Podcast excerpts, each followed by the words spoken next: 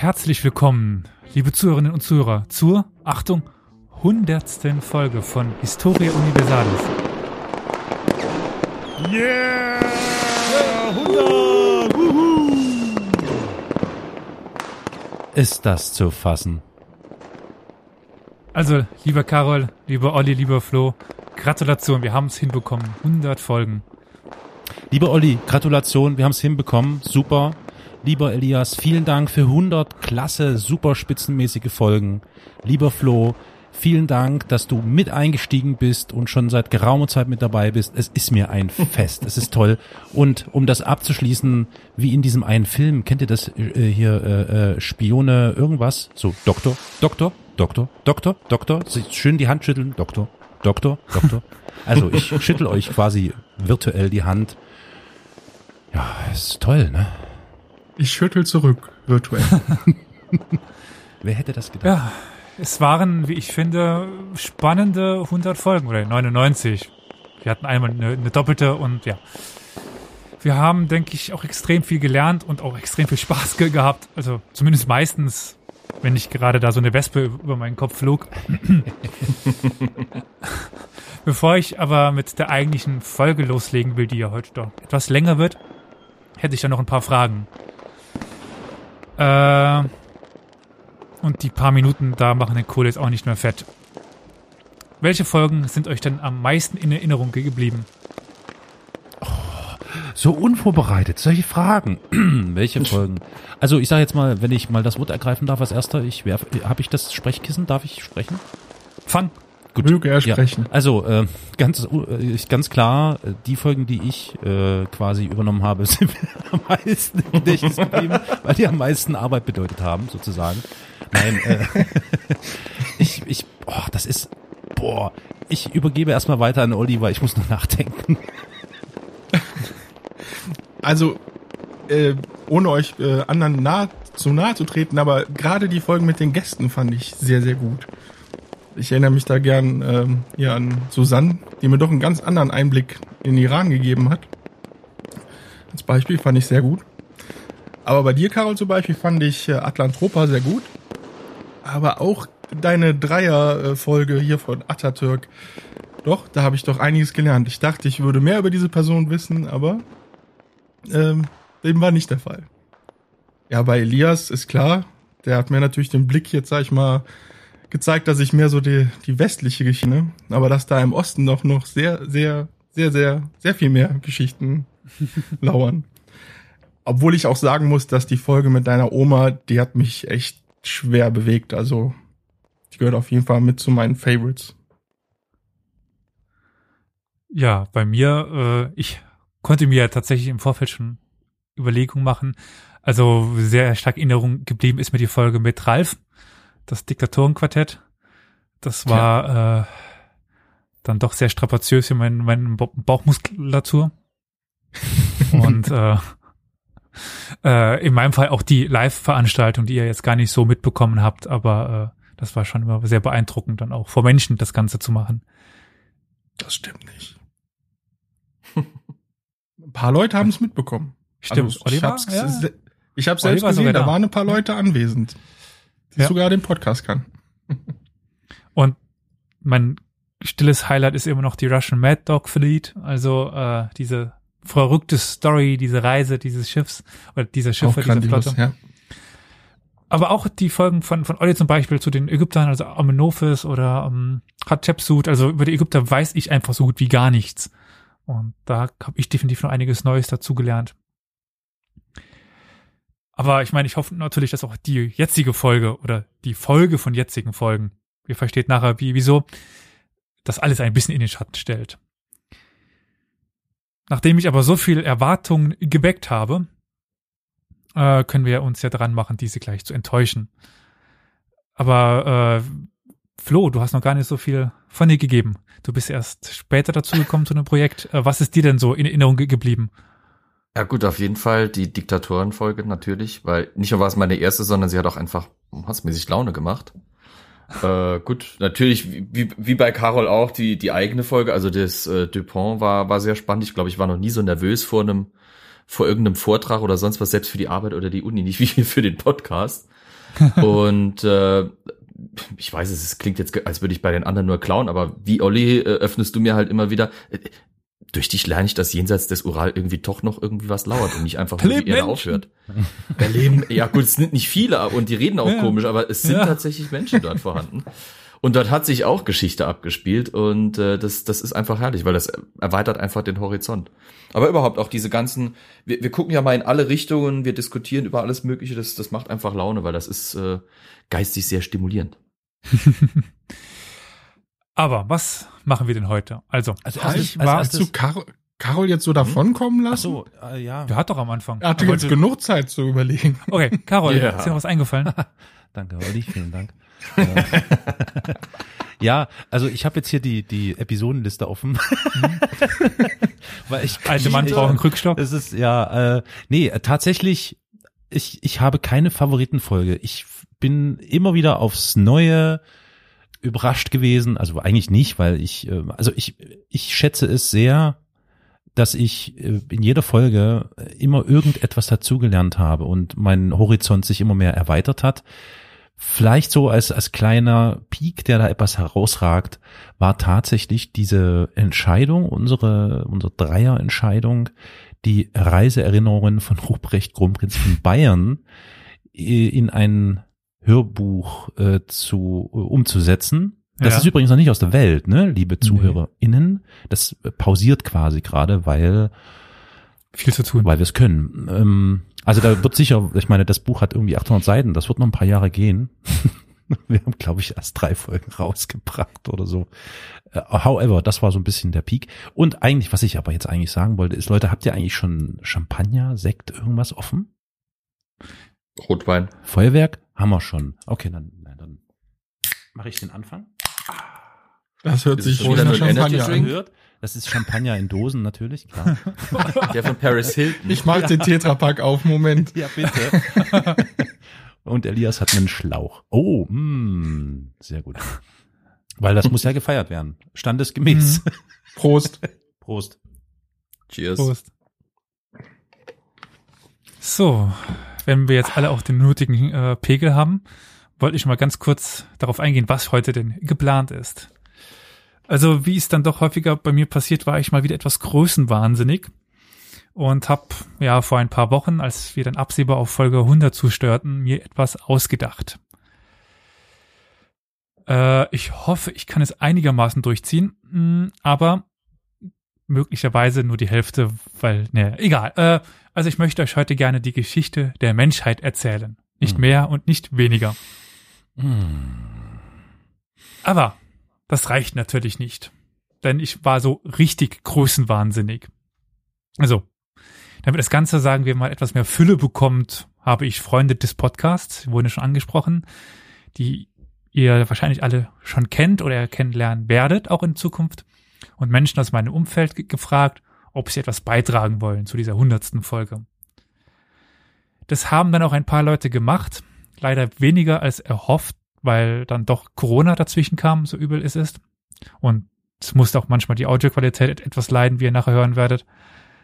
Aber naja, also meine Ausführungen zur Weltgeschichte sind dann noch etwas äh, unterstützt worden oder werden etwas unterstützt durch kurze, knackige Stories von anderen Experten. Hm. Mm, ja.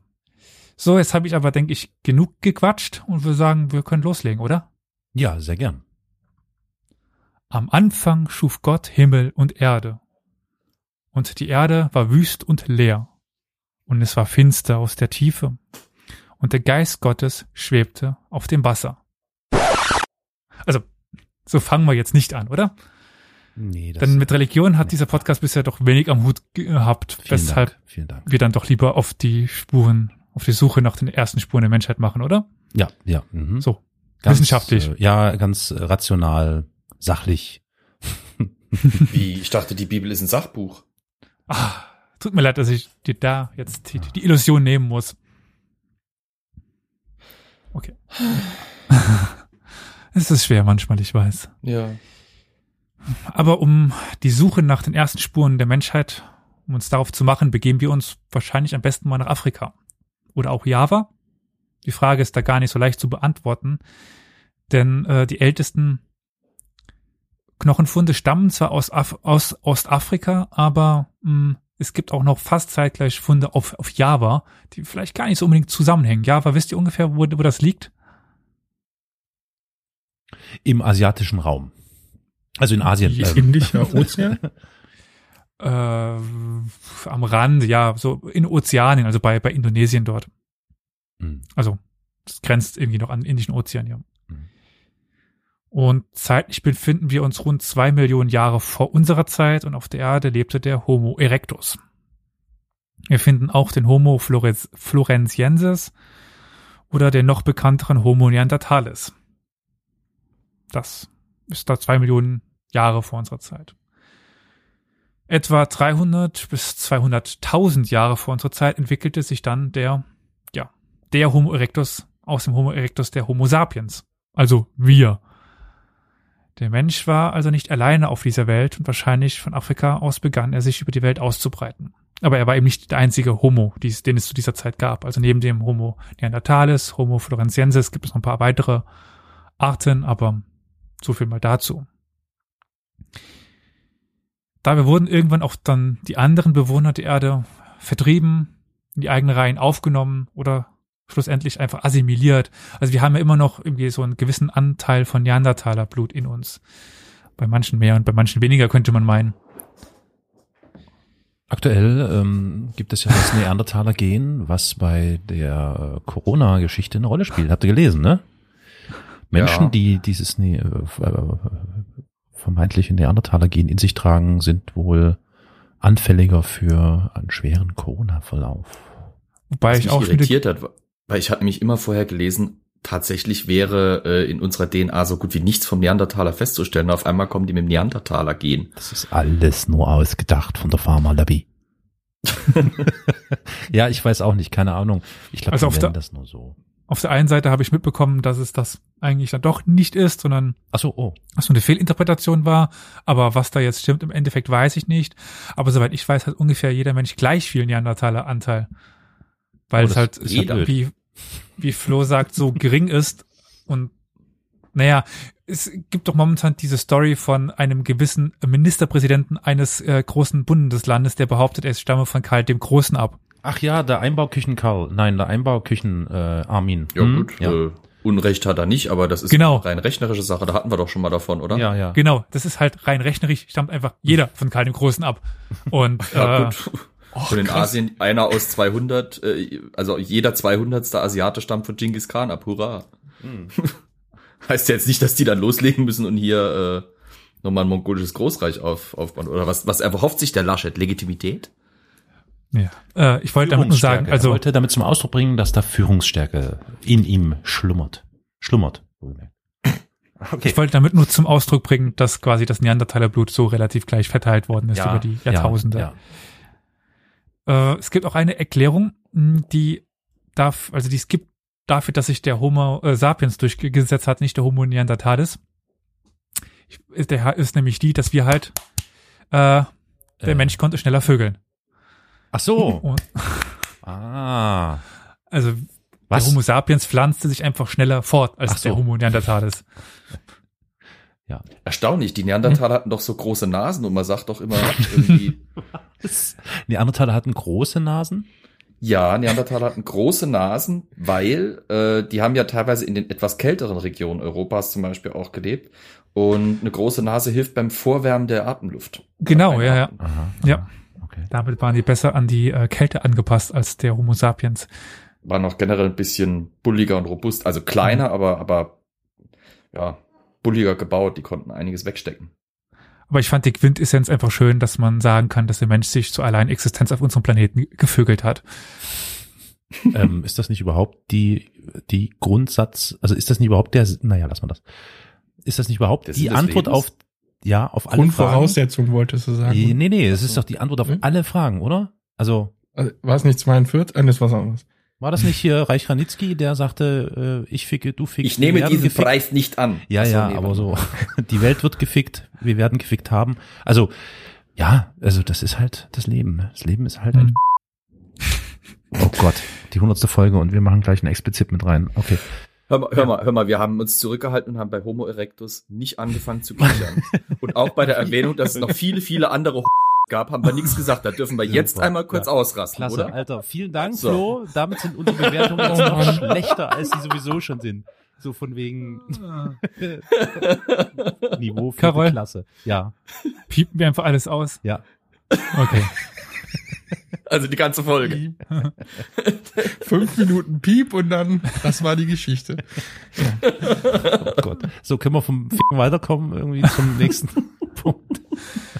Äh, ja, also nach äh, so vor ungefähr 10.000 Jahren waren wir dann alleine auf Mutter Erde. Ein ganz wichtiger Baustein für die menschliche Entwicklung war das Feuer, das bereits vor 1,7 Millionen Jahren belegt ist, also schon vor dem, also schon beim Homo erectus, vor dem Homo sapiens. Mit dem Feuer konnte der Homo erectus, der Homo erectus seine Nahrung kochen und damit leichter verdaulich machen. Deshalb konnte der Verdauungstrakt verkürzt werden, was erhebliche Auswirkungen hatte. Denn ein längerer Darm verbraucht wie auch das Gehirn sehr viele Ressourcen, weshalb beide in ausgeprägter Form nicht gleichzeitig existieren konnten, beziehungsweise nur schwer. Die Menschen hätten dann sehr viel essen müssen, was sehr schwer war zu der Zeit. Sind wir ein Biologie-Podcast oder? Also bitte. Das ist doch wichtig. Ah, Entschuldigung. Ja. Ja, ja, er muss doch erklären, wieso der Mensch dann irgendwie, also dazu kam, dass Masken sinnlos sind. Also, Ja. Entschuldigung. Ja, äh, hm, Entschuldigung. Weiter. Daher konnte man sich mit der Erfindung des Feuers auch das Gehirn ausprägen. Ein unermesslich wichtiger Schritt, denn das Gehirn ist ja das, man mag es auch nicht immer glauben, was uns auszeichnet. Weil was unterscheidet uns sonst von Tieren eigentlich wenig, außer dass wir zwei Daumen haben. Ein anderer Hey, die haben wichtiger, auch ein Hirn. ja. Okay, dann sind es halt doch nur die, die Daumen. Ein anderer wichtiger Entwicklungs- oder eine andere wichtige An Entwicklungsanregung war die Jagd. Der Mensch erfand sehr schnell Werkzeuge, um diese zu optimieren. Und so entwickelte er als auch bald Waffen. Und ähm, die erste durch Menschen gebaute Maschine war zum Beispiel ein, eine Speerschleuder. Durch Feuer und verbesserte Jagdtechnologien konnte der Mensch sich auch immer weiter nach Norden in die Kälte ausbreiten. Gleichzeitig kam dadurch auch zum ersten Mal äh, ein durch Mensch verursachter äh, Massenaussterben zahlreicher Tiere, kam bis zum ersten Mal dazu.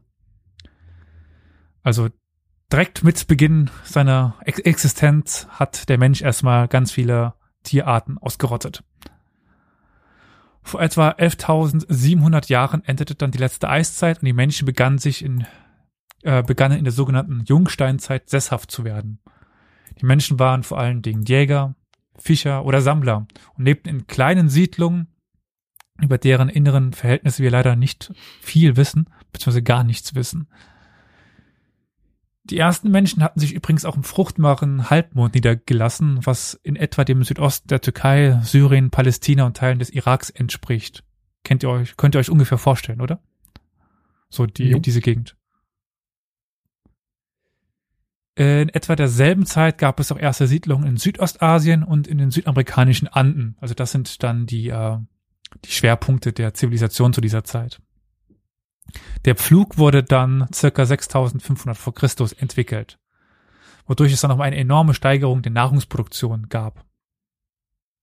Doch, wie der Mensch nun mal so ist, entwickelte sich aus den verschiedenen vereinzelten Siedlungen bald größere Gemeinschaften, die dann zu noch größeren Gemeinschaften wurden, was schlussendlich in Städten und Reichen endete, die sich dann bald begannen zu, zu bekämpfen. Aber das ist dann gleich Inhalt.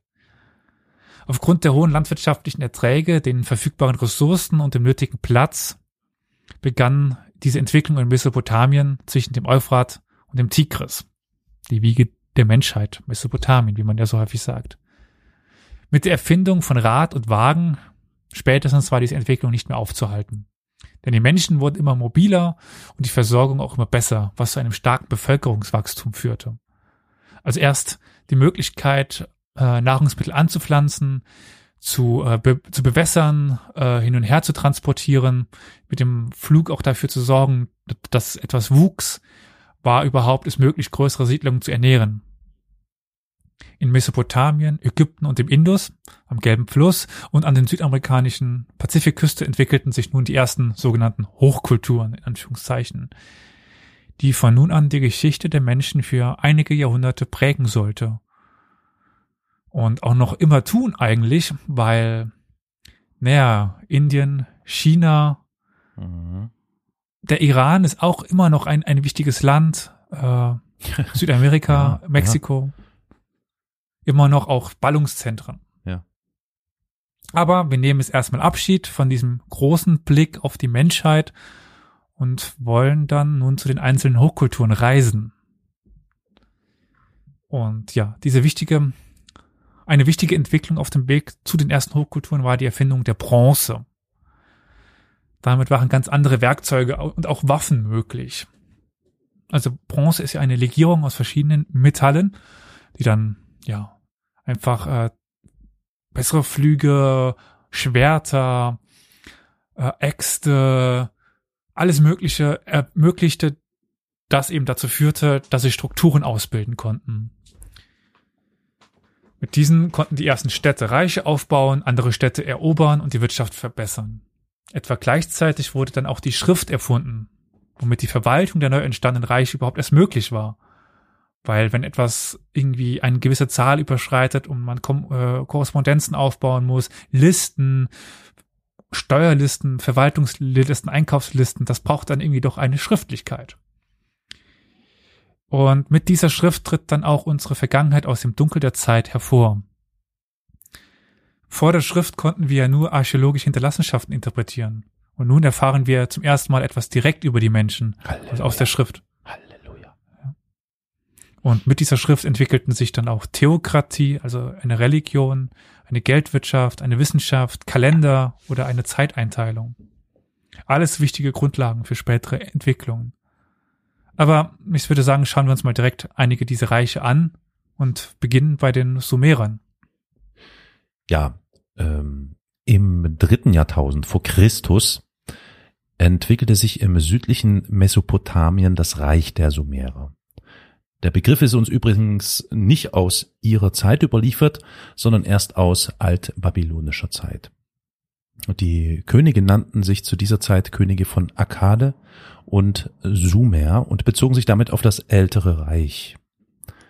Aber schauen wir nochmal zurück oder kehren wir nochmal zurück zu den Sumerer, die als erstes den Schritt zu einer Hochkultur machten, insbesondere durch die Erfindung der Keilschrift, die Mutter aller Schriftsysteme. Woher die Sumerer kamen, ist immer noch unklar. Wahrscheinlich handelt es sich um eine lokale Volksgruppe. Es könnte sich aber auch um Einwanderer aus dem Norden gehandelt haben, was mittlerweile aber als unwahrscheinlicher angesehen wird. Die ersten schriftlichen Quellen berichten im dritten Jahrtausend von mehreren Stadtstaaten in Mesopotamien, die häufig im Krieg miteinander standen. Die beiden bekanntesten Städte waren Ur und Uruk. Wichtig sollte aber eine andere Stadt werden, nämlich Akkad. Dort kam in der zweiten Hälfte des dritten Jahrtausends ein Mann mit dem Namen Sargon an die Macht. Und dieser einte zum ersten Mal viele der Stadtstaaten unter seiner Herrschaft und schuf einen ersten Flächenstaat. Habt ihr schon mal von den Städten Ur und Uruk gehört? Ich meine, das in, in, in einer, ja, okay, Flo, natürlich. Äh, Ist das Teil eures Studiums, ja? Nee. Nee, da muss man sich schon gezielt dafür interessieren und entscheiden, ja? teilweise Also gehört habe ich davon, aber Ich auch. Im Zusammenhang. Mit irgendeiner Serie. Das sind halt die ersten Städte, die sie sich fassen lassen. Deswegen auch die, also diese. Stufenpyramiden. Müsste man ins British Museum gehen, da liegt einiges aus der Gegend dort, aus der Zeit. Dort ist auch ein riesiges Archiv mit, äh, mit Keilschrift, äh, Schriftstücken halt eben, diesen Tonplättchen, auf die die alle gepresst sind. Äh, da, da kann man sich schon, äh, da, das ist erstaunlich, wie, wie früh die schon so viele, äh, teilweise sehr moderne Sachen hatten. Ich habe, äh, glaube ich, ein Video gesehen vom British Museum, die haben sogar äh, Schmuggel nachweisen können und, und sowas wie Urkundenfälschung äh, schon zu Zeiten, also der, der babylonischen Frühzeit oder zu Zeiten eben der Sumerer etc. Äh, da hat es also schon diese Mauscheleien gegeben, die wir so heute äh, auch erleben können. Gut, ich würde sagen, Habgier ist äh, einer der menschlichen Grundeigenschaften. Also Wahnsinn. das wundert Ficken, jetzt nicht. Habgier und dann sind wir so, Dummheit war ja auch so, oder? Ja. Äh, Gehirnlosigkeit. Hirnlos. Hirnlos. Ach je. Aber es kann ja, es wird ja noch besser. Wir sind ja noch ganz, ganz, ganz, ganz am Anfang der Geschichte der Menschheit. Genau, bei Sargon. Ich finde es ein schöner Name. Sargon. Ja, ja. Klingt ein bisschen. Hat sowas von Herr der Ringe. Herr, genau. Ja, ja. Sauron. Sauron. Sargon. Die Nachfahren von Sargon etablieren auch die erste Dynastie der Menschheitsgeschichte, die in schriftlichen Quellen nachvollziehbar sind.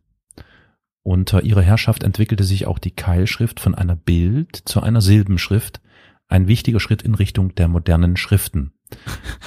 Man stelle sich mal vor, man müsste heutzutage immer noch äh, alles mit Bildern darstellen. So irgendwie, ich fahre jetzt irgendwo hin, so ich irgendwie ein Bild von einem Menschen, dann äh, fahren irgendwie, das, oh Gott, im Wir Himmel. bewegen uns gerade in diese Richtung. Hast du schon mal junge Leute gesehen, wie die mit Ja, ja, Emojis mit arbeiten? Emoji-Schrift, ja. Ja, na klar. Da kann man Über das richtig, Zwinker-Smiley, äh, Aubergine, drei Wassertropfen, hat heute viel zu heißen. sehr gut, du kennst dich aus, nicht schlecht. Mhm. Wo wir wieder beim Ja, Ja, wir äh, genau, lassen wir es ja. Aber aufgrund verschiedener Faktoren, etwa Klimaänderungen oder das Eindringen anderer Völker, zerfiel das Reich bald wieder. Wieder waren es die einzelnen Stadtstaaten, die das Zweistromland prägten. Und wieder war es eine Stadt, die die Städte des fruchtbaren Halbmonds einige Jahrhunderte später einen sollte. Die Dynastie von Ur, um diese Stadt handelt es sich nämlich, vereinigte am Wechsel vom dritten zum zweiten vorchristlichen Jahrtausend die sumerisch beziehungsweise akkadischen Stadtstaaten. Zentral war zu dieser Zeit die Auseinandersetzung mit den Mitern und Gutäern, die aus dem iranischen Hochland nach Mesopotamien drängten. Elam, das Reich der Elamiten, war übrigens auch ein frühes Reich, das auch eine eigene Schrift entwickelt hat. Diese konnte aber bisher noch nicht entschlüsselt werden, also zumindest die Schrift der sogenannten proto-elamischen Periode. Entschuldigung. Die spätere Schrift können wir mittlerweile lesen. Aber eigentlich wollte Elias ja, ich lese ja nur seinen Text, an dieser Stelle gar nicht groß mit den Elamiten sich beschäftigen, sondern er wollte nur kurz aufzeigen, dass es auch abseits der hier besprochenen Reiche Entwicklungen gab, die wir bisher noch nicht alle angesprochen haben. Sonst Und wir auch nicht alle ansprechen können, weil Ja, äh, sonst- sonst werdet A, ihr mich umbringen und Mhm. B, äh, wird diese Folge noch länger. Wir haben ja noch genug vor uns. Also, die sumerische Keilschrift wurde übrigens 1802 durch Georg Friedrich Grotefend entziffert. Ähm, jetzt fragt man sich natürlich, wie hat er das denn angestellt? Wie ging das denn? Elias, wie ging das denn? ja, äh, welche Überraschung, dass ich das weiß. Ich wusste es übrigens vorher nicht. Also den Stein von Rosette hatten wir ja schon mal ange oder den Ro- Rosette hatten wir schon mal angesprochen, oder? Ja. Ich glaube, Ja. mh, in irgendeiner Folge mit Bezug auf Ägypten. Also, dass es eben diesen Stein mit einer dreisprachigen Inschrift gab und man eine lesen konnte und so dann die anderen übersetzen konnte.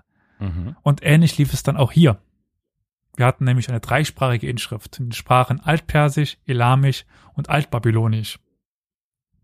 Und äh, da Altpersisch eben lesbar ist, konnte man dann äh, dann halt auch dieses Altbabylonisch en- entziffern und das war Keilschrift und dann konnte man halt immer weiter nach vorne gehen. Mhm. Okay. Also hat sich zusammen mit weiteren zweisprachigen Texten das Sumerische so entschlüsseln lassen. Ja. Und während der Zeit der Dynastie von Ur hatte sich im Norden Urs ein ehemals kleines Städtchen zu einer mächtigen Stadt entwickelt, nämlich Babylon. Aber nicht Babylon Berlin, bitteschön, ne? Nein. Kennt ihr das Babyphone Berlin und dann so zwei, zwei Hippies, die mit Babyphone irgendwo draußen im Café sitzen? Naja, okay.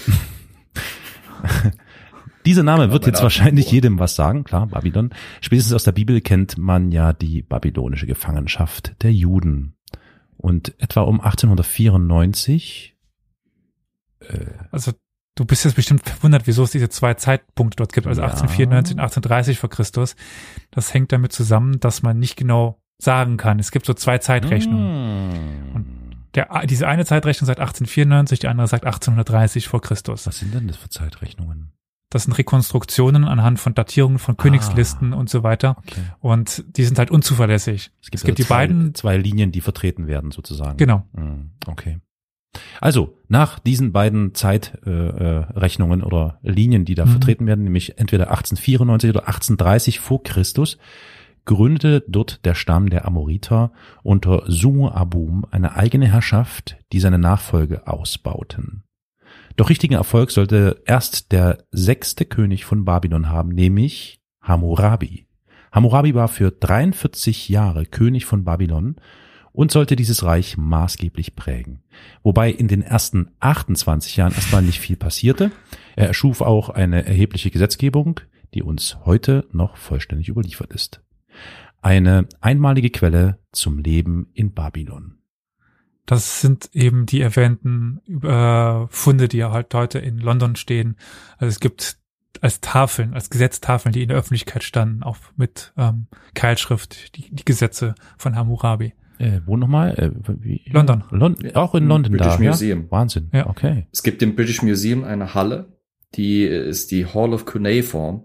Das ist ein riesiger Raum mit äh, überall Wandregalen drinne, wo diese Platten in Schubladen gelagert sind. Und das Faszinierende ist, das geht wirklich vom äh, von der Bestellung tatsächlich, die da in Ton gepresst ist und dann Mhm. irgendwie von Babylon irgendwo nach in, nach Anatolien oder sowas ging, um da einem Zinnhändler oder sowas zu sagen, ich brauche jetzt aber so und so viel Barren von deinem besten Zinn oder sowas, äh, bis zu Privatbriefen, bis zu Spielregeln.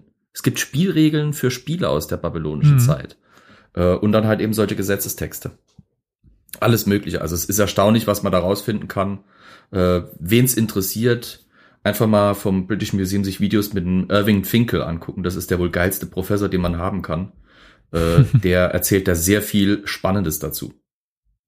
Spannend. Jetzt äh, die blöde Frage. Ich gehe mal davon aus, das sind nicht die originalen Tafeln, oder? Doch? Echt? Haben die ist keine- erstaunlich, wie das, Das das, ja. ist einfach gepresster Lehm, der gedruckt, in der Luft getrocknet ist, also nicht gebrannt oder sowas. Aber der hat dort in diesem Klima so hervorragend über, überlebt, dass wir wirklich aus teilweise früher babylonischer Zeit noch äh, schriftliche Überlieferungen haben. Und da tauchen immer wieder neue auf, die, die sind erstaunlich ha äh, hartnäckig und erstaunlich äh, Dass sie keine Angst haben, dass die irgendwie sich zersetzen, Licht und Luftfeuchtigkeit. Ja gut, die sind ja äh, hinter Glas unter speziellen Ja, Bedingungen, nehme ich an. Ja, ja. Also du fasst die teilweise mit den Handschuhen an, aber es geht auch bei manchen Was? mit der bloßen Hand. Was? Man kann Ähm, die anfassen? Ja, ja. Das, wir haben dieses Bild von irgendwie so zerbrechlichen Terrakotta oder Ton, aber das ist tatsächlich, das ist robustes Zeug. Die kann man schon in der Hand rumbewegen. Es ist äh, alles möglich. Hm. Na gut, ich kann mich in, also ich bin deswegen überrascht, weil ich habe schon oftmals gehört, dass irgendwelche Schriftstücke, irgendwelche besonderen Schriftstücke in irgendwelchen Ja. Zentralbibliotheken Deutschlands, Okay, das München, ist aber Dresden und so, Material. ja, ähm, wo du dann extra einen Termin machen musst, und da wirst du in einen Raum geführt und bla und blub und dann Handschuhe und Reinraum und weiß der Geier was. Deswegen finde ich das doch. Also echt- ich meine, Das ich will halt- jetzt nicht zu einem riesen Exkurs machen, aber aus dem Archiv kenne ich das ja noch. Du hast das Problem bei Pergament Hm. oder Papyrus oder frühem Hm. Papier, dass das organisches Material ist. Organisches Ja. Material ist Hm. natürlich extrem Hm. anfällig. Das zersetzt sich. Aber wie ja, gesagt, ist diese, denn diese, Lehm? Ist doch. Das ist einfach, das ist Erde. Das ist feuchte, klebrige Erde, die, wenn man sie schön zusammenpresst, die äh, Schriftzeichen reindrückt und die dann in der Sonne für zwei, drei Tage trocknen lässt, Hm. äh, offensichtlich Jahrtausende überstehen kann. Also ja, es, es hieß mal so schön bei dem bei der Diskussion über Digitalisierung von modernen Archiven, äh, dass dass man doch vielleicht hingehen könnte und könnte die ganzen Infos in Tonplatten äh, pressen, weil äh, die scheinbar haltbarer sind als alles das, was unsere moderne Zivilisation herbringen kann. Ich- Selbst äh, Mhm. Dateiträger sind ja irgendwann ist, mal. ist ja auch wirklich eine große Frage, ne? Wie, wie Ja. äh, gestalten wir unseren Informationsweg für die Zukunft? Das ist ja echt witzig, das ist ja spannend. Hm. Okay, gut, also ähm, ich höre schon, vielleicht höre ich dann im Laufe des der, der nächsten Minuten noch mehr. Ein Besuch in London im British Museum scheint äh, fast äh, ein Muss zu sein, wenn dann endlich mal dieser 10-19 Scheiß weg ist. Okay. ja. Wir wissen teilweise mehr über die babylonische Zeit als manches im Frühmittelalter. Ja. Weil Ja. äh, Frühmittelalter haben wir durch Zufall weiß ich das gerade zum Beispiel über die äh, letzte Zeit der, der Merowinger, Anfang der Karolinger. Ja, Mhm. Mhm. eine Chronik und das war's. Hm. Als die 600 Gregor Jahre doch nicht gab. Ja, okay. Hm. Verschwörung. Also, ja. Ton ist dann doch Ja, manchmal äh, beständiger als äh, Papyrus oder Pergament. Ich meine, es kann ja sein, dass, dass manche von den Dokumenten, die heute auf Pergament oder Papyrus noch erhalten sind, teilweise, dass da das Schreibmaterial älter ist als das Dokument, das draufgeschrieben ist, weil man bei diesen Materialien einfach Mhm. diese Tradition auch hatte, es wieder zu verwenden, indem man es Ja. abschabt. Bei Tonplatten war das teilweise so, das Material ist so billig, das ist Dreck, der liegt auf dem Boden rum, wenn man es krass formulieren will. Äh, da hast du keinen Mangel an, an Nachschub. äh, Pergament ist teuer, aufwendig herzustellen, aber Lehm kannst du aus einer Mhm. Grube holen, Mhm. zweimal mit der Hand patschen und schon hast du wieder neues, neue Schreibunterlage. Also es ist ganz andere Überlieferungstradition. Wobei lange Texte auf Ton dann doch sehr mühsam werden. Ja, gibt's aber auch. Also die, die Ja, ja. Platten sind, also diese, diese Täfelchen sind teilweise wirklich, da siehst du keinen Rand oder sowas und da, also ein ungeübtes Auge kann die auch eigentlich nicht lesen, weil das sind wirklich einfach nur Millionen dieser kleinen Dreiecke da nebeneinander. Hm. Äh, so eng, dass du gar keinen Sinn draus machen kannst. Aber wenn du halt gelernt hast, das zu entziffern, äh, dann ist das erstaunlich befriedigend, weil es wirklich äh, ein spannendes äh, Schriftsystem tatsächlich ist. Ich denke, wir alle kennen zum Beispiel eine dieser frühen Stories. Ähm, Mit die Gilgamesh. Und die äh, Geschichte der Arche anhand von äh, von äh, babylonischen Tafeln, die man entdeckt hat, eben solchen Tontäfelchen, konnte man belegen, dass es die Geschichte der Arche Noah schon in Babylon gab, äh, noch noch vor der jüdischen Gefangenschaft oder sowas. Hm. Also diese, diese Story von, von einem Mann, der da von einem Gott äh, den Befehl bekommt, bau ein Boot und steckt da, da die Tiere drauf, zwei von jeder Art, die du kennst, die gibt's schon aus dem Babylonischen. Und was war, was Gab's sagtest du, Elias? Ich habe das akustisch nicht verstanden. Der Gilgamesch-Epos Der Gilgamesch-Epos. Mhm. Ist ja auch irgendwie vielen ein, ein Begriff. So, allein der, also der, der, der Name meine ich ist Gilgamesh. Ja, ja, ja. Mhm. Spannend. Fahren wir fort. Ja. 1765 änderte sich die Politik Hammurabis. Er verbündete sich mit anderen Stadtstaaten gegen Elam. So viel zu Elam, mit dem sich schon die Sumerer und Akkade herumschlagen mussten. Elam konnte besiegt werden, wie danach noch viele weitere Stadtstaaten Mesopotamiens, Larsa, Marim Subartu, Eshnunna oder Assur. Das sogenannte Altbabylonische Reich war die bestimmende Macht im fruchtbaren Halbmond geworden. Doch schon unter den Söhnen Hammurabis begann das Reich zu zerfallen. Wäre es eigentlich sinnvoll, mal ein paar Hinweise zu geben zu Folgen, die wir schon irgendwie, fällt mir gerade so auf? Ja, nur wir hatten noch keine zu dem Thema. Also wenn etwas Hammurabi kommt, hatten wir nicht schon mal? nicht, dass ich wüsste. Verdammt, okay, dann habe ich es irgendwo anders. Hm. Also ich habe versucht, immer die Querverweise in den Text einzubauen. Siehst du, wie ich, siehst du, wie ich, ich habe wirklich, ich, ähm, bei mir verschwimmt, es ist, also alles verschwimmt zu einem Brei. Also ich glaube, wir hatten noch nie was zu Sumern oder Babylon oder so hatten wir noch Gut. nie etwas. Gut. Titan. Mhm, okay. Ja, ist das Alter. Okay. Karol Stützstümpfe, ne? Ja, Stützstrümpfe auch fürs Gehirn, ja. Mhm. Thrombosestrumpf fürs Gehirn. Okay. Entweder 1595 oder 1531 wurde Babylon dann äh, vor Christus, ne, natürlich, äh, wurde Ja, ja, Babylon immer dann durch den Hethiterkönig eingenommen und das Reich fand sein Ende. Nach dem Ende des Sumererreiches hatte die Stadt Autonomie erlangt, wurde aber schlussendlich von den Mitanni erobert. Zwischen 1380 und 1354 befreite sich die Stadt dann aber wieder von der Herrschaft der Mitanni und baute sein eigenes Reich auf. Also zu einer Zeit, als das altbabylonische Reich schon untergegangen war. Bis ins 11. Jahrhundert vor Christi konnten die assyrischen Herrscher dann große Teile Mesopotamiens beherrschen, stets im Konflikt mit den Kassiten. Im 8. Jahrhundert begann dann der Aufstieg des neuassyrischen Großreichs, das unter Sargon II. seinen Höhepunkt fand. Zu dieser Zeit beherrschten die assyrischen Könige Mesopotamien, Syrien, Palästina und sogar Ägypten. Ende des 7. Jahrhunderts vor Christus begann dann das neuassyrische Reich zu zerfallen und wurde 612 durch einen König mit dem Namen Nabopolassar erobert. Nabopolassar war aus Babylon gekommen, denn dort hatte sich 626 ein neues Reich etabliert, das Neubabylonische Reich. Nabopolassar hatte dort als General den Thron bestiegen und hatte lokale Volksstämme vereint. Des Weiteren hatte er sich mit den Medern in Persien verbündet. 612 eroberte er dann, wie gesagt, die assyrische Hauptstadt und integrierte die restlichen Teile des assyrischen Großreiches. Nach dem Tod des Herrschers folgte Nebukadnezar II., ein außergewöhnlicher König. Woher kennt ihr denn diesen Namen? Oder habt ihr den schon mal mitbekommen, gehört? Aus Matrix, ja. Hm. Ja. Sid Meier's Civilizations. ja. Oh, stimmt. stimmt. Tatsache. Man. Oh man. Aber Gut, ich würde sagen, ja, ist, so diese äh, Reihe Sargon, Hammurabi, Ne- Nebukadnezar, das sind so diese drei überragenden Persönlichkeiten, wenn man, wenn es um Könige geht im Mhm. Mesopotamien. Dieser Nebukadnezar trat als Staatsmann, als Bauherr, als Feldherr oder als Friedensstifter, je nachdem, wann und wie das vonnöten war, auf. Berühmt wurde die Zerstörung de- des salomonischen Tempels in Jerusalem und das darauf folgende babylonische Exil der Juden. Unter seinen Nachfolgern zerfiel das neue babylonische Reich und wurde 539 vor Christus durch Kyros II. vom Achämenidenreich erobert. Damit endete die Geschichte Babylons. Die Stadt selber sollte noch einige Jahrhunderte eine der wichtigsten des Zweistromlandes bleiben. Erst während der Herrschaft der Parther zerfiel die ehemalige Metropole langsam und wurde durch Ktesiphon abgelöst. Als nächstes begeben wir uns wieder einige Jahrtausend zurück in die Zeit und auch einige Kilometer in Richtung Westen nach Ägypten, denn dort hatte sich fast zeitgleich mit den Sumerern eine Hochkultur etabliert.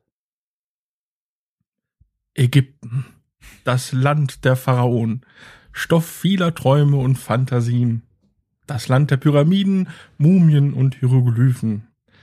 Aber das Bild, äh, was denke ich sehr vielen präsent ist, trifft natürlich nicht von Beginn an zu. Wäre ja auch irgendwie komisch.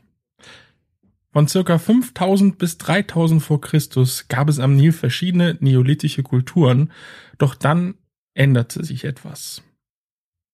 Zuvor hatte es scheinbar verschiedene Königreiche gegeben, die leider nicht mehr wirklich zu ident- identifizieren sind. Die Könige dieser Zeit, die uns tatsächlich teilweise namentlich bekannt sind, werden als nullte Dynastie bezeichnet. Doch dann einte ein König Ägypten mit dem Namen Menes. Ob es jenen Menes aber wirklich gab, ist fraglich, da sein Name im Gegensatz zu vielen der nullten Dynastie erst zeitlich viel später überliefert ist. Vielleicht haben wir hier auch einen sagenhaften König.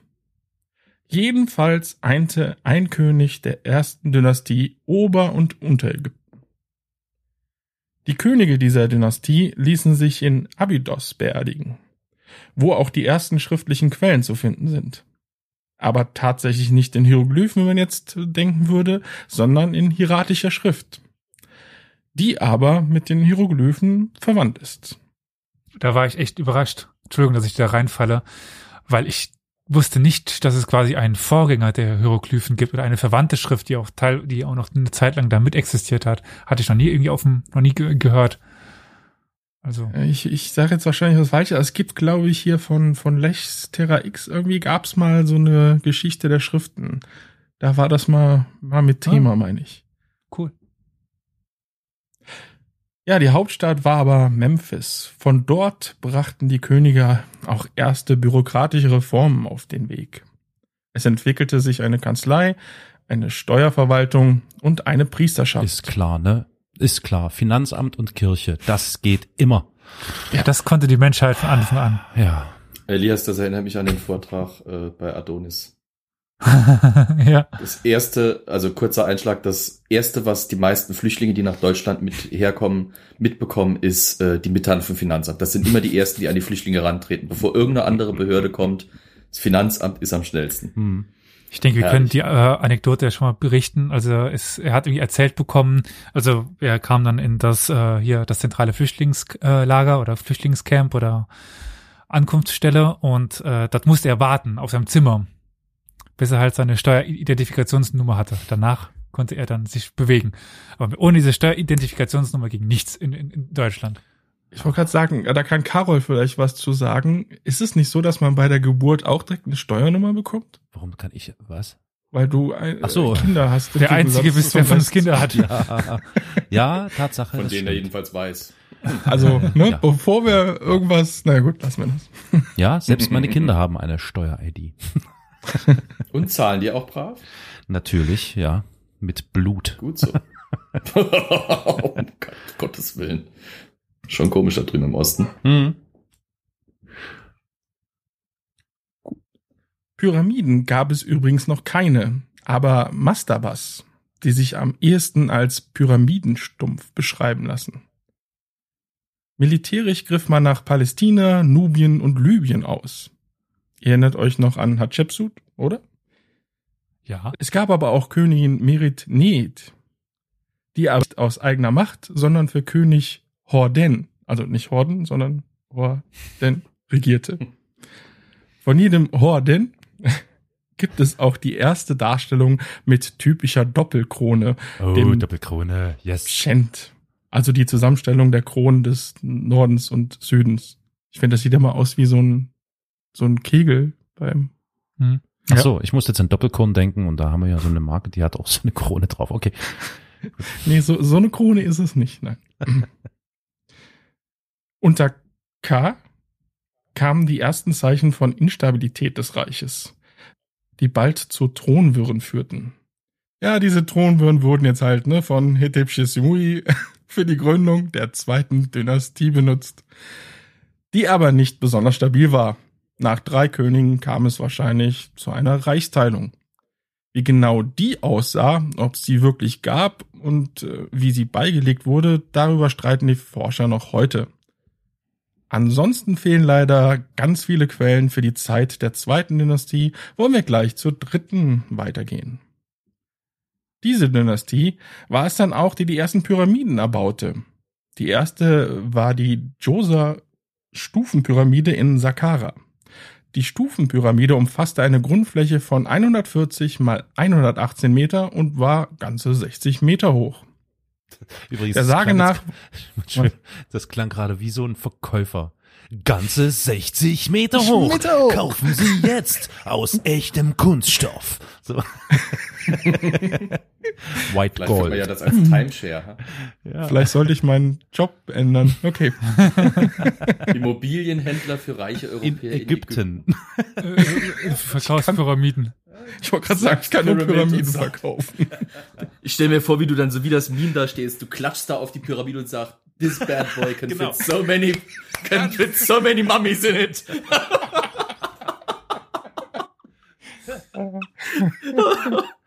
so schön mit Betonfrisur, schreiend hellem Anzug und hässlicher Krawatte steht der Olli in der Wüste Im und verscherbelt. und verscherbelt das ägyptische Kulturerbe. Oh Gott. Aber der Anzug muss ein bisschen zu groß sein, das ist wichtig. Das, sonst, Ausgeprägte Schulterpolster Ja. muss der haben, ne? Sakko lila.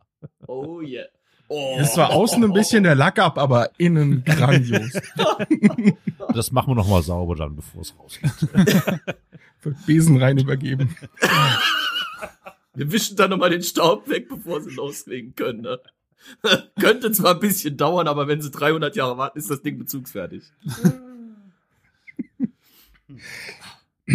Gut, dass wir unseren Humor nicht verlieren. Das ist das Einzige, was uns bleibt. Hm. Oh ja, aber sonst nichts. Alkohol. Der Sage nach war Imhotep der Baumeister der Anlage. Die Könige, die auf Djoser, dem ersten Pharao der dritten Dynastie, folgten, verschwinden immer mehr im Rauschen der Zeit und sind bisher nicht wirklich zu fassen. Erst die Könige der vierten Dynastie sind uns wieder deutlich erkennbar.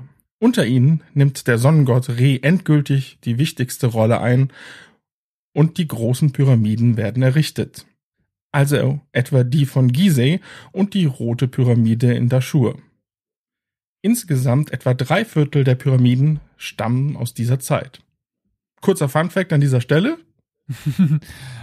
Ja gut, du kannst es auch lesen, die anderen auch, aber was ist denn das Land mit den meisten Pyramiden? Es ist nämlich nicht Ägypten, sondern Nubien. Das, Wer hätte äh, hat, gedacht? das äh, widerspricht quasi diesem Bild, dass Ägypten das Land der Pyramiden ist, also Nubien in dem Sinne von Ja, dem modernen mal Sudan. Gutes Marketing, nicht? Ja. Zweiter Fun Fact. Wisst ihr, welches Land die größten Pyramiden hat? Wahrscheinlich Äh, Wo die Mexiko. größten Pyramiden äh, stehen? Na, hier hinten Ah. in Mexiko, die, oder? Genau. Ja. Ja. Wie, wie heißen die nochmal? Äh, mh, sag schon. Ziggurat? Nein, Ziggurat Nee, ist äh, babylonisch. Die Ah, Dingsens. Ziggurat ist babylonisch. Äh, ja, Stufenpyramiden. Äh, Na. äh, äh, Ja, die haben einen eigenen Namen, aber frag mal Tante Google, die weiß das bestimmt. Ach Mensch, okay. Soll ich das jetzt Na, machen oder komm. was? Mach ich das jetzt mal? Google mal jetzt hier in der, dieser, ja, Pyramiden. Mexiko. Mexiko. Olle. Chichen Itza. Was? Was? ich auch gerade. Chichen Itza. Das ist doch die eine große. Ah.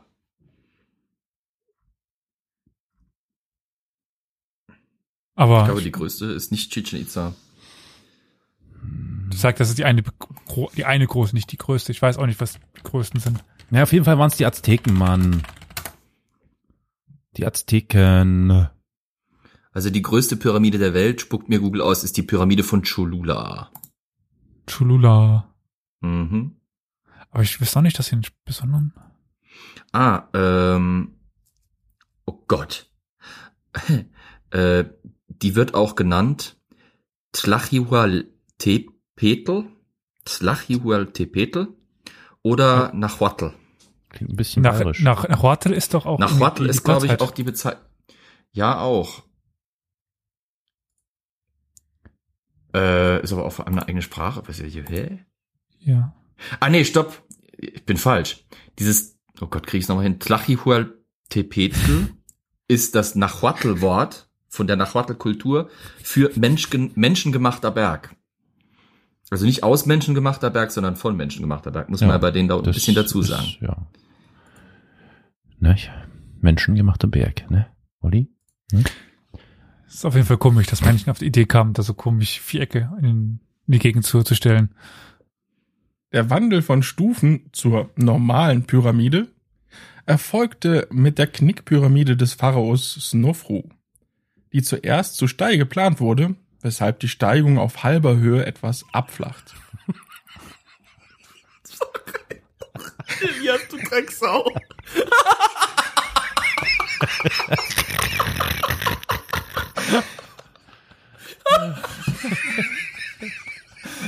Es funktioniert immer wieder.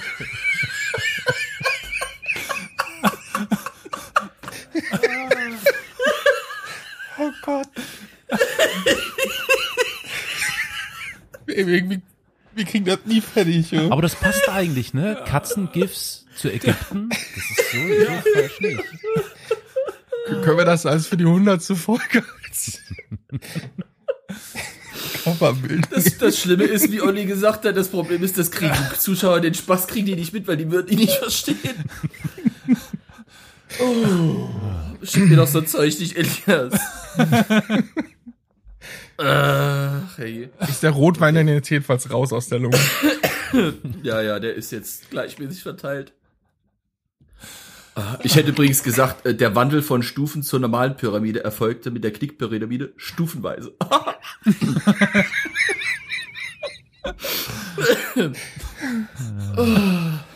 Knickpyramide. Ja, ja. Also das wäre so, das wäre so ein Moment für dieses Bedumts. Der Wandel von der Stufen zur normalen Pyramide erfolgte stufenweise. Oh, oh Gott. Danke, genau der.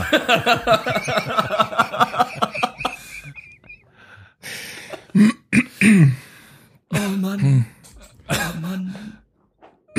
Okay. Das so, ist nicht nett. Beherrschung. Wir sind hier nicht professionell. Das geht so nicht. Ich stelle euch einfach auf stumm. So.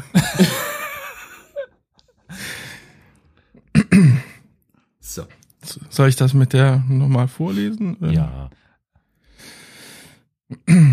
Mit bei dem. Der- Nee, dann bei Knickpyramide. Stufenweise. Okay. Ach so, Ja. so soll ich das. Oh Gott, das krieg ich doch nicht hin. Moment. Oh Gott. Der Wandel von Stufen zur normalen Pyramide erfolgte stufenweise.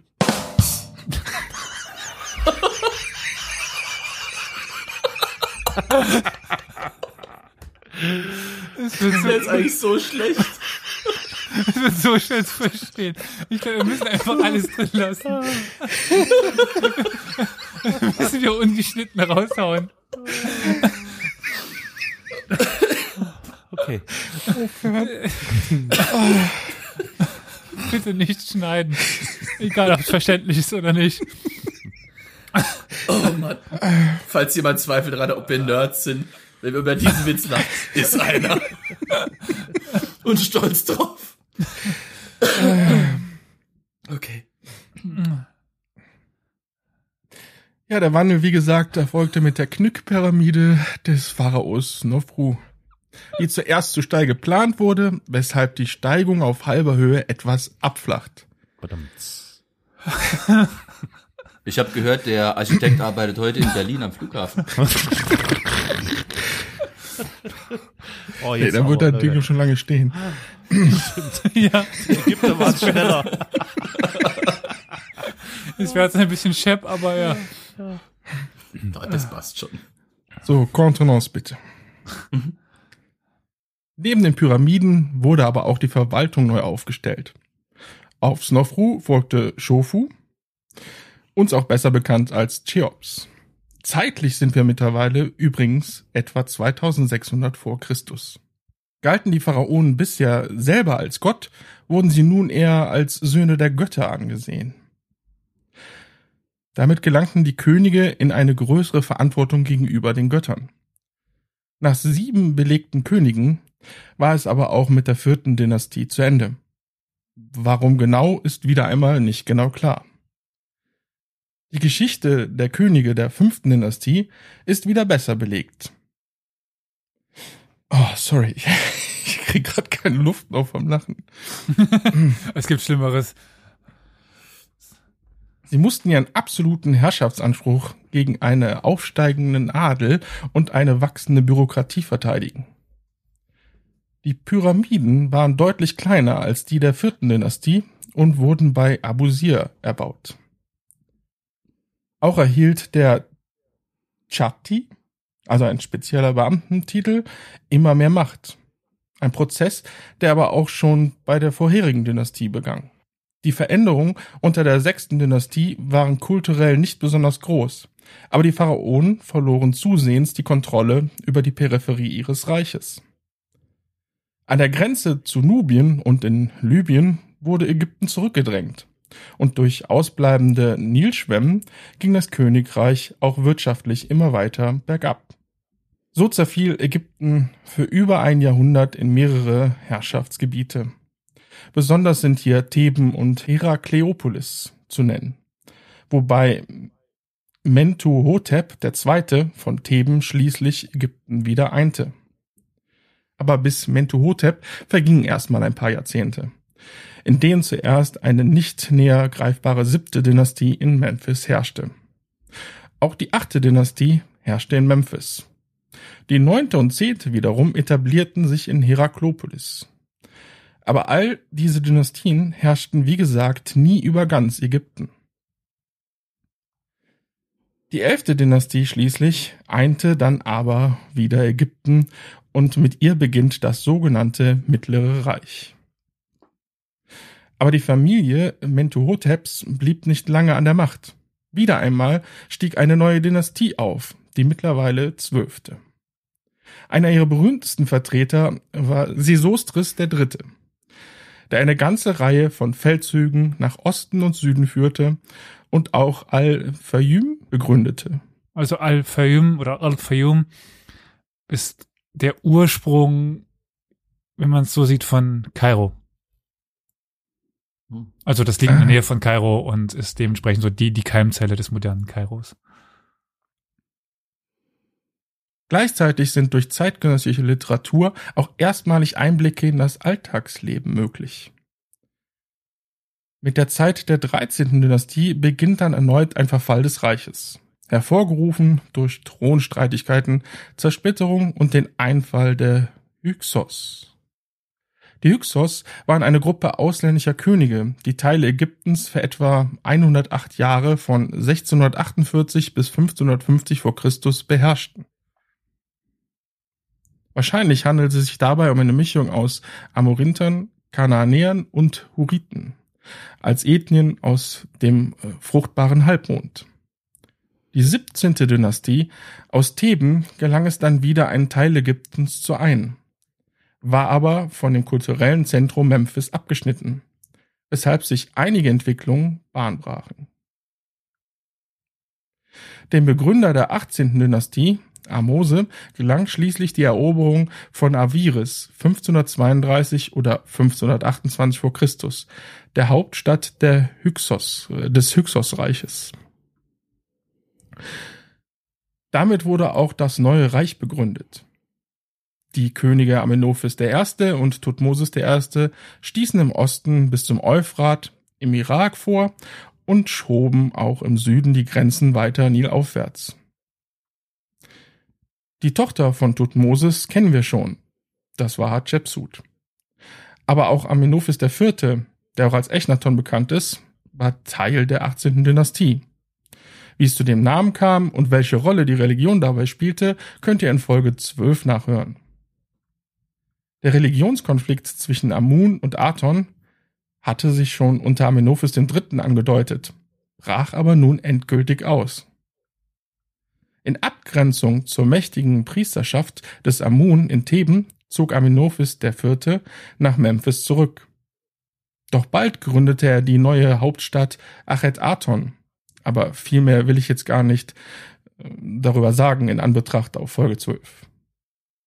Unter dem Sohn Amenophis IV., Tudej Amun, vollzog sich wieder eine Umkehr, wie er alleine am Namen zu erkennen ist. Amun kehrte zurück an die Spitze der Religion. Die nächsten Jahre waren geprägt durch den Konflikt mit den Hethitern im Norden, der durch Ramses II. mit einem Friedensvertrag beendet wurde. Ramses II. gehörte übrigens schon zur 19. Dynastie und von ihm wurde etwa der berühmte Tempel von Abu Simbel in Auftrag gegeben. Das ist doch, wenn ich jetzt sage Ägypten und Baudenkmäler. Ich meine, das sind die Pyramiden von, von Gizeh und es ist für mich der Tempel von Abu Simbel. Das sind die beiden so, die mir dann einfallen. Oder? Ja. Hab, habt ihr damit andere Fall. Assoziationen? Suezkanal. Ja, doch, sind auf jeden Fall einprägsame Bilder so, ne? Hm. Jetzt gerade auch beim Tod auf dem Nil oder so. In so Filmen immer wieder die Orte, die besucht werden. Ne? Ja. ja. Die Sphinx halt noch, ne?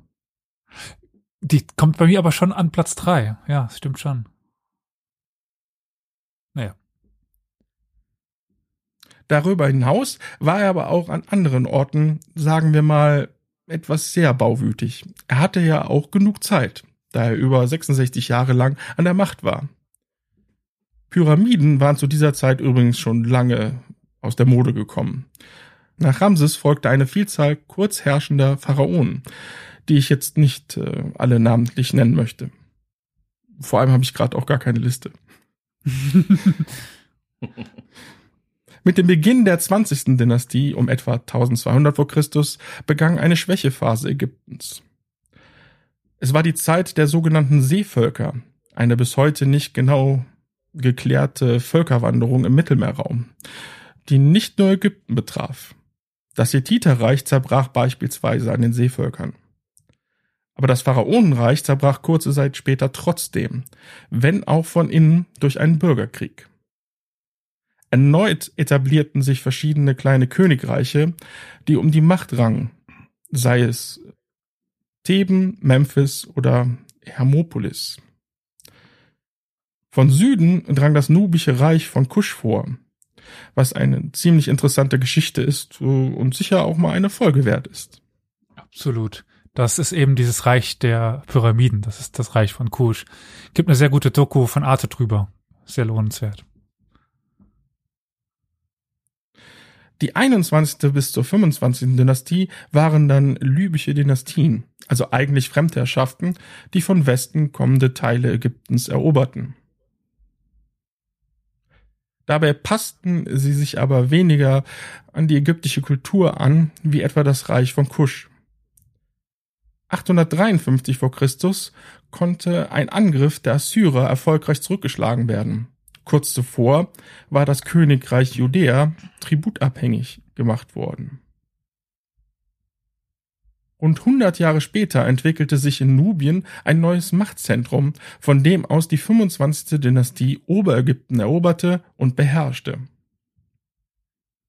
Die nubischen Herrscher griffen ganz aktiv auf alte Traditionen Ägyptens zurück, etwa den Pyramidenbau. Doch der Norden des Reiches wurde durch die Assyrer erobert. Diese setzten dort 664 vor Christus einen eigenen Pharao ein, Psametich I. mit Namen, der die assyrische Herrschaft abschütteln konnte. Assyrien sollte auch bald durch das neue babylonische Reich besiegt werden, welches von nun an die größte Gefahr darstellte. Da die 26. Dynastie oft auf griechische Söldner zurückgriff, nahm die griechische Kultur seit dieser Zeit starken Einfluss auf Ägypten. Am Horizont lag nun aber ein Weltereignis. Das erste transkontinentale Bündnis der Weltgeschichte. Sparta, Ägypten, Babylon und Lydien verbündeten sich gegen die Achameniden, beziehungsweise uns besser bekannt als Persien. Mit Mitte des fünften Jahrhunderts vor Christus begann sich dieses nämlich sehr schnell auszubreiten und für alle Reiche eine Gefahr zu werden. 525 vor Christus wurde dann Ägypten durch äh, Kambyses II. erobert. Das Ende der 26. Dynastie. Von nun an wurde Ägypten von Satrapen beherrscht, also persischen Beamten. Die weiteren Geschehnisse der Perserkriege erfahren wir dann im Kapitel zu den Griechen. Hier geht es erstmal weiter mit den Ägyptern. Etwa um das Jahr 400 vor Christus wurde Ägypten dann wieder unabhängig, denn das Perserreich begann zu zerbrechen. Von 341 bis 332 vor Christus wurde Ägypten nochmals kurzzeitig durch den persischen Großkönig erobert. Doch 333 wurde dieser bei Issos durch Alexander den Großen geschlagen, der danach auch wie bitte? Entschuldigung, dass ich wollte, ich uh, wollte dich nicht unterbrechen. Kennt ihr noch dieses alte Sprichwort, das wahrscheinlich jeder alte Geschichtslehrer einem beigebracht hat? 333 bei Issers Keilerei. Genau. Äh, ja, doch, schon mal gehört. Manch auch noch 753 Rumschlüpf aus dem Ei, gell? War dann auch noch. Mein Gott. Was ihr alles für Ja. Sprichwörter. Okay. Hm. Ja, wie gesagt, Alexander der Große, der äh, eroberte danach auch Ägypten. Und nach dem Tod Alexanders übernahm dessen General Ptolemäus die Macht in Ägypten und gründete damit die Dynastie der Ptolemäer, in der so gut wie jeder Ptolemäus hieß. Die größte Ausdehnung hatte das Reich unter Ptolemäus III., aber unter Ptolemäus IV. kam es, zu, kam es schon zur Erscheinung innerer Schwäche. Kleopatra der Siebte übernahm um 51 vor Christus die Macht von ihrem Vater Ptolemäus, Ptolemäus dem Zwölften und nahm ihren Bruder Ptolemäus den Dreizehnten zum Mann. So, ich glaube, wir haben wir gleich auch alle durch, hoffe ich. Ja, ja, es ist die letzte. Wie es dann weiterging, ist äh, vielen bekannt. Also die Geschichte um Caesar und Kleopatra. Daher möchte ich an dieser Stelle nur kurz erwähnen, dass Ägypten von nun an unter römischer Herrschaft stand und wir uns erstmal weiter bewegen. Und zwar nach Indien, würde ich sagen, und schauen uns an, was dort in der Antike passierte. Ja, also ab nach Indien. Wo fangen wir dort an? Natürlich mit Mahishmati. Äh, nein, das war jetzt nur eine schlechte Filmanspielung. Was Auf war die das jetzt für eine Filmanspielung, bitte? Bahubali. Sorry. König der Löwen oder? Nein, nein, das ist ein Film, ein indischer Film, einer der äh, teuersten indischen Filme aller Zeiten, Bahubali 1 und 2. Äh, Ah, Geht über diese- So, ach nee, ich dachte, das wäre so ein Action. Gerüchte sagen, außerhalb von Indien haben nur Elias und seine Freunde diesen Film bisher gesehen. Elias hat Freunde? und uns dabei herrlich äh, amüsiert. Seine Freundin, nicht seine Freunde. Den- Also, Entschuldigung, das habe ich akustisch nicht. Man verzeihe mir. Äh, ja, also die Steinzeit und Bronzezeit in Indien, darauf möchte ich jetzt gar nicht näher eingehen, weil äh, darüber sehr wenig bekannt ist. Also beginnen wir mit der sogenannten vedischen Zeit, die mit der Einwanderung der, Achtung, Arier um etwa 1500 vor Christus begann, also der Indoeuropäer. Was Es das entwickelte- mit- Achtung, das, das habe ich jetzt nicht ver- was. Ja, Dein innerer Deutscher soll jetzt, äh, soll so. jetzt die Hacken zusammenschlagen so. und die Brust Ah. rausstrecken. Deswegen habe ich gerade eine Erektion gehabt. Okay, sorry. Gut. Dann, Gab es nicht eine Folge, wo das kam? Ja, Was? das Karol. äh, war aber. mit Erektion. Äh, du meinst die Folge über das äh, nationalsozialistische Perserbild mit den Ariern, die also auch in Mm. Persien verblieben. Also mit dem Land Iran, also das Land der Arier und so weiter. Genau. Und ein Teil, Spannenderweise werden doch in China im Moment so viele ähm, ähm, Uiguren? Mumien gefunden. Ach so. Nee, nee, Mumien gefunden. Ja, die Uiguren, das ist eine tragische Geschichte Ja, für was ja, anderes, ja. aber äh, die finden doch gerade in den letzten Jahren, wo jetzt auch einfach äh, infrastrukturell äh, die in Gebiete vorstoßen, wo schon seit Jahrhunderten nicht mehr viel los war. Und sie finden ständig Begräbnisse von erstaunlich hellhäutigen, blonden Menschen dort, hm, äh, wo ja quasi auch das, das Wanderungsbild der äh, Indoeuropäer äh, sich komplett umgestellt hat, ne? Weil es immer hieß von Europa oder von Afrika nach Europa, von Europa dann irgendwie äh, nach Indien und äh, dort blieben sie dann. Plötzlich ist es jetzt da so, äh, die wanderten auch nach China in die Richtung, etwa zeitgleich und äh, hoch in den äh, heute russischen Raum. ja, also äh, der Mensch wandert immer und jederzeit. Ich nicht. Wandern ist das Menschenlust. Also wir haben jetzt diese vedische Zeit. Es entwickelte sich eine Religion, beziehungsweise eigentlich mehrere Religionen, erste Königreiche, eine Schrift und auch schon das Kastensystem.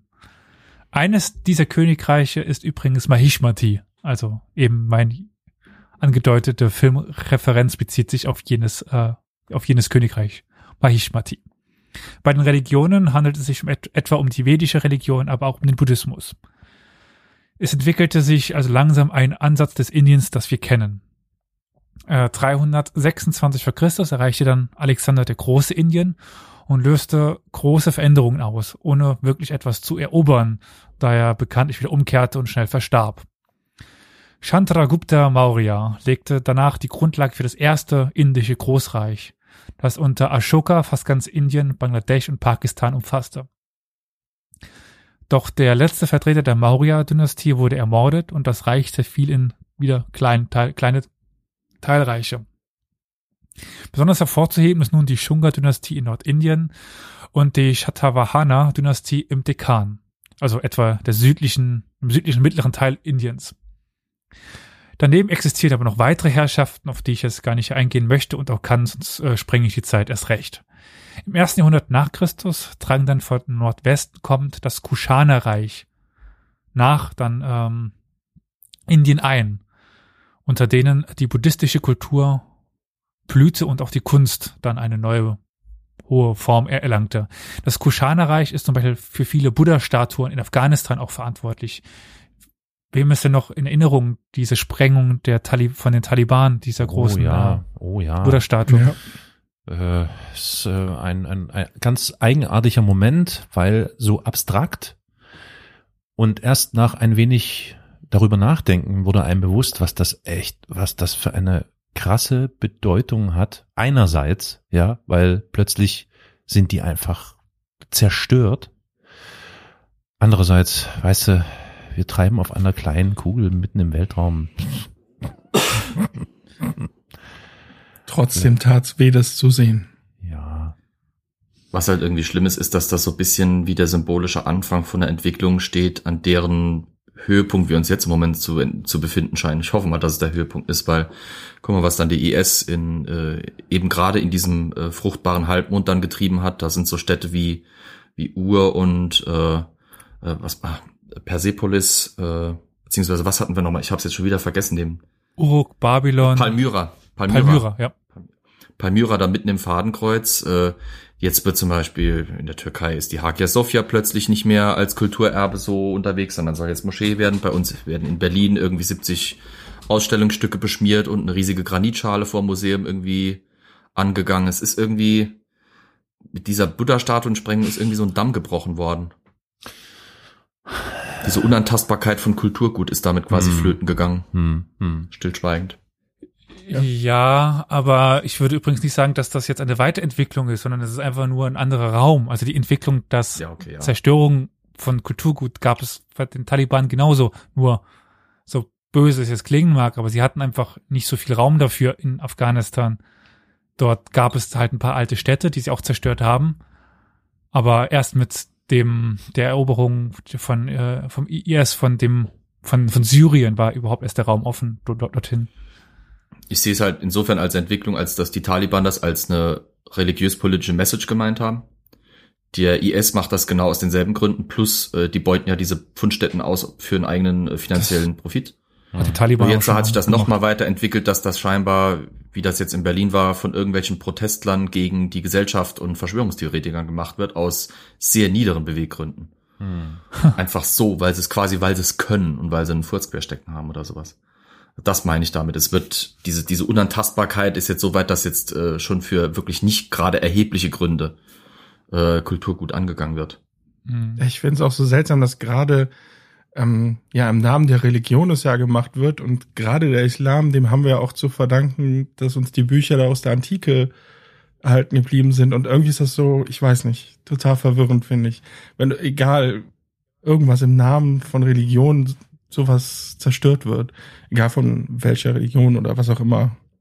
Ja. Alles, äh, was Extremismus, äh, Extremismus angeht, ist einfach, naja, Ja. macht einen traurig. Aber Kern, Scheiße. ja, äh, kehren wir zurück zu diesem Kuschana-Reich, was ich Ja. jetzt hier mal hervorheben will. Das kommt eigentlich aus, aus Baktrien, also aus Zentralasien.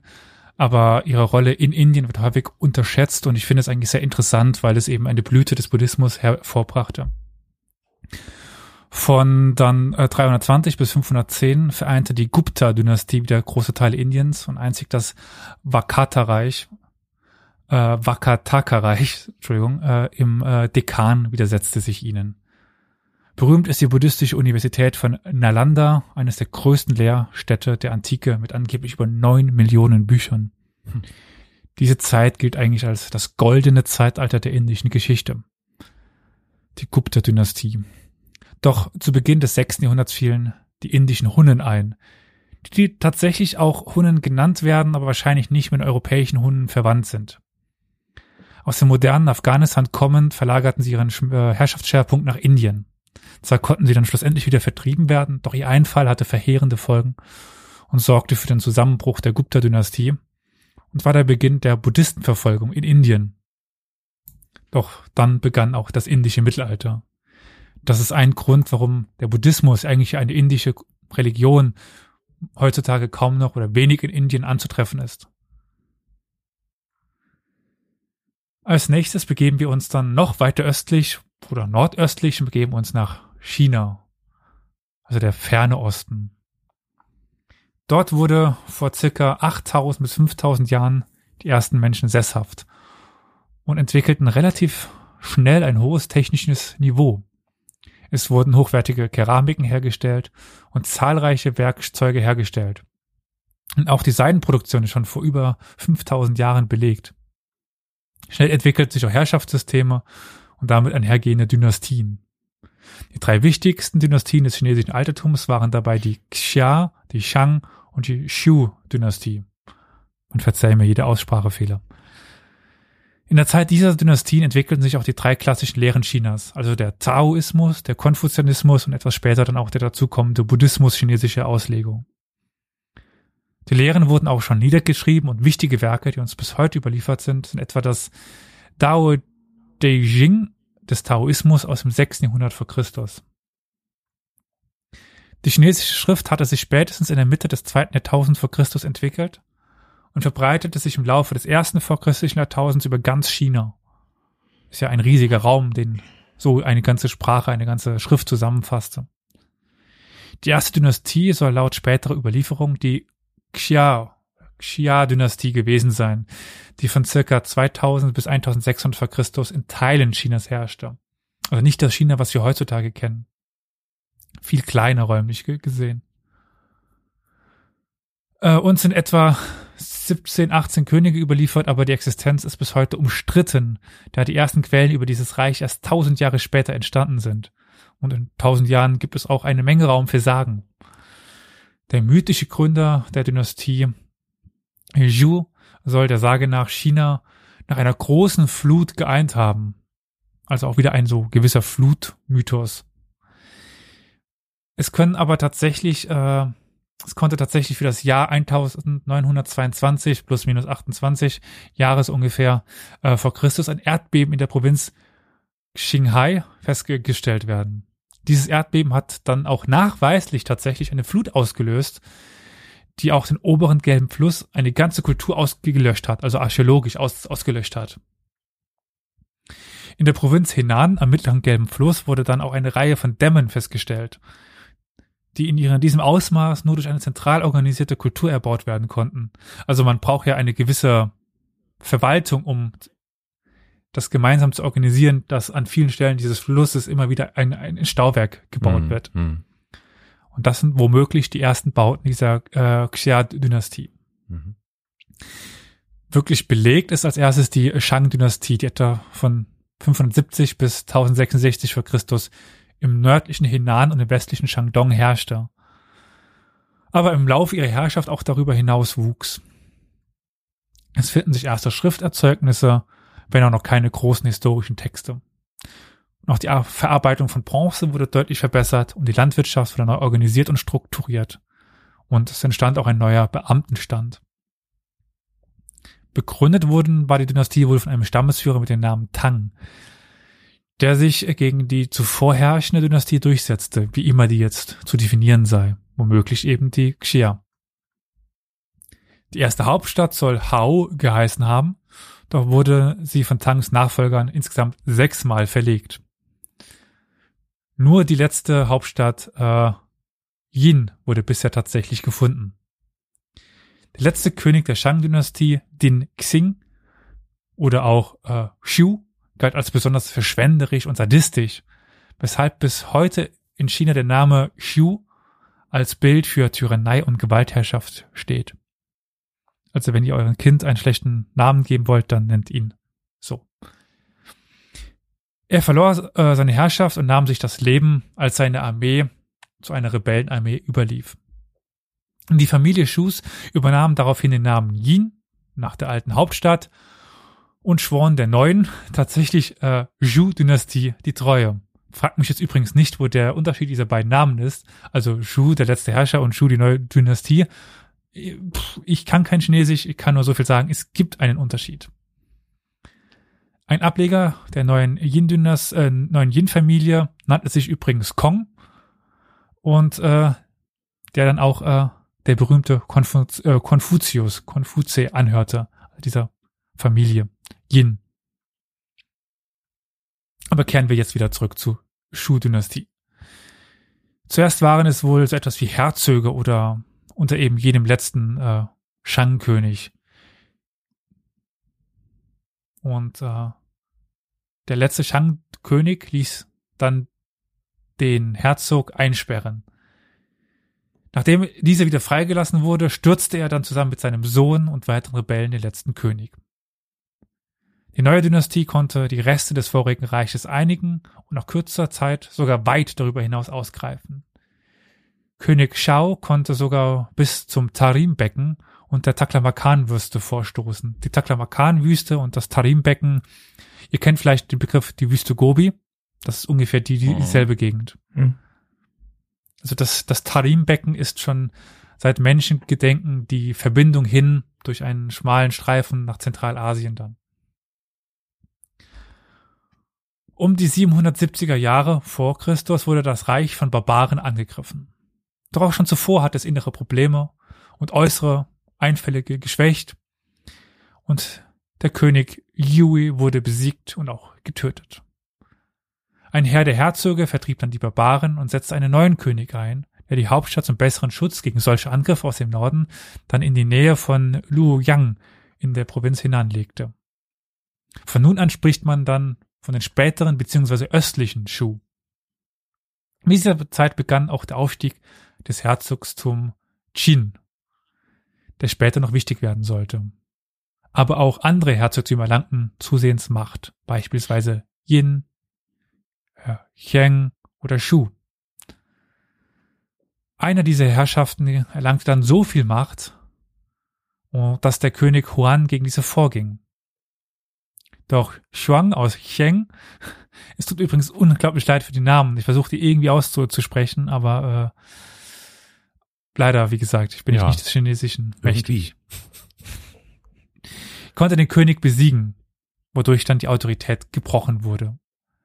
Daraufhin versuchten auch die anderen Herzöge die Macht zu ergreifen.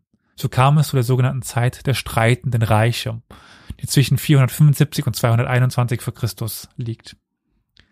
Spieler oder Be Besitzer des äh, Total War, der Total War Reihe kennen diese Zeit. Zu Beginn kämpften 16 Fürstentümer um die Macht. Auch wenn zeitgleich noch Schuhkönige existierten, aber de facto ohne Macht waren. Um 300 vor Christus gab es nur noch sieben Fürstentümer und schlussendlich sollte sich dann das Fürstentum Qin unter Qin Shi Huangdi durchsetzen. Qin Shi Huangdi. Qin Shi Huangdi, ja, genau. Qin auch, auch bekannt für die Leute äh, der Civilization-Reihe. Interessanterweise war es die Zeit der streitenden Reiche, die auch eine Blütezeit der chinesischen äh, Philosophie hervorgebracht haben. Also eben des Konfuzianismus. Also Konfutse lebte eben in dieser Zeit dieser streitenden Reiche. Unter der Qin-Dynastie wurde das Reich nun Kaiserreich, also Qin Ji war der erste, der sich Kaiser nannte, äh, noch größer als die Reiche der vorigen Zeit. Im Vergleich zum heutigen China waren sie aber immer noch klein. Es umfasste vor allem die Küstenregionen im Osten bis etwa zur Mitte des modernen Chinas. Die kurz herrschende Qin-Dynastie äh, tat sich vor allem durch den Ausbau der Bürokratie und des Beamtenapparats hervor. Von Qin leitet sich übrigens auch der Name China ab. Also Xin, China, das passt irgendwie überein, das hört ihr schon alleine im Namen. Schon nach dem Tod des ersten Kaisers, der übrigens im berühmten Mausoleum mit der Terrakotta-Armee beerdigt wurde, zerbrach das Reich wieder. Während der Herrschaft des zweiten Kaisers wurde der mächtige Kanzler Li Si durch äh, Xiao Gao abgesetzt und zum Tode verurteilt. Xiao Gao, ein mächtiger Eunuch des Reiches, übernahm das Kanzleramt und trieb den Kaiser in den Selbstmord. Dessen Nachfolger ließ er dann kurzerhand erstechen. Also ein ganz besonderes Exemplar der Menschheit, dieser Xiao Gao. Danach kam es, wen wundert es, zu inneren Problemen und Bauernrevolten, die der niedere Beamte Liu Bang für seinen Aufstieg nutzte. Der Aufstieg endete mit der Erhebung zum Kaiser und der Gründung der Han-Dynastie. Also Han ist, denke ich, auch ein Begriff, den viele mit China verbinden, die Han-Chinesen. Dieser Dynastie gelang es, das Lehnswesen abzuschaffen und die Macht weiter zu zentralisieren. Gleichzeitig konnte das Reich weiter vergrößert werden, zum Beispiel durch die Eroberung von Kanton, also, Süd, also Südchina. Oder dem Ausgreifen nach Zentralasien, wodurch es zu indirekten Handelskontakten mit dem Römischen Reich kam. Der Konfuzianismus wurde durch die Han zur Staatsphilosophie erhoben. Auch, es, auch wenn es in dieser Zeit zur Verbreitung des Buddhismus kam. Im Norden musste er sich dann gegen die einfallenden Reiterhorden erwehren, unter, gegen die unter anderem auch die chinesische Mauer erbaut wurde und weiter ausgebaut wurde. Um neun, von neun vor bis 23 nach Christus kam es dann zu einer kurzzeitigen Usurpation des Kaiserthrons, die aber durch die sogenannte östliche Han-Dynastie wieder beendet werden konnte. Um etwa 200 nach Christus begann dann aber auch die Han-Dynastie zu zerfallen und löste sich schließlich in drei Reiche auf. Einzig der Name Han als Bezeichnung für die Han-Chinesen ist bis heute erhalten geblieben. In der Zeit der drei Reiche kämpften die Dynastien Wei, Shu und Wu gegeneinander und versuchten den jeweils anderen zu unterwerfen. Beendet wurde diese Zeit durch den Wei-Minister Sima Yan, der den letzten Wei-Kaiser absetzte und die beiden anderen Reiche besiegte. Er begründete so die Yin-Dynastie, die sich aber mal wieder, die Dynastien lösen sich schnell ab, nicht wirklich lange halten konnte.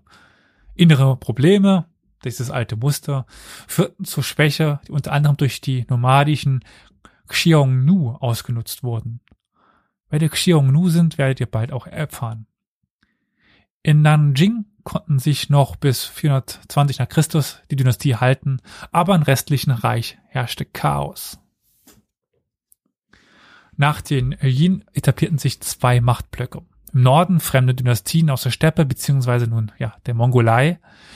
Im Süden wiederum verschiedene chinesische Königreiche, die um die Zentralmacht kämpften. Und damit sind wir auch im, etwa am Ende des Euro, der europäischen Antike angekommen, die zwar eigentlich jetzt nicht auf China zu übertragen sein kann, werden darf, aber der Einfachheit halber mache ich hier jetzt mal äh, ein Ende für die chinesische Zeit. Technologisch waren die Chinesen damals Europa übrigens haushoch überlegen. Man kannte schon Gusseisen, Papier, Porzellan, Magnetkompass, äh, Buchdruck und das Schwarzpulver. Also Erfindungen, die in Europa teilweise erst in der Neuzeit dann ankamen. Aber ich würde sagen, wir begeben uns jetzt mal ein paar Jahre zurück und nach Europa, weil oh ja. da können wir auch mal wieder hingehen. So ist ja nicht ganz so unwichtig zu den Anfängen der Griechen. Also vielleicht sollten wir den Zuhörern jetzt mal einfach sagen, falls ihr das Gefühl habt, dass es langweilig geworden ist oder so, das hat einfach den Grund, dass äh, ich bin, ich überlege gerade, haben wir überhaupt schon äh, irgendwelche Dynastien, chinesische, haben wir noch gar nicht behandelt bisher, ne? Nein. Oder? Ja, genau, so. Aber, aber, aber, wir können in die Zukunft schauen. Wir sind ja fähige Magier. Ich weiß, dass wir in Zukunft eine Dynastie besprechen werden. Aha. Oho. Ja, also so, ne? dementsprechend, ne? dann, okay. äh, wenn dann, oh, das, jetzt, ich weiß nicht, wie, in wie viel Folgen die hundertste erscheint und wie wir das benennen werden, aber es könnte vielleicht die hundertzweite, hundertdritte werden, wo es dann Hexer tatsächlich steinigt ihn. um chinesische Geschichte geht. Also, äh, ja. Das kommt noch. Ja, ja. Geduld. Gleich kommen wir zu einem Thema, das uns allen wohl bekannt ist. Also zumindest zum Teil oder irgendwie, also mehr als wahrscheinlich. Man hat's mal wir haben gehört. alle schon mal Tzatziki gegessen. Ja, exakt so. Ja. Was machst du so? Ich trinke. Okay, lass mal das. Aber wo beginnt denn die griechische Geschichte? Ja, lieber Karol, schön, dass du das fragst. Wir begeben uns auf der Suche nach dem Beginn auf eine Insel, also gehen oder äh, schwimmen nach Kreta. Etwa um das Jahr 3600 vor Christus finden sich dort erste Spuren von Besiedlung im Ostteil der Insel. Wahrscheinlich dort, weil an diesem Punkt der Schnittpunkt des Handels zwischen Ägypten und Kleinasien lag. Bald entwickelte sich auch eine erste Hochkultur mit dem Zentrum Knossos, Phaistos und Malia. Wart ihr schon mal da?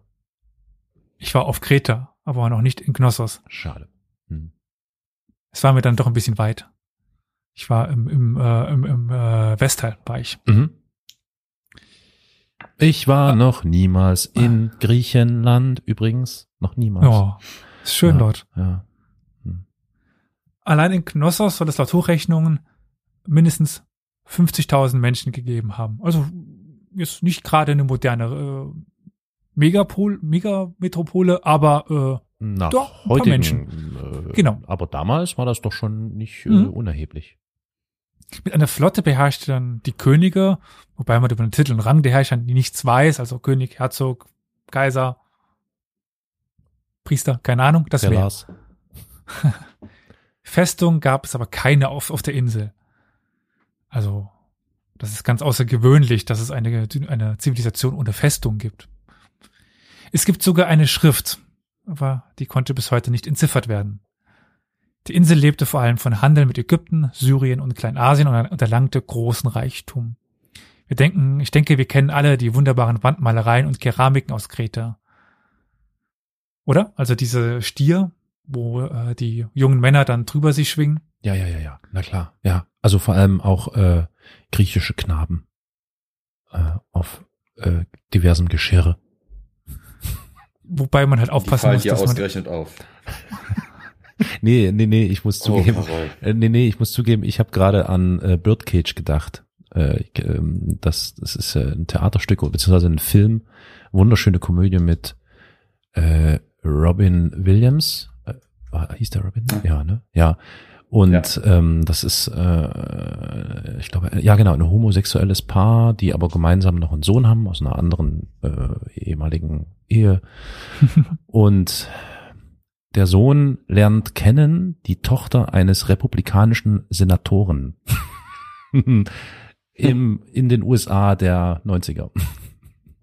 Und nun versuchen die ihre, ihre, quasi ihre Homo-Städte, weil die unten drunter noch einen Transvestit-Club betreiben, in eine möglichst, möglichst konservative und reaktionäre Heimstatt umzugestalten, damit bei einem Besuch des Senatoren, des Republikaners, nicht wirklich die Welt zusammenbricht, weil das ist nicht vorstellbar.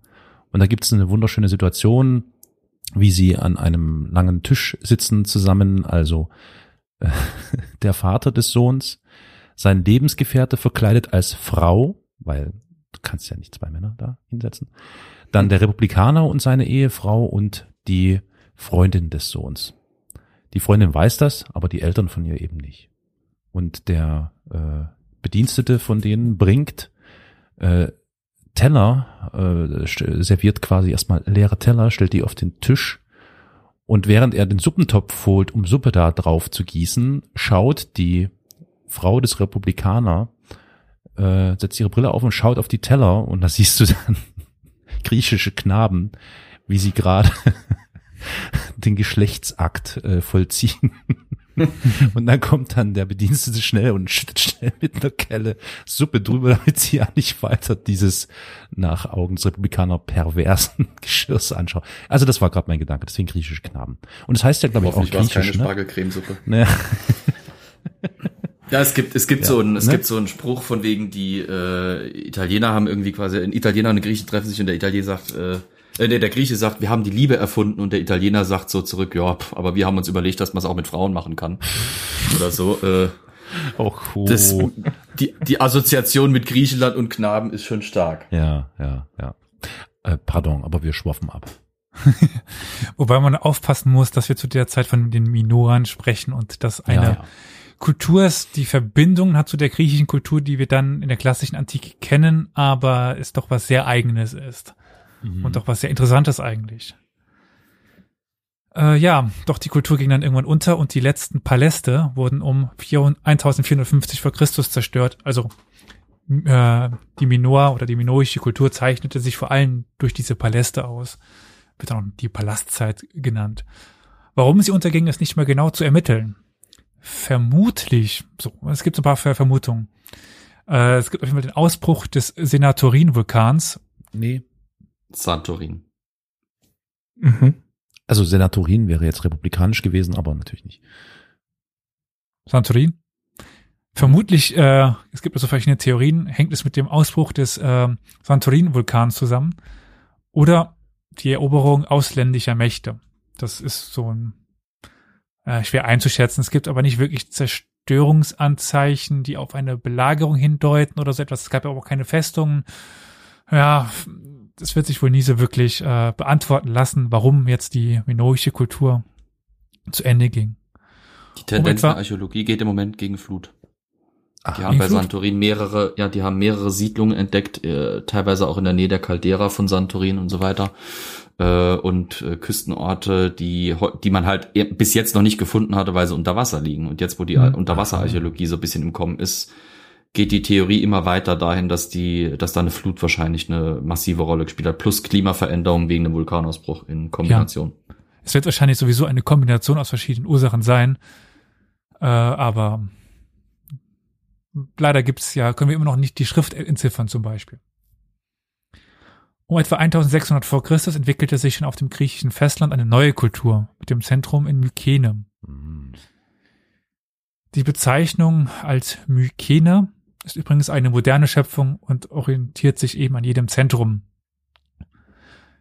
Die mögliche Selbstbezeichnung war der, der Archaia, aber die ist erst von Homer verwendet worden. Also weiß man nicht, ob er sie aufgegriffen hat als Selbstbezeichnung oder ob er sie wieder als Fremdbezeichnung verwendet hat und man einfach nicht weiß, wie sie sich selbst genannt haben. Aber wir nennen sie Mykena, Homer nennt sie Achaia. Die Schrift der Mykena ist anders als der, als die der Minoa von Kreta entziffert worden. Warum wir auch tatsächlich deutlich mehr über die Geschichte dieser ersten Hochkultur auf europäischem Festland wissen. Wobei aufgrund der wenigen Texte, die vor allen Dingen administrativer Funktion sind, die der Erkenntnisgewinn dann leider doch begrenzt ist, aber zumindest mehr als das wir über Minora wissen. Die ersten beiden Perioden der Mykener sind äh, vor allem in der archäologischen Zeit, also äh, das heißt, wir wissen vor allen Dingen etwas über Gräber, über Keramiken, äh, über äh, Palastbauten, solche Sachen. Die spätmykenische Zeit von 1400 bis 1200 vor Christus stellte dann den Höhepunkt der mykenischen Kultur dar. Einzelne regionale Zentren erlebten einen starken Aufschwung, allen voran eben, ja, Mykene. Ob es einen König gab oder wie viele kleine Zentren irgendwie Macht hatten, ist schwer zu beantworten. Mykenische Quellen können die Frage nicht wirklich beantworten, weil mh, hm, der Begriff nicht eindeutig ist und nicht eindeutig zugeordnet werden kann. Es lässt sich nur erahnen, ob es einzelne Herrschaften gab und wie die Abhängigkeitsverhältnisse zwischen diesen Herrschaften gab. Die Linear B-Schrift, das ist die Schrift der Mykener, lässt da halt viel zu viel Interpretationsspielraum, wie ich schon erwähnt habe.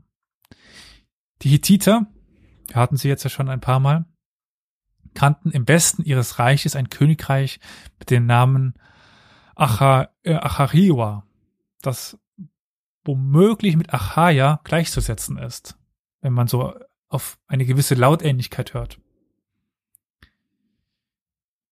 Daher gibt es die Vermutung, dass ein Königreich in Mykene oder Theben gab, das lose über die anderen Reiche herrschte.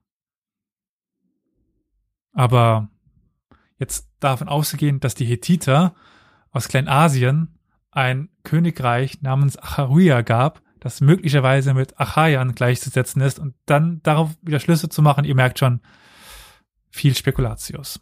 Hm. Doch auch Mykene fand irgendwann ein Ende. Genauer gesagt um etwa 1200 vor Christus, wie im Fall der Minor, Minor aus unbekannten Gründen. Es wird vermutet, dass womöglich die einwandernden äh, Doria dafür verantwortlich waren, aber diese These wird mittlerweile als veraltet angesehen. Der momentane Stand der Forschung geht von einer Mischung aus inneren Problemen, Erdbeben und den Auswirkungen des, ja, von Angriffen der sogenannten Seevölker, äh, die auch zum Verfall des Hittiterreichs und in Ägypten eine Rolle gespielt haben. Äh, kurze Frage, was genau sind denn die Seevölker gewesen? Ich glaube, ich komme darauf später nochmal zu sprechen, aber ich kann schon mal ein bisschen vorausgreifen. Oh, danke. Also Seevölker sind eine nicht genauer zu fassende Gruppe von wandernden Völkern, mhm. die über das Wasser kommen und in also im Hethiterreich äh, im Hethiterreich auftreten, in Ägypten auftreten, in Griechenland auftreten mhm. Und dort Strukturen zerstören. Interessant. Hat das was mit den Phöniziern zu tun oder das nee. ist nur Handel, ne? Das, die, auch, auch die Phönizier treffen auf diese Seevölker. Seevölker. Ah, okay. Mhm, okay. Gut möglich, dass das, was die, was die Piraten bei den Römern dann noch waren, wo Cäsar ja, ja dann mit in Berührung kam, dass das auch noch Reste von solchen Seevölkern waren. Mhm. Also quasi auf dem Mittelmeer und in der Levante nomadisierende Küstenstämme, die irgendwann anfangen, so bisschen Wikingermäßig mhm. fast schon auf Raubzüge aus zu sein und sich quasi dadurch äh, zu, zu unterhalten, zu finanzieren, zu ernähren, etc. Ja. Mit rotem Bart. Also piratisch. Ja, sowas in der Richtung. Aber wo wir gerade bei den Phöniziern waren, die können wir uns, denke ich, jetzt mal noch ganz kurz genauer anschauen. Die sind ja im ersten Jahrtausend vor Christus in der Levante greifbar. Levante ist jetzt ein schwieriger Begriff, weil Levante eigentlich alles bezeichnen kann, also die gegenüberliegende Küste meint jetzt aber Syrien und Kleinasien, Israel, diese Gegend dort, Palästina. Mhm. Es gibt kein wirkliches Zentrum dieses Reiches, sondern es ist eine, die Region war geprägt von vielen Stadtstaaten wie Akko, äh, Byblos, Beirut oder Tyros. Nach der Zerstörung von Ungarit, das ist die Hauptstadt der Hethiter, durch die eben erwähnten Seevölker, stiegen die Stadtstaaten zu den wichtigsten Handelsorten auf, wodurch auch der Reichtum der Phönizier begründet ist. 883 vor Christus griff dann König Assur-Nasirpal II. von Assyrien auf die Levante-Küste aus und die phönizischen Städte wurden tributabhängig. So konnten die Städte weiter eigene Politik betreiben, also vorwiegend Handel. Das blieb auch während der babylonischen Zeit so. Und Alexander der, unter, der Große unterwarf dann die Stadtstaaten gänzlich und gliederte sie in sein Reich ein. Das ja nur von kurzem Stand war, aber die Satrapen, also die Nachfolger von Alexander, äh, ermöglichten dann kein Wiedererstarken dieser Städte und sie verloren ihre Eigenständigkeit und sollten sie auch nicht wiedererlangen. Äh, kehren wir aber wieder zurück nach Griechenland. Dort äh, haben wir ja von dem Untergang der Mykener gehört. Aber wie ging es denn dort weiter? Dann übernehme ich doch jetzt mal das griechische Zepter, äh, den griechischen Honig. Äh, ab etwa 1200 vor Christus wanderten dort, wie Elias schon erwähnte, die Dorier aus dem Norden kommend auf die Peloponnes ein. Wahrscheinlich stammten sie aus Makedonien und Teilen Epirus und wurden womöglich von dem Einfall von Thessalia dort vertrieben. Die alte Forschungsthese, dass diese Einwanderung die mykenische Kultur zerstört hätte, gilt mittlerweile als widerlegt. Als wahrscheinlich wird hingegen angesehen, dass die Dorier nach und nach weiter nach Süden wanderten. Ein weiterer Stamm dieser Zeit waren die Aioler, die zu dieser Zeit ebenfalls wanderten, und zwar von Thessalien nach Nordwestkleinasien, wo sie die griechische Kultur verbreiteten. Gleichfalls wanderten auch die Ioner nach Kleinasien aus, die spätestens im siebten Jahrhundert vor Christus die Vormachtstellung übernommen haben. Kennt ihr vielleicht zufälligerweise diese Begriff Doria, Ionia, Aeolia? Von den Säulen. Genau, das Warte, ist ganz äh, was für, interessant. Was für, was für Säulen denn bitte? Es gibt, Es gibt- äh, ja, Es gibt in der griechischen äh, Architektur drei klassische Säulentypen. Das eine ist, die frühesten sind, glaube ich, die ionischen, dann kommen die dorischen und dann die korinthischen. Das ist also im Prinzip der obere Abschnitt von der Säule, wo das so schön verziert ist. Und da gibt es, wie gesagt, diese drei feststellbaren Klassen und daher kenne ich dorisch, ionisch. Äh, das sind diese relativ simple mit diesen Voluten, so, also so wie so, wie so Zimtschnecken gezwirbelt, beziehungsweise ganz einfach abgeschlossen. Ich weiß aber nicht, müsst ihr mal googeln, damit ihr mal die Bilder vor Augen habt. Ich weiß jetzt auch nicht mehr genau, welche rum.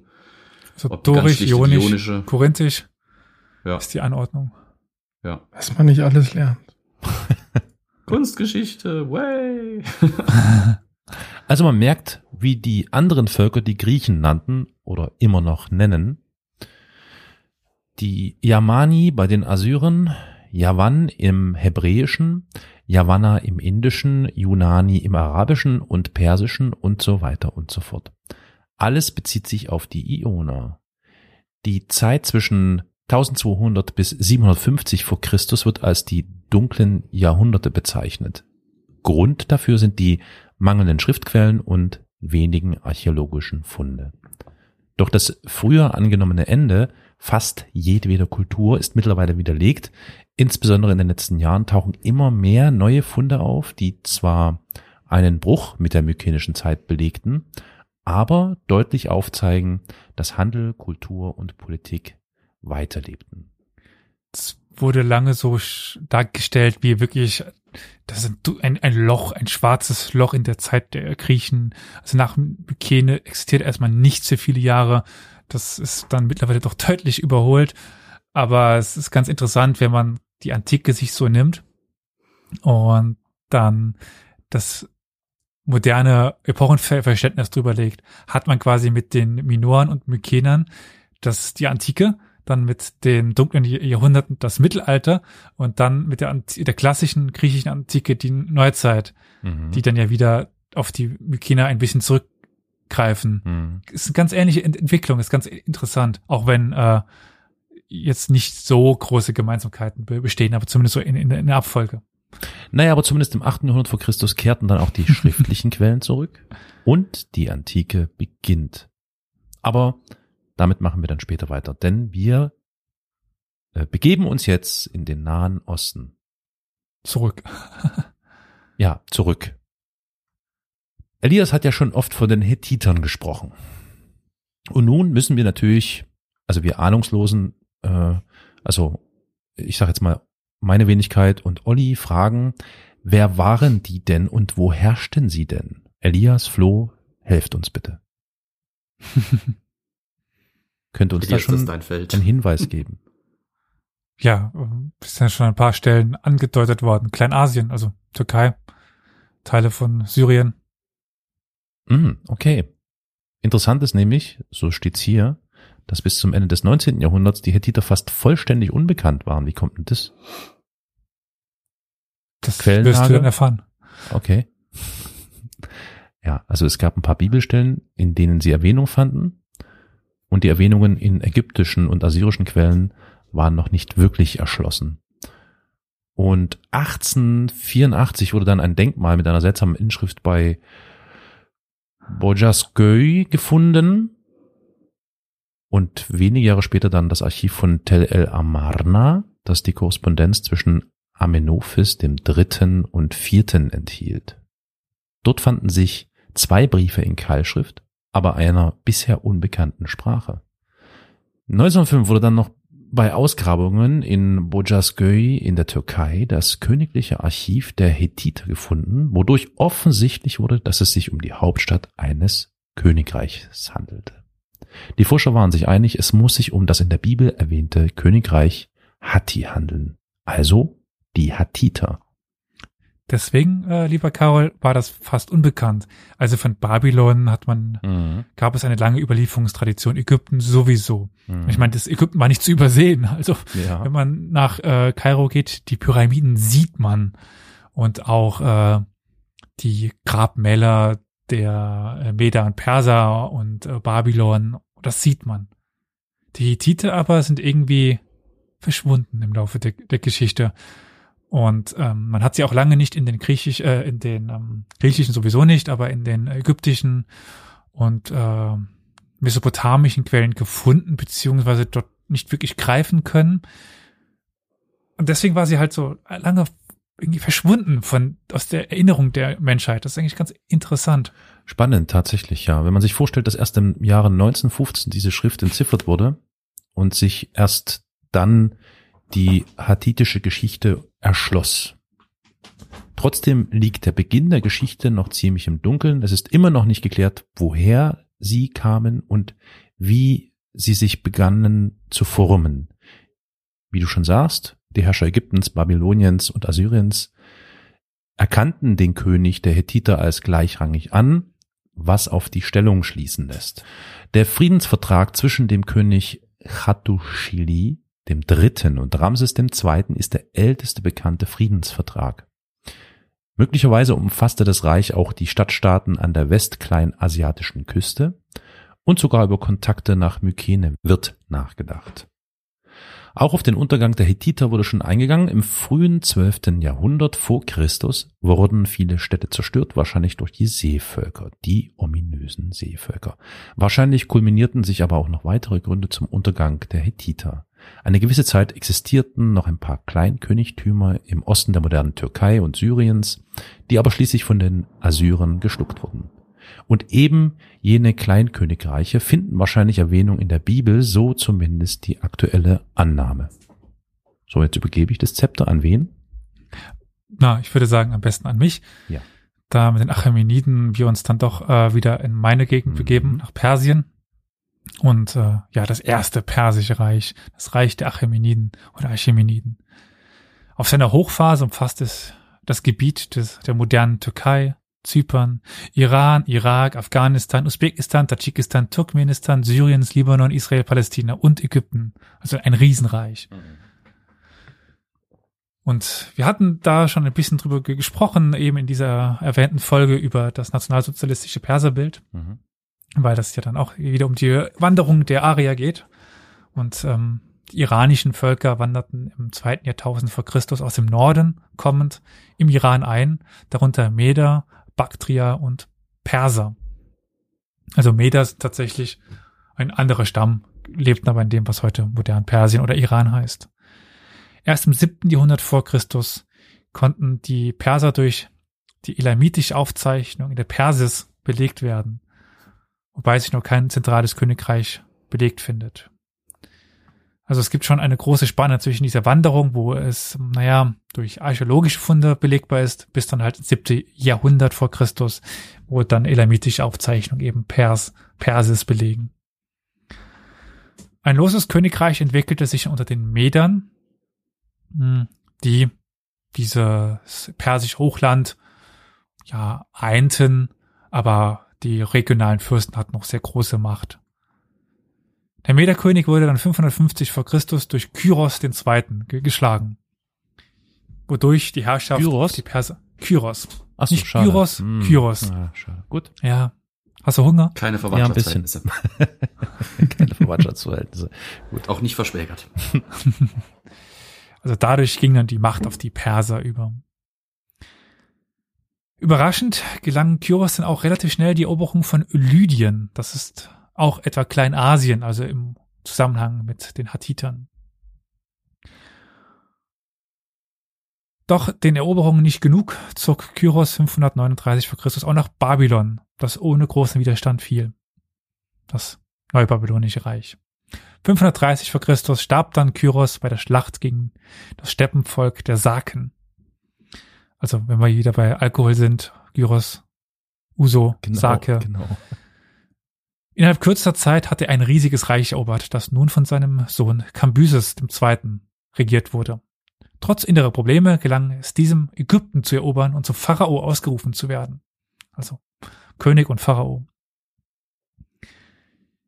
Doch auf dem Rückweg nach Persien, wo sich Kambyses Bruder erhoben hat, starb der König der Meder, Perser, Lyder und Ägypter. In den folgenden Wirren übernahm jemand die Macht, den viele, denke ich, vom Namen her zumindest kennen, Darius.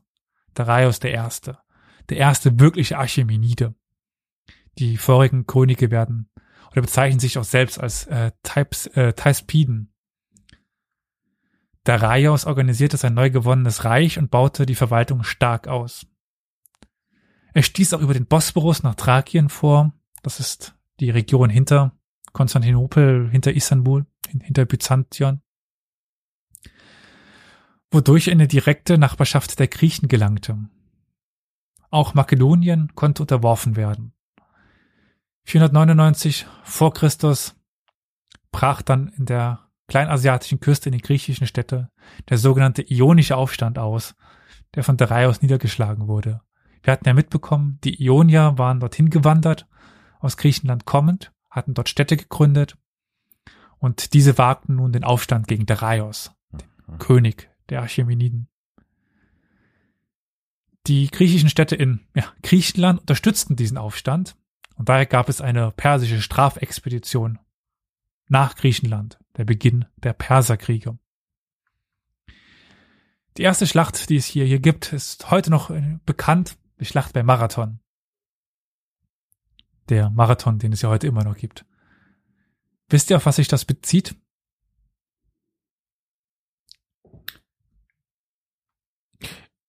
Den Meldeläufer. Meldeläufer? Mhm. Der nach Der- Athen gelaufen ist oder umgekehrt. Ne? Genau. Der, Um der Bote, zu der sagen- von Marathon genau den Sieg der Schlacht verkünden sollte, hat innerhalb von kürzester Zeit äh, diese, wie viele Kilometer sind es? 48? 42 knapp, ne? oder 42 etwa zurückgelegt und deswegen wurde dann in Memoriam quasi der Marathonlauf bei den Olympischen Spielen mit eingeführt. 42,195 Kilometer. Entschuldigung, Genau. war nicht genau genug. Metern sein. also Ich wusste auch nicht, ich musste nicht bis zur dritten Nachkommastelle, also echt. Das ist das wirklich. Äh. Auf jeden Fall bei Marathon siegten die Griechen gegen die Perser. Und nach dem Tod von Darius 486 vor Christus vernachlässigte sein Nachfolger erstmal die, die Westgrenze, weil wer braucht schon Westgrenzen? Und sein Nachfolger ist, denke ich, noch berühmter als sein Vater, noch berühmter als sein Vater, Xerxes der Erste. Ich meine, jeder, oder hat jeder den Film 300 sich Das angeschaut? ist der mit dem Nasenring, ne? Genau. Der nackte Bling-Bling-Riese. Ja, Ah, Das ist auf jeden Fall Xerxes. Oder auch eigentlich nicht. Egal. Aber dann brach er aber auch 481 vor Christus nach Griechenland auf, um dieses zu unterwerfen. Aber auch er konnte zurückgeworfen werden. Berühmt ist dann auch eben diese Schlacht, in der es in dem Film 300 geht, die Schlacht bei den Thermopylen. Es war aber eigentlich gar nicht der Sieg, weil, naja, die Schlacht bei den Thermopylen wurde verloren. Gewonnen wurde aber dann bei Salamis. Carol, immer noch Hunger? Ach, oh, das ist mir gar nicht eingefallen, da ich, es, komisch. Ich esse eigentlich kein Fleisch und ähm, bei Okay. Gyros, aber Salami, ach man, ja, okay. Hm. Und Plataiai. Also Salamis und Plataiai sind die beiden Siege. Einmal zu Land in Plataiai und einmal zu Wasser in Salamis oder bei Salamis. In den folgenden Jahren verloren die Perser alle griechischen Städte und gerieten so in die Defensive. Nun blieben die großen Expansionen aus. Nachfolger Xerxes versuchten hauptsächlich die bisherigen Gewinne zu erhalten und zu verwalten. Unter Artaxerxes II. fiel dann Ägypten vom Reich ab. Nach den korinthischen Kriegen akzeptierte der persische König dann auch formal den Verlust der griechischen Städte in Kleinasien. Unter Artaxerxes wurden auch einig, einige Gebiete im Osten verlustig, worüber wir aber sehr schlecht informiert sind. Insgesamt sind die Quellen über den Westen weitaus reicher als die über den Osten des Reiches. Dann, wie so häufig jetzt schon in Griechenland, bei den Ägyptern und jetzt auch bei den Persern, taucht Alexander der Große auf. Hm. Besiegt, wir kennen es, das Persische Reich in einem Handstreich, also in einer Geschwindigkeit, die es so eigentlich nie mehr gab. Und mit äh, einer überlegenen Taktik, so heißt es, dass also die Kultur und die Verwaltung des Achämenidenreiches sollte sich aber noch lange halten und Persien bis heute eigentlich prägen. Also die Achämeniden hatten so einen großen kulturellen Einfluss, dass der Einfluss noch sehr lange zu spüren war. Ich meine alleine wie die Nachfolger von äh, Alexander dem Großen heißen, das nie, das nie Satrapen. Satrapen ist ein persisches Wort. Also danach wurde, gab es eine Vermischung von persischer Kultur und griechischer und das ist eigentlich das, was wir dann unter der hellenistischen Zeit kennen. Mhm.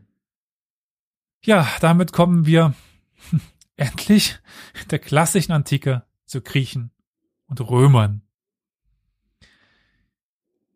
Da wir ja jeweils eine eigene Übersichtsfolge haben zu Griechen und Römern, werde ich auf die jetzt nicht in alle Ausführlichkeit eingehen, aber beim äh, Schreiben ist mir das dann doch aufgefallen, dass ich äh, dann doch um, auch schon bis hierhin einige Zeit verbraucht habe. Wenn ich jetzt mal so schaue, wie viele Seiten ich bis hierhin hatte, da dachte ich, dass als damals tippe ich, dass ich schon zwei Stunden Aufnahme bis bis dahin habe. Ja, ist denn Haben nicht falsch wir. gelegen.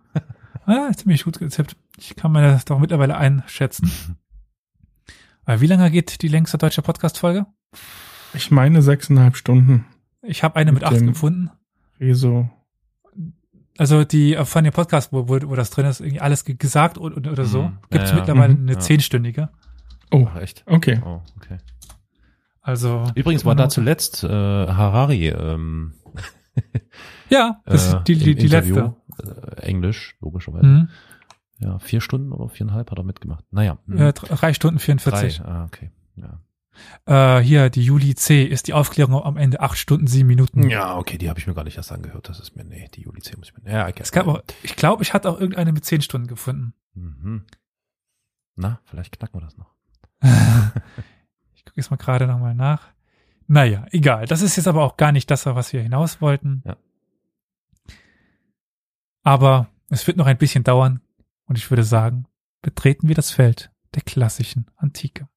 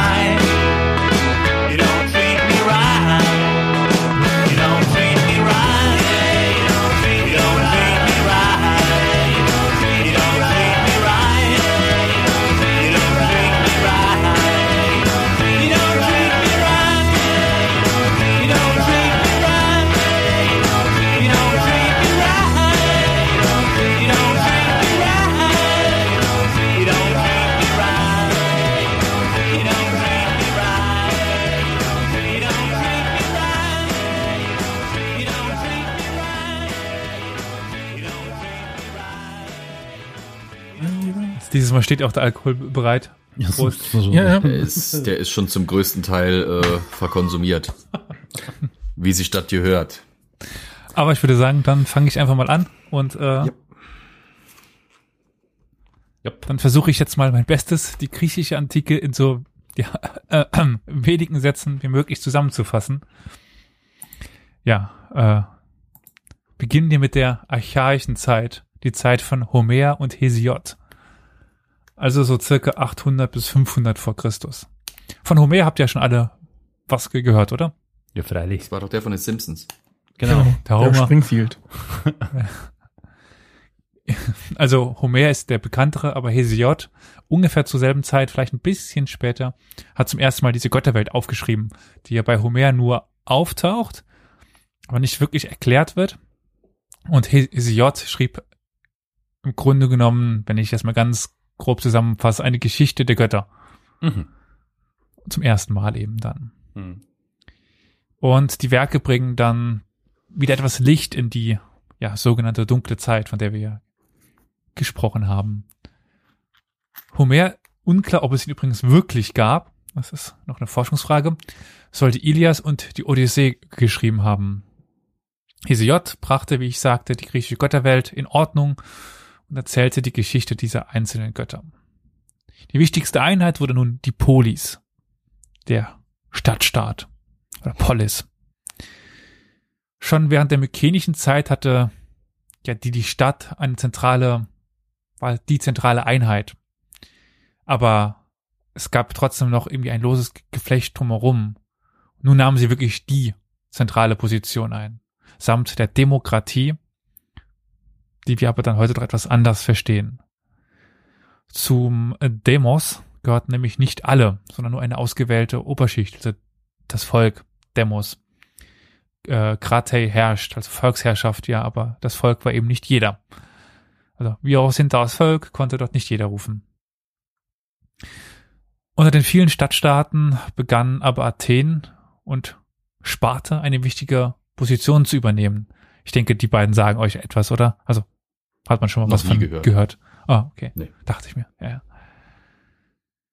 Gleichzeitig zu den neuen Organisationen in Griechenland begann auch die griechische Kolonisation des Mittelmeerraumes. Also eigentlich vom Schwarzen Meer bis nach Spanien gibt es dann griechische Siedlungen, neue Siedlungen. Besonders wichtig dabei Sizilien und Unteritalien. Also Griechisch wurde damals wirklich zu einer verbindenden Sprache im Mittelmeer. Aber eine einheitliche Führung gab es nicht. Die neu gegründete Stadt stand meist nur lose im Kontakt mit der Mutterstadt, betrieb aber eigenständige Politik. Durch diese naja, Ausbreitung kam man dann auch im vermehrten Kontakt mit dem Nahen Osten. Von den Phöniziern übernahmen die Griechen dann das Alphabet und gestalten diesen passend um. Auch wenn es ja immer heißt, die Phönizier brachten uns das Geld, aber warum so wenig? Sie haben uns auch das Alphabet ge gebracht. Wisst ihr, warum Alphabet? Also was das eigentlich heißt? Sind das nicht die ersten zwei Buchstaben? Aleph und Bet oder sowas? Wie, im- wie im Hebräischen Ja, auch? ja, klar. Wie Stimmt, im, Alpha im Arabischen, Beta, ja. im Hebräischen, Oder im, Arab im ja, Griechischen. Ja. Ah. Hm, ja. Genau, das ist das Alphabet. Aber was ist mit dieser Linie A und Linie B? Da kommt da auch noch irgendwas. Hm. Linie A und Linie B waren ja, also Linie A bei den Minoren und die Aber- Mykener waren die Linie B. Das war eine ganz eigene Schrift, die danach ausgestorben ist. Ist wirklich, ah, okay, gut, das spielt hier gar keine nicht mehr Rolle mehr. verwendet. Nee, okay. Nee. Gut. Ich meine, schön wär's, dann könnten wir zum Beispiel vielleicht Linie A mal entziffern, aber nee, Hm, ja. gibt es leider nicht. Äh, durch diese Kontakte erlebte auch die Philosophie und die Wissenschaft einen enormen Aufschwung. Um hier erstmal ein paar Namen zu droppen. Thales von Milet, Pythagoras, Heraklit oder Demokrit. Könnten dem einen oder anderen schon was gesagt haben. Pythagoras, Mathe. Genau. Im Politischen gab es aber im 7. und 6. Jahrhundert die Entwicklung auch der Tyrannis. Dum, dum, dum. Saurus Also- Rex. Klingt jetzt erstmal äh, hart, aber es meint erstmal ganz wertneutral die Alleinherrschaft. Im griechischen Fall dann meist die eines Aristokraten.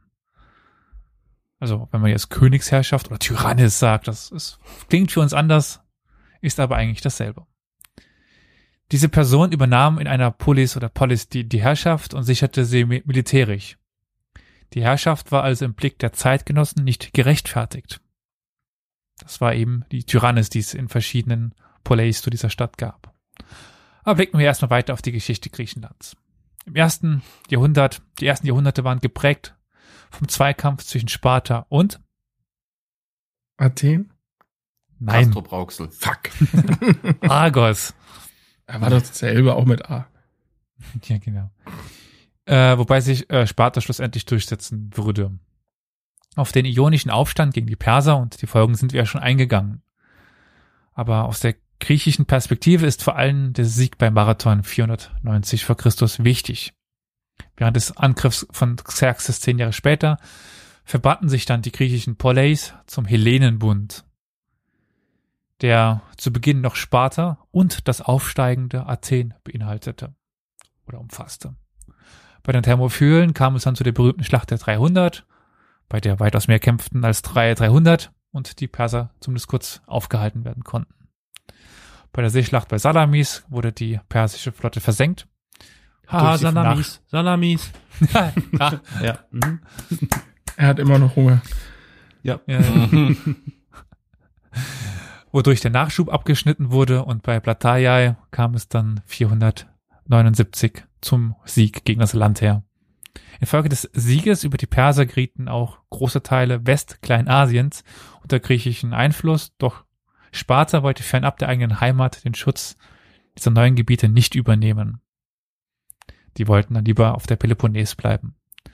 Athen aber, ja, Athen wollte diese Rolle übernehmen und gründete den Attischen Seebund, die Geburt der Rivalität zwischen Athen und Sparta. Unter Solon und äh, Kleisthenes erlebte Athen weitgehende Reformen hin zur attischen Demokratie. Das ist eine besondere Form. Etwa zeitgleich versuchten nördlich von Athen in Boeotien auch die Stadt Theben die Region zu übernehmen und eine dritte Macht zu werden. Aber in Athen entwickelte sich auch das geistige Leben. Sokrates, Platon und Aristoteles waren Zeitgenossen von Aeschylus, Sophokles und Euripides.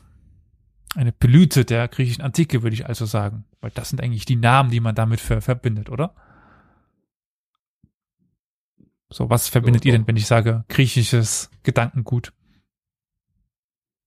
Ja, Demokratie vor allem. Ne? Bifteki, Tzatziki. ja, natürlich. Dem, eigentlich Demokratie, ja, Demokratie. Ja. Ja. Und eine krass durchgegliederte Ständegesellschaft. Ja, genau, weil ist klar. so demokratisch war das gar nicht. das stimmt. Doch ohne Konflikte wäre es ja jetzt doch schon arg seltsam, also so auf die Geschichte gesehen, also ohne, also eine Geschichte ohne Kon Konflikte, das wäre irgendwie komisch. Zwischen Athen und Sparta kam es dann 460 bis 446 vor Christus zum ersten Peloponnesischen Krieg. Aber warum? Nun, Megaras war von Sparta beziehungsweise dem Peloponnesischen Bund, das ist der Bund von Sparta, abgefallen und zu Athen, beziehungsweise dann ja dem Attischen Seebund übergegangen. Aber, ja, der Krieg fand keinen Sieger und wurde 446 mit einem 30-jährigen Frieden beendet. Aber die Spannungen blieben hier weiter bestehen. Und es blieb auch nicht wirklich lange friedlich. 431 vor Christus kam es zum nächsten Peloponnesischen Krieg. Dieses Mal passierte das über die Einmischung Athens in den Bürgerkrieg in Epidamonos und wieder auch über einen Handelsstreit zwischen Megara und Athen. Zu guter Letzt spielte auch Korinth eine Rolle. Habt ihr vielleicht auch schon mal was ge gehört von dem korinthischen Knoten oder so, glaube ich, heißt das, oder? Wie war das? Nein, das war was Mhm. anderes. Das war der gordische Knoten. Gordische Knoten. Ha! Was, was war noch mal? Irgendwas war noch mit Ko- Korinth. Die Korinther Egal. Säulen, von denen hatten wir es auch das letzte Mal. Ah, ja, zum Beispiel das. Ja, die wurden ein Verbündeter von Sparta, der im Norden der Peloponnes eine wichtige Rolle einnahm. In den ersten Jahren, während denen Athen noch äh, unter der Regierung von äh, Perikles stand, waren geprägt von kurzen Einfällen beider Städte in den jeweils anderen Einflussbereich. Unter Brasidas marschierte Sparta wahrscheinlich überraschend in Thrakien ein, das Gebiet ungefähr im Nordwesten des modernen Istanbuls bedrohten so die Nachschubwege der Athener. Also ihr müsst euch jetzt vorstellen, so die Peloponnes ist ja diese Halbinsel vor Athen, da war da lag Sparta drauf und plötzlich tauchten sie auch im Norden auf. 421 kam es dann zu einem Friedensvertrag zwischen den beiden Städten. Überraschend? Ja, aber ja, es sollte nicht ewig halten. In der kurzen Friedenszeit bekämpfte Sparta seinen alten Rivalen Argos und Athen erlitt in der Sizilien-Expedition eine schwere Niederlage. Also wirklich vorankamen sie beide nicht. Sparta konnte sich aber kurz oder ja währenddessen die Hilfe von den Persern sichern und einen militärischen Stützpunkt in der Nähe von Athen gründen, quasi in Spuckweite so im übertragenen Sinne. Mit persischem Geld konnte man nun eine neue Pers äh, spartanische Flotte aufbauen und einige Städte fielen nun von Athen ab, was diese mit ziemlichen Gräueltaten und Massakern rächten. So wurde der attische Seebund immer schwächer. 405 wurde sogar die athenische Flotte bei Aigospotamoi durch die spartanische Flotte geschlagen. Unter anderem deshalb kapitulierte Athen 404 vor Christus. Doch Athen, das große Athen, das geht jetzt nicht direkt unter, dann würde das alles keinen Sinn machen, dass wir hauptsächlich Athen mit Griechenland verbinden.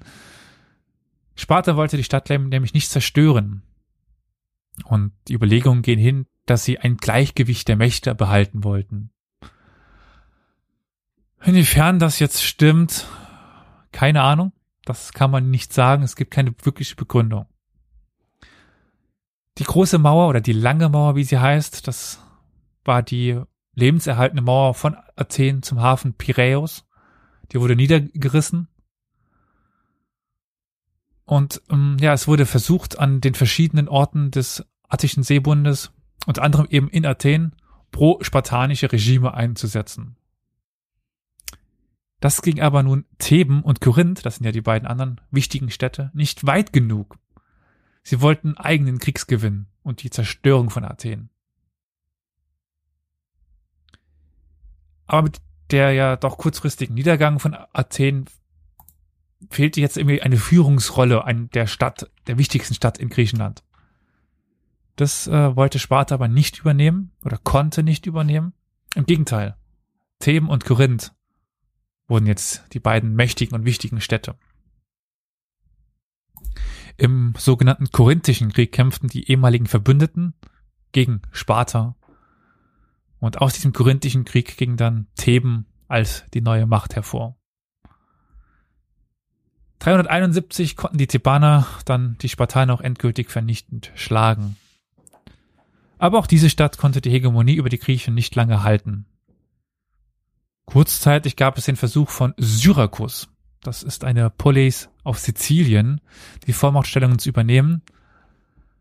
Aber Syrakus wurde bald von Karthago, auch schon vielleicht mal irgendwo aufgeschnappt diesen Namen, besiegt und äh, ja, konnte diese Rolle nicht einnehmen. Es fehlte also eine zentrale Macht, die dieses Machtvakuum füllte. Doch woher sollte diese kommen? Athen?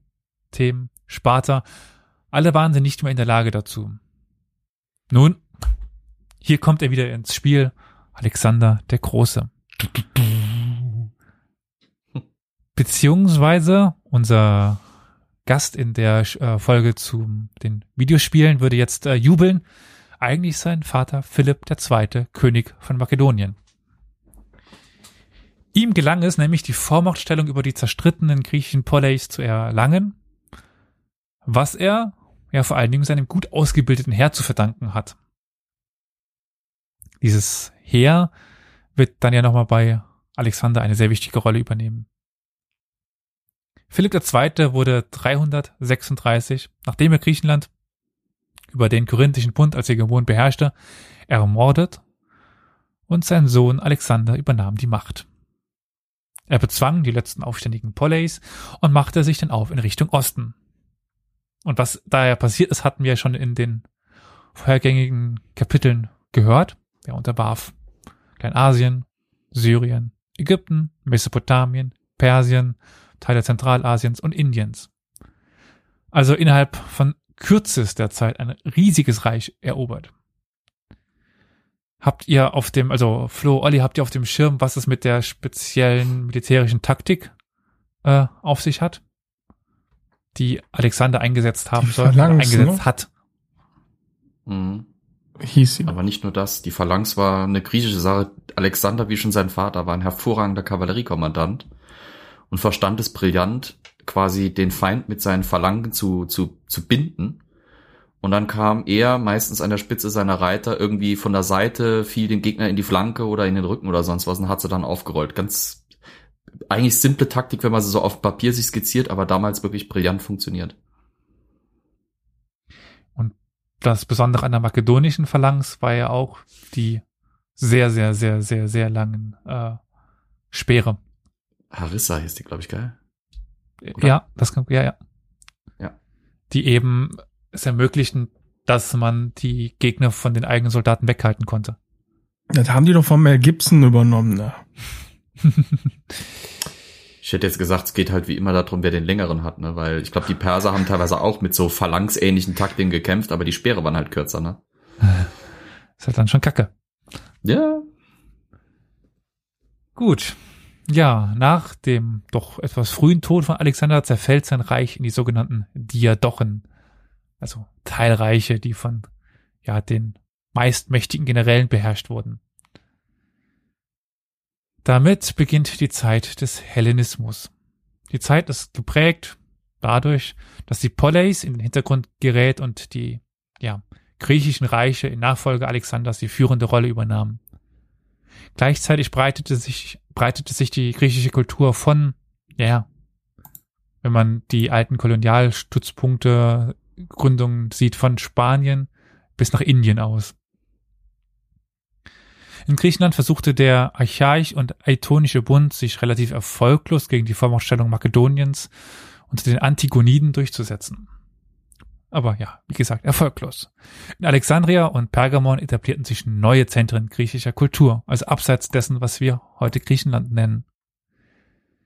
Es kam überhaupt eine Blüte der griechischen Kultur, gefördert durch die Ausbreitung und den, ähm, ja, den Kontakt mit den neuen Kulturen, auf, den sie, auf die sie trafen. Persisch, Ägyptisch, Indisch. Politisch kämpften die, die, die Diadochen gegeneinander um das Erbe Alexanders, ohne dass sich wirklich jemand durchsetzen konnte. Gleichzeitig tritt dort ein neuer Player auf, Rom, der die Zukunft dann doch eindrucksvoll mitprägen sollte. Am Anfang des zweiten Jahrhunderts griff Rom dann Makedonien an und erklärte 196 die Freiheit Griechenlands. Also nicht Makedoniens, weil das hatten sie ja angegriffen. Doch ein paar Jahrzehnte später wurde auch das Griechenland, das Land, dann ins Römische Reich inkooperiert. 133 vor Christus folgte dann Pergamon und 64 vor Christus die Seleukiden.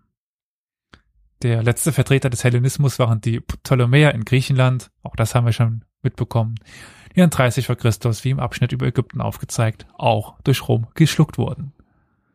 Bis zum sogenannten Byzantinischen Reich sollte Rom über Griechenland herrschen. Warum es dann in Ostrom, also Byzanz, eine erneute Grekisierung gab, erzähle ich dann in dem dazugehörigen Abschnitt.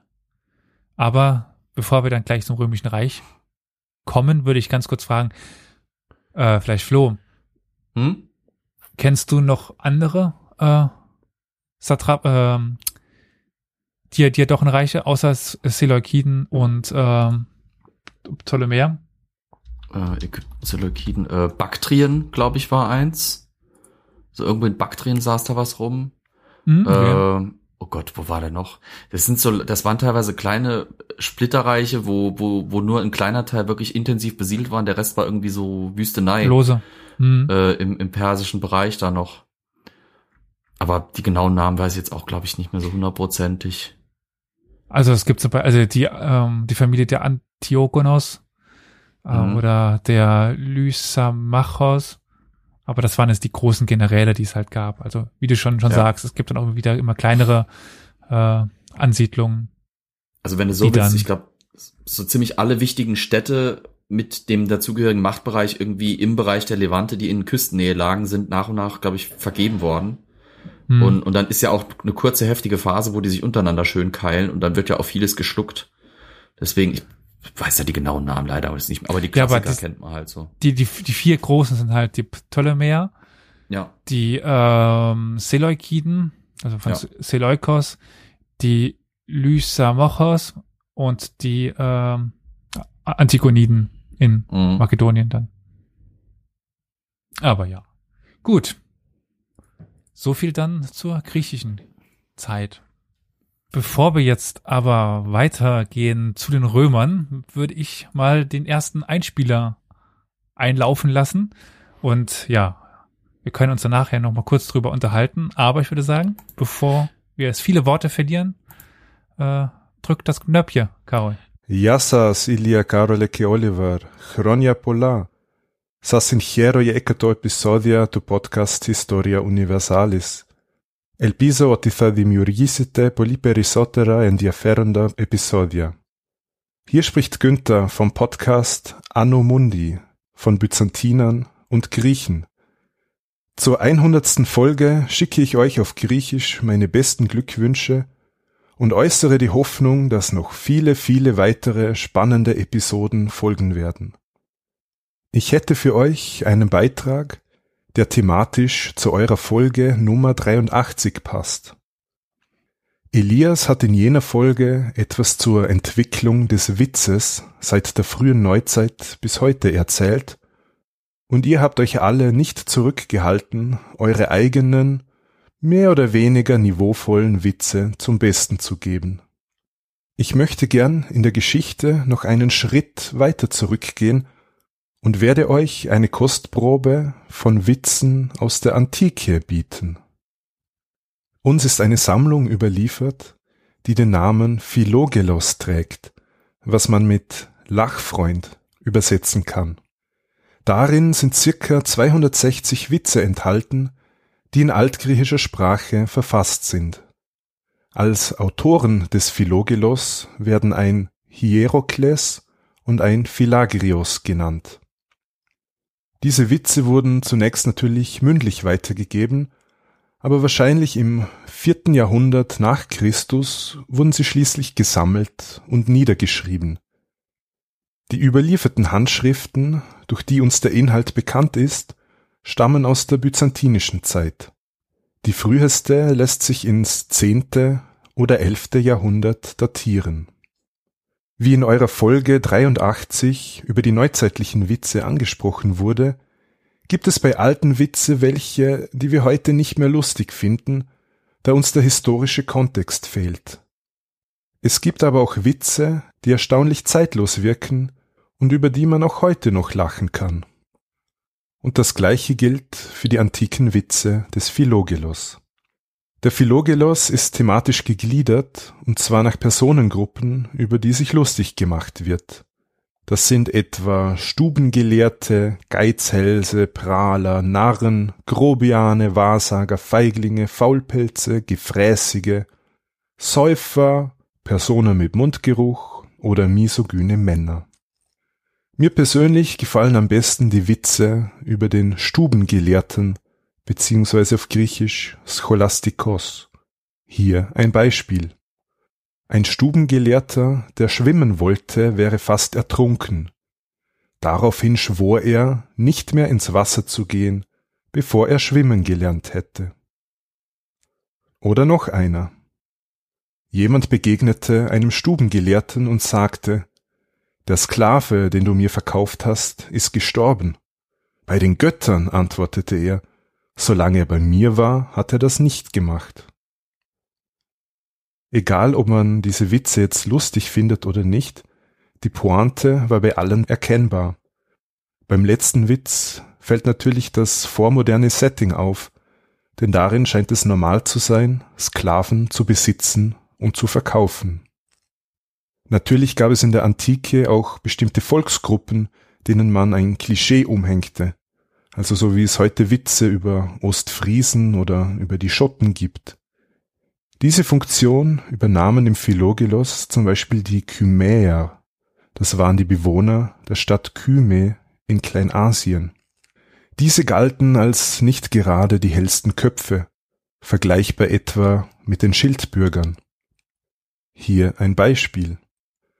Ein Kymäer bot Honig zum Verkauf an. Jemand kam herbei, kostete den Honig und fand ihn sehr gut. Ja, sagte der Verkäufer, wenn mir nicht eine Maus hineingefallen wäre, würde ich ihn gar nicht verkaufen. Und eine weitere Witzegattung, die auch heute noch verbreitet ist, existierte schon in der Antike, nämlich Witze über Frauen. Ein Beispiel. Ein Weiberfeind stellte sich auf den Markt und sagte, ich verkaufe meine Frau unverzollt. Als man ihn fragte, warum, antwortete er, damit sie beschlagnahmt wird. Ich weiß, über Humor lässt sich streiten. Über fast 2000 Jahre alten Humor ganz besonders. Darum lasse ich es jetzt lieber sein. Nochmals herzliche Glückwünsche zu eurem Jubiläum auf viele weitere Folgen. Ja.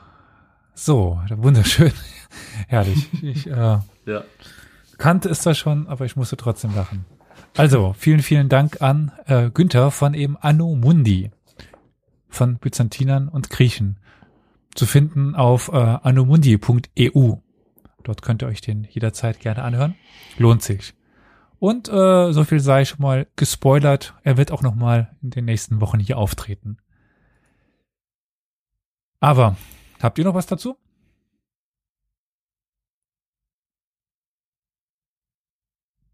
Schweigen. Scheint nicht der Fall zu sein. Ach scheiße, ich hab die, ich rede die ganze Zeit, ich hatte den Mute-Knopf gedrückt. Ah, ich wundere mich, keine Reaktion. Ich denke so, was seid ihr für, für arrogante, okay. Einmal mit Oh Profis. Mann. Ja, danke, super. Ich bin total ähm, gerührt. Ich fand es total schön und dieser Wiener Schmäh, ach, das ist einfach toll. Ich habe eine kleine Träne im Knopfloch. Dankeschön. Vielen Dank, super. Ich freue mich schon auf die äh, alsbald äh, kommende Folge mit Günther. Ja. So, äh, wohin kommen wir denn aber als nächstes? Das müsste Würde doch sagen, Olli äh, beantworten können. Ja, aber ich bin so großzügig und hab das einfach abgegeben. Ja, gut, Griechenland haben wir abgehandelt, aber was fällt einem sonst noch ein, wenn man an Antike denkt? Äh, ich würde sagen, wir haben es ja eben schon gehört, Rom. Rom. Rom. Ich glaube, jetzt haben wir es oft genug gesagt. Ähm, Rom. Rom?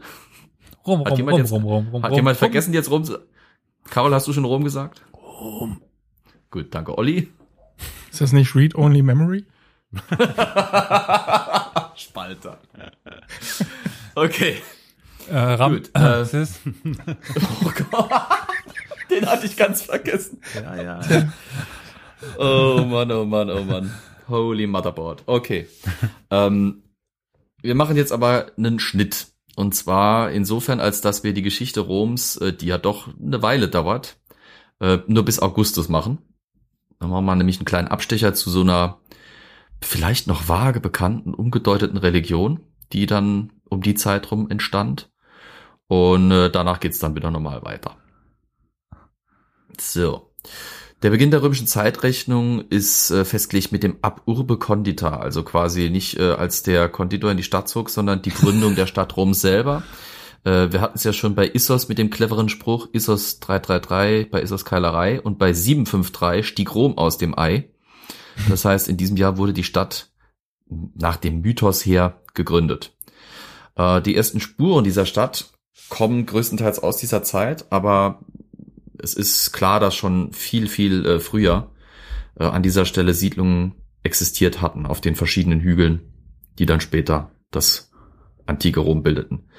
Äh, eins muss man noch erwähnen. Äh, die ersten Jahrhunderte sind quellentechnisch ziemlich schlecht überliefert. Äh, das meiste wissen wir aus späteren Quellen. Normalerweise, das aus der frühen Zeit sind fast alles Mythen, wie zum Beispiel von Romulus und Remus und dieser äh, äußerst großzügigen Wolfsdame, die sie aufgezogen hat. Ähm, Ich sag nur Assassin's Creed. Assassin's Creed. Genau, Assassin's Creed. Äh, ist natürlich immer ein bisschen problematisch mit Mythen und Sagen, die muss man immer mit so einer Prise Salz genießen, weil ein Körnchen Wahrheit mag zwar drinne sein, aber vieles ist halt auch Fiktion. Ursprünglich soll Rom nur ein Stadtstaat, der von Königen, also Reges, regiert wurde, gewesen sein. Ähm, und weitestgehend abhängig von der umliegenden Kultur der Etrusker gewesen sein. Ähm, die Stadt hat sich zwar wirtschaftlich von denen schon auch ein bisschen, naja, nicht, nicht frei gemacht, aber hat sich selber ziemlich wirtschaftlich etabliert. Ähm, von den Etruskern haben sich die Römer die Schrift, die Zahlen, Teile der Religion und Riten genommen. Gerade letzteres haben die Römer ja auch in ihrer Geschichte so fleißig fortgesetzt. Sie kommen irgendwo hin, wo es eine neue Religion gab, die sie noch nicht kannten. Schöne Religion, die ihr da habt, nehmen wir, Dankeschön. Und ähm, um 500 vor Christus kam dann wohl die endgültige Ablösung von den Etruskern. Und äh, Rom wird außerdem gleichzeitig eine Republik. Respublika. Genau, Respublika. Später eine wichtige Abkürzung, kommen wir vielleicht noch dazu. Äh, wie das Ganze passiert ist, wiederum viele Mythen und Legenden. Wir wissen es nicht hundertprozentig. Angeblich wurde der letzte König Tarquinius Superbus aus der Stadt vertrieben, äh, weil er eine Römerin geschändet haben soll. Viel schlimmer noch eine freie Römerin, das ging gar nicht. Die Respublika ist wahrscheinlich dann um 450 erst richtig entstanden und hat sich dort etabliert. Ähm, und gemeinsam damit bildete sich auch dann die römische Gesellschaftsordnung heraus, die in diesem Reich wirklich, und nicht nur in diesem Reich, sondern dann in so ziemlich ganz West- und Zentraleuropa die nächsten Jahrhunderte schon Mhm. dominierend und formgebend war. An der Spitze dieser Gesellschaft standen die Patrizier, also landbesitzende reiche Familien, ähm, die den sogenannten Cursus Honorum begingen. Das war im Prinzip eine, ja, wenn man so will, Karriereleiter, könnte man es fast übersetzen, Ja. durch verschiedene öffentliche Ämter, äh, die man eben schrittweise durchlief, bis man dann an der Spitze der Gesellschaft als Konsul ankommen konnte. Ne? Damals noch Konsul, Diktator Mhm. oder später. Ähm, die verschiedenen Funktionen, äh, durch die man aufsteigen konnte, waren nicht nur staatlich, die waren auch religiös. Auch der Pontifex Maximus war im Prinzip ein Amt. Und, äh, Und der keine, Pontifex Maximus war der größte, also der Vorsitzende der Religion. genau, der Pontifex Maximus höchster Priester, oberster Priester. Dazu hatte ich ja aus dem Cäsar Teil 1. Genau. Ja. Übrigens, der Titel Pontifex Maximus ist äh, bis heute existent. Allerdings äh, nennen wir ihn heute einfach Papst. Offizieller Titel ist aber immer noch Pontifex. Kurz Was zur? Information, Einschub. Wir haben im Slack äh, den, den, den Wunsch äh, aufgetischt bekommen, wir mögen mal irgendwas über Päpste machen. Mhm. Also ähm, ja, wir haben das zur Kenntnis genommen, steht auf der Checkliste, kommt bestimmt irgendwann.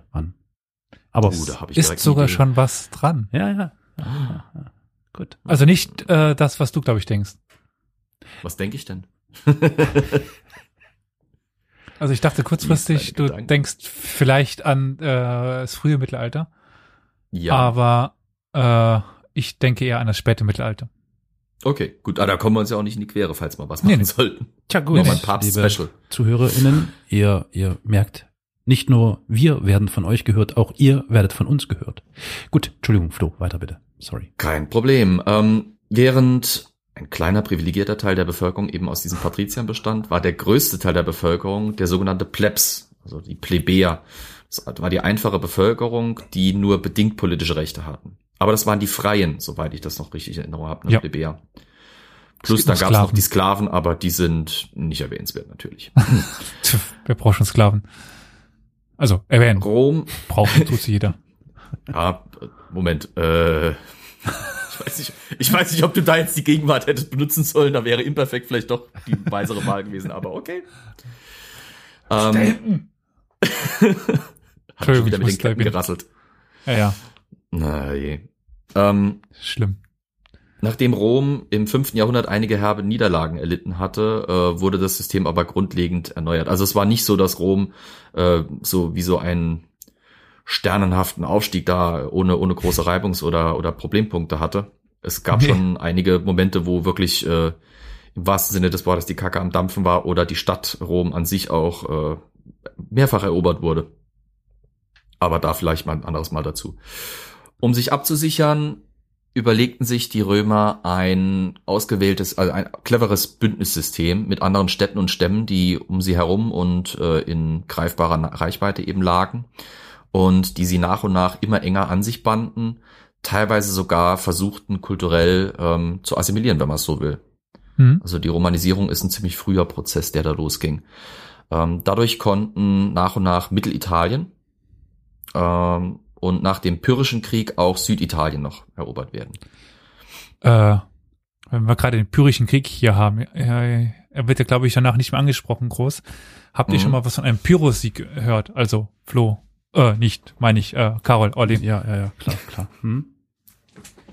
Wisst ihr, was das äh, auf Wirklich? sich hat? Äh, Das ist eigentlich äh, das geflügelte Wort für äh, ein schmerzhafter oder aber auch äh, ein äh, zerbrechlicher Krieg.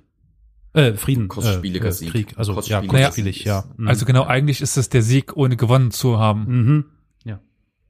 Also nach Weil- dem Motto, du gehst mit 5000 Mann in die Schlacht, der Gegner hat auch 5000 Mann, du gehst mit äh, 4500 raus und der ohne, aber Mhm. du hast zwar gewonnen, aber irgendwie schon nicht so, Mhm.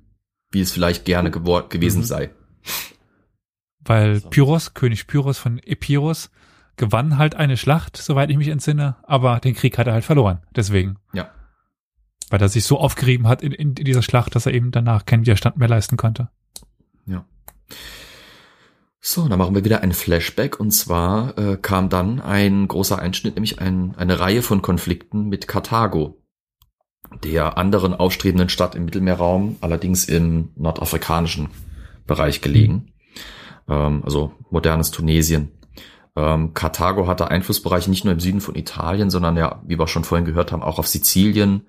Äh, in Spanien waren da schon die ersten kleinen Wurzeln eingeschlagen. Die versuchten im Prinzip also auch den Mittelmeerraum um sich herum in irgendeiner Form unter die Kontrolle zu bringen. Und da gerieten sie mit den Römern aneinander und das, äh, was dann entstand, dieser Konflikt nannte man die Punischen Kriege. Vor dem ersten Punischen Krieg war, wie gesagt, Rom auf Siz- Sizilien mit den Karthagern aneinander geras- gerasselt, weil die äh, dort sich eben breit gemacht hatten. Die Karthager schlugen vor allem auf See zurück und besiegten die Römer. Ähm, Danach haben die Römer eine neue Flotte aufgebaut, komplett umgedacht. Da entstehen dann auch diese klassischen Schiffe, wie man sie bei den Römern sich so vorstellt, mit den berühmten Krähenschnabeln an den Enter, äh, Enterbrücken, die sie da drauf angebracht haben. Und äh, mit diesen neuen Schiffen konnten sie den Karthagern tatsächlich auch Verluste beibringen. Äh, schlussendlich, am Ende dieses ersten Punischen Krieges, konnte Rom Karthago aus Italien vorerst mal vertreiben. Aber äh, die Karthager wanderten dann quasi einfach mit ihren Interessen nach Spanien, breiteten sich dort aus, äh, was wiederum blöd war, weil dort Rom auch Besitzungen und Interessen hatte. Ja. 218 taucht das erste Mal vor Christus ein äh, berühmter General auf, den glaube ich jeder kennt, nämlich Hannibal, also nicht der Hannibal Lecter, sondern der Hannibal mit den Elefanten, äh, der in Spanien eine griechische Kolonie überfiel bzw. eroberte, die mit Rom verbündet war. Folgerichtig hat Rom natürlich Karthago den Krieg erklärt und das war dann der zweite Punische Krieg. Hannibal äh, kam bekannterweise über die Alpen, wie hieß es so schön immer, mit nicht nur mit Onkeln und Tanten, sondern vor allem Elefanten, äh, zur großen Überraschung der italienischen Bevölkerung, die diese Tiere so nicht kannten. Also Elefanten sind in Italien eher selten außerhalb von Zoos noch heute.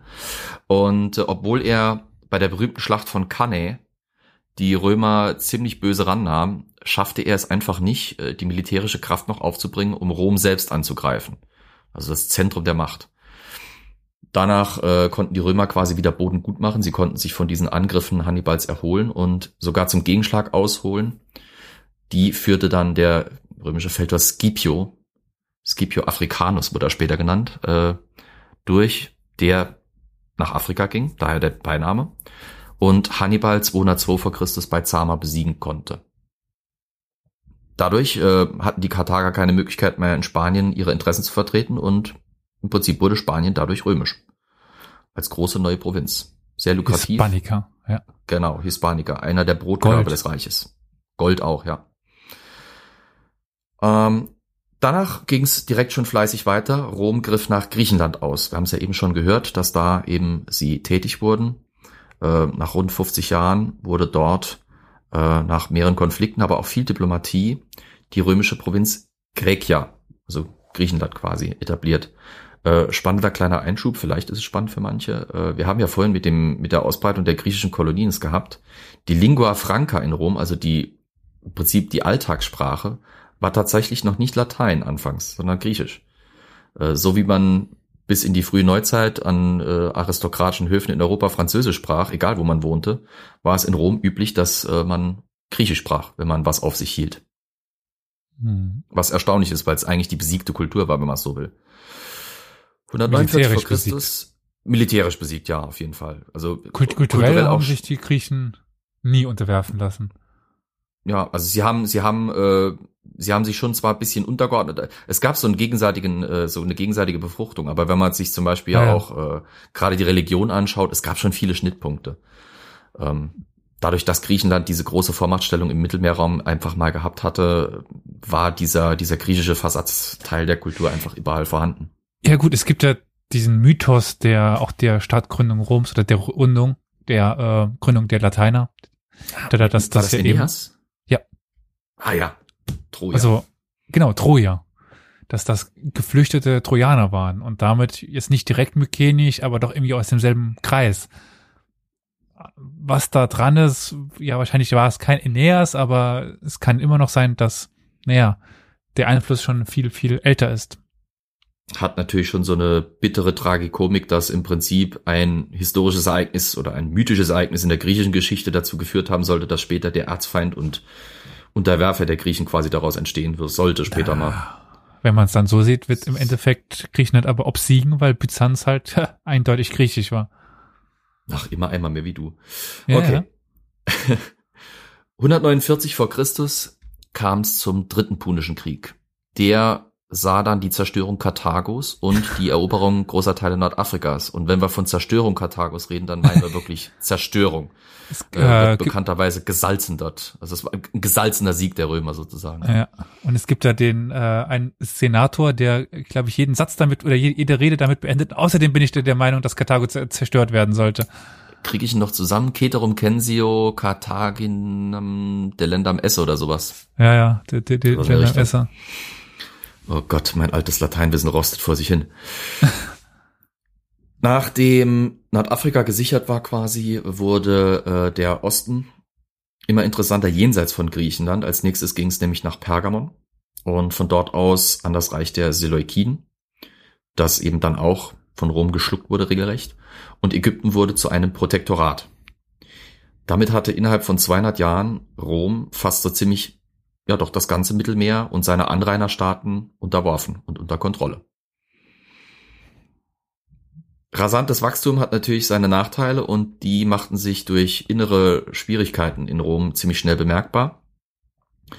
Ähm, so zum Beispiel durch innere Reformversuche der Grachen, also nicht Krachen, sondern Gracken oder Krachen, spricht man so aus. Krachen. Die versuchten zwar, dieses riesige Reich in irgendeiner Form zusammenzuhalten und dem Ganzen Stabilität zu bringen, aber es nicht wirklich hinbekam. Ähm, dann kam noch hinzu, dass äh, die Überdehnung, äh, wie man es aus manchen Computerspielen ja kennt, äh, zu massiven Problemen geführt hat, nämlich die unterjochten Staaten und Stadtstaaten teilweise fingen an äh, zu rumoren, denn ähm, sie wurden immer römischer und verlangten dann eben entsprechend auch äh, römische Rechte, wie zum Beispiel das Bürgerrecht äh, was weitgehende Privilegien in Sachen Politik und Besitztum, also Besitzrecht eben mit sich brachte. Und äh, erstaunlicherweise bekamen sie das auch weitestgehend. ohne größere Konflikte, wenn ich mich richtig erinnere an das, was ich damals im Geschichtsunterricht ge Unterricht gelernt habe. In Italien, Der ja. Konflikt in Italien jedenfalls, ja. In der Peripherie den war es ein bisschen Provinzen anders. dauert das noch ein bisschen. Ja. Das ist dann auch quasi der Zeitraum, wo man sagen kann, Rom ist nicht nur die Stadt mehr, sondern Rom ist im Kern auch im Prinzip der, der Stiefel. Sozusagen. Das ist also wirklich dann Kern, Kernland von Rom. Vorher war das noch ein bisschen schwieriger wegen der gemischten Vergangenheit mit den Stadtstaaten und äh, den verschiedenen etruskischen äh, äh, Staaten, die da existiert hatten. Ein beliebtes Mittel zur damaligen Zeit waren Proskriptionen. Die machten im Prinzip Personen zu Vogelfreien. Proskriptionen, im Prinzip, man hängt eine Liste raus mit Namen drauf. Wer auf der Liste steht, ist freiwillig. Und zum Teil äh, lockt jemanden, der potenziell so jemanden den Schädel einschlägt, dass man den Besitz des Proskribierten quasi übernehmen könnte, weil man ja dem Staat einen Dienst erwiesen hat. Mhm. Habe ich hier nochmal meine Trotzdem- Folge erwähnt. Hä? Ja. Sulla war da ganz groß damit, mit diesen Proskriptionen. Ähm, trotz der andauernden Streitigkeiten im Senat begann im ersten Jahrhundert vor Christus eine weitere Ausbreitung Roms. Unter anderem in Gallien. Da sollte vielleicht der ein oder anderen sich an einen Namen, nämlich Julius Caesar erinnern. Diejenigen, die wie ich durch Latein gehen mussten, erinnern sich wahrscheinlich immer noch an den langen Abschnitt, wo sie den Bellum Gallicum lernen mussten, übersetzen durften. Dieser war gemeinsam mit Gnaeus Pompeius Magnus und Marcus Licinius Crassus äh, in einem Triumvirat vereint, also in einem dreiteiligen Machtbündnis. Äh, das versuchte eben wieder diese innere Ordnung in Rom herzustellen. Gut, wie das jetzt ausging, wissen wir. Caesar übernahm die Macht als Diktator und äh, in den Iden des März, an den Iden des März, 44 vor Christus, äh, wurde er dann ermordet. Ich sag nur auch du, Brutus. Sohn Brutus. Ja. Genau. Der gar nicht sein Sohn war. Und er das nie ich, gesagt gell? hat. Oder? Äh, auch nicht. Das war Seine Octavian. letzten Worte war wahrscheinlich. Aber okay. Sind nicht so gut zu über, die war nicht so gut zu überliefern. Ja. Lautschrift war schwierig. Der darauf folgende Bürgerkrieg äh, war blutig und am Ende setzte sich Octavian durch, der später dann als Augustus bekannt wurde. Außerdem wurde kurzerhand noch schnell Ägypten erobert, wenn man schon dabei ist. Ne? Mit Augustus begann die Kaiserzeit des Römischen Reiches, ähm, auch wenn die Herrschaft in den kommenden Jahrhunderten noch einige Mal ihre Form geändert hat. Der Titel von Augustus war Princeps, also erster Bürger des Staates, äh, wobei schon der Name Augustus der Erhabene ein Titel für Octavian war. Princeps, heute Prinz im Prinzip, hat sich davon abgeleitet. Und von Cäsar, Senat. der Kaiser. Genau. Der, Der Senat Titel. blieb, der Senat blieb weiterhin bestehen, äh, außerdem auch der Cursus Honorum und ähm, nee, warte mal, so jetzt muss ich kurz nochmal. Ich habe geklickt und das war ein Fehler, jetzt ist der Text weg. Ah, da ist er wieder. So, der Senat blieb weiter bestehen, wie auch der Cursus Honorum, der Weg durch den römischen Staat quasi oder durch das römische Staatswesen. Das Heer Roms umfasste damals rund knapp 300.000 Mann, die mittlerweile auch am Rhein standen. 300.000 Mann zur damaligen Zeit. Es gab sonst niemand, der so eine riesige Armee äh, aufbringen konnte. Nicht mal im Ansatz. Abgesehen davon, dass die römischen Soldaten technologisch und taktisch einfach so ziemlich allem überlegen waren, was sie damals irgendwie antreffen konnten. Ja, es gab nur einen Gegner. Aber das kommen wir gleich dazu. Innerhalb des Reiches ähm, herrschte zu dieser Zeit weitestgehend Frieden, die sogenannte Pax Romana. Die Wirtschaft blühte auf, auch die Kultur und die Wissenschaft. Und äh, Augustus ist wohl einer der schillerndsten Kaiser, den das Römische Reich jemals hatte. Äh, allerdings, wie das so oft so ist, ähm, danach begann so ein bisschen ein Abstieg. Seine Nachfolger konnten da wirklich nicht dran anknüpfen. Denn das Beste, was sie eigentlich leisten konnten, war das, was sie hatten, versuchen zu sichern. Claudius schaffte es ein halbes Jahrhundert später Britannien und Thrakien zu erobern, womit das Reich eigentlich auch ziemlich seine ja doch größte Aus, äh, Ausbreitung erreichte. Nero war der letzte Kaiser des julisch-claudischen Hauses, der auf die Dynastie der Flavier folgte und Nero ist ja auch ein nicht gerade unbekannter Charakter. Die Flavier entstammten nicht dem, dem alten stadtrömischen Adel, sondern waren eine Ritterfamilie aus dem Latium, das heißt also aus der Provinz quasi, ähm, hatten sich aber trotzdem an die Macht eben geschafft. Zur Dynastie der Flavier gehörten Vespasian, Titus und Domitian, nach dessen Ermordung die Zeit der sogenannten Adoptivkaiser begann. Unter dem zweiten Adoptivkaiser Trajan erlangte das Römische Reich seine größte Ausdehnung und dessen Nachfolger Hadrian wiederum stieß eine innere Konsolidierung und eine Verteidigung nach außen an.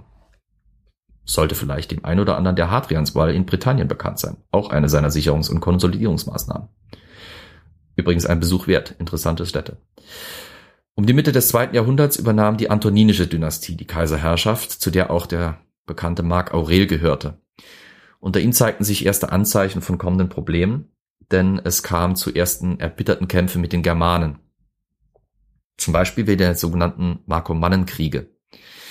Im Osten des Reiches griffen die Parther in Mesopotamien an, wo es in den kommenden Jahrhunderten nie mehr zu einem wirklichen langzeitigen Frieden kommen konnte oder sollte.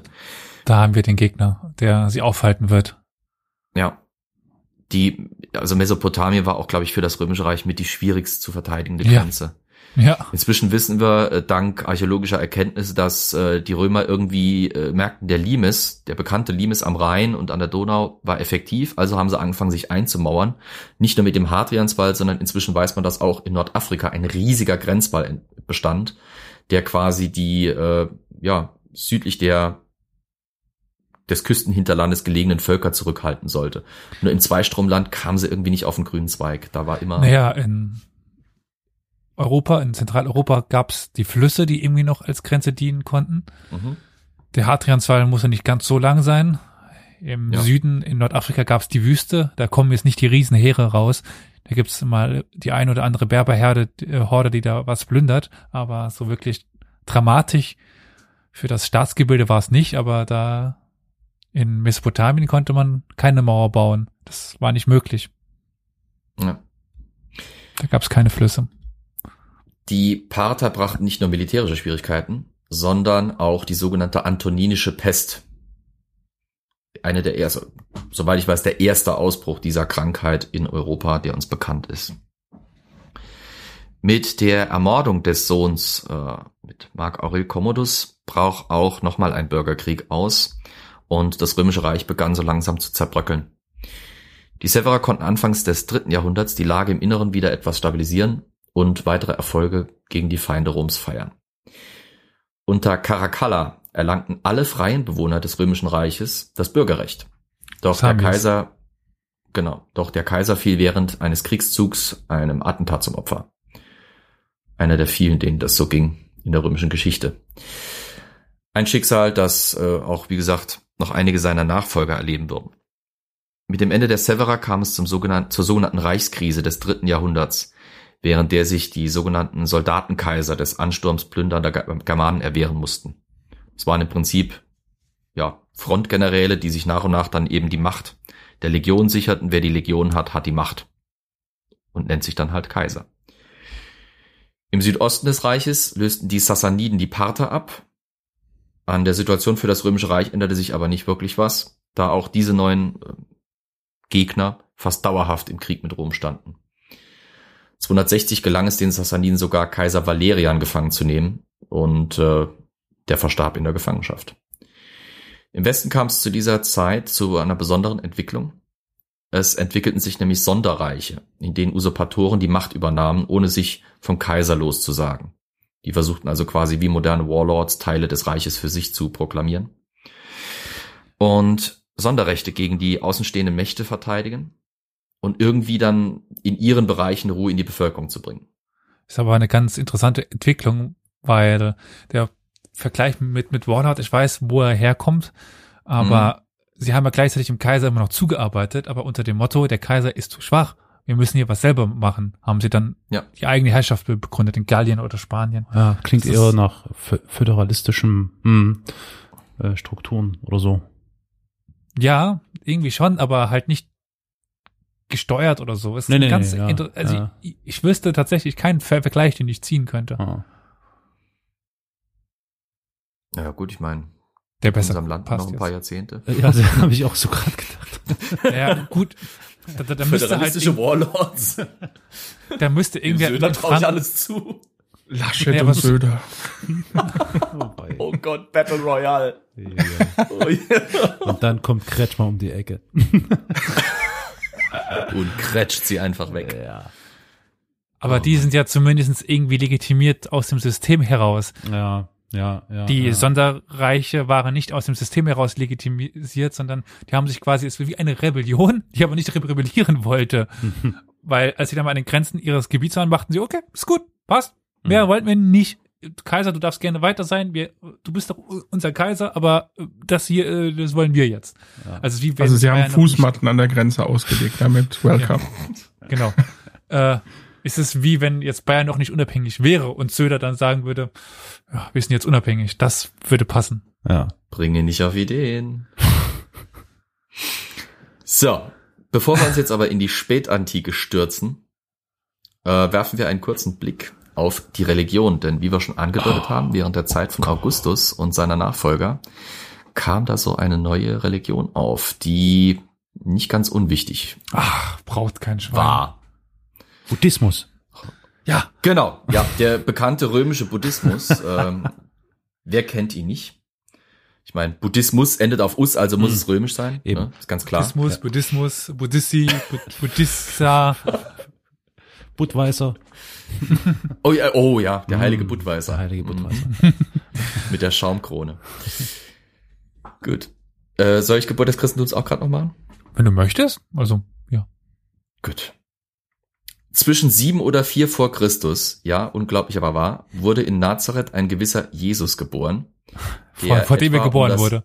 Ja, ja, also das ist, äh, das, das kann nur der Sohn Gottes vor seiner eigenen Geburt schon da sein. Das, Das ist ist wie, Allmacht. wie, wie Mr. Manhattan, ne? Ja, so in der Art. Ja, ja. Und Quatsch, um äh, das Jahr Doktor, Doktor, 28. Entschuldigung, Dr. Manhattan, nicht Mr. ja, Entschuldigung. Ja, so viel Zeit muss, ja, nee, so viel Zeit muss das sein. muss schon korrekt alles wiedergegeben. Um das Jahr 28 nach Christus begann er dann öffentlich zu predigen. Zwei oder drei Jahre später soll er dann angeblich durch den römischen Präfekten Pontius Pilatus gekreuzigt worden sein. Ja, Wir kennen den, der mit dem Sprachfehler aus Das Leben des Brian. Er soll zumindest laut Bibel der Sohn Gottes gewesen sein. Bis jetzt hat ihm jedenfalls keiner das Gegenteil bewiesen. Auf ihn begründet sich Überraschung der Buddhismus, wie wir eben schon gesagt haben. Nein, okay, nein, es war das Christentum. Zip, zip, zip. Das sind, das sind Stellen, wo man schneiden kann, notfalls. Absicht, ist alles professionell. Das wird nicht geschnitten. Was waren das denn für halbtote Grillen? Ich weiß auch. Das waren gerade Grillen, die sich ein Wettlaufen auf einer Schallplatte liefern. So, die ersten christlichen Quellen entstanden zwischen 48 und 61 nach Christus. Danach folgen die verschiedenen Evangelien. Also kurz gesagt, so wirklich belegt ist Jesus nicht. Auch wenn es später noch die ein oder andere römische Quelle gibt. Nach Jesus, bekannterweise am Kreuz gestorben, übernahmen die Apostel die Führung der Gemeinden Uh. und das Christentum breitete sich in Palästina aus. Kurz darauf auch in Zypern, Kleinasien, Nordafrika, Griechenland und, man kennt ihn vielleicht durch Petrus, in Rom.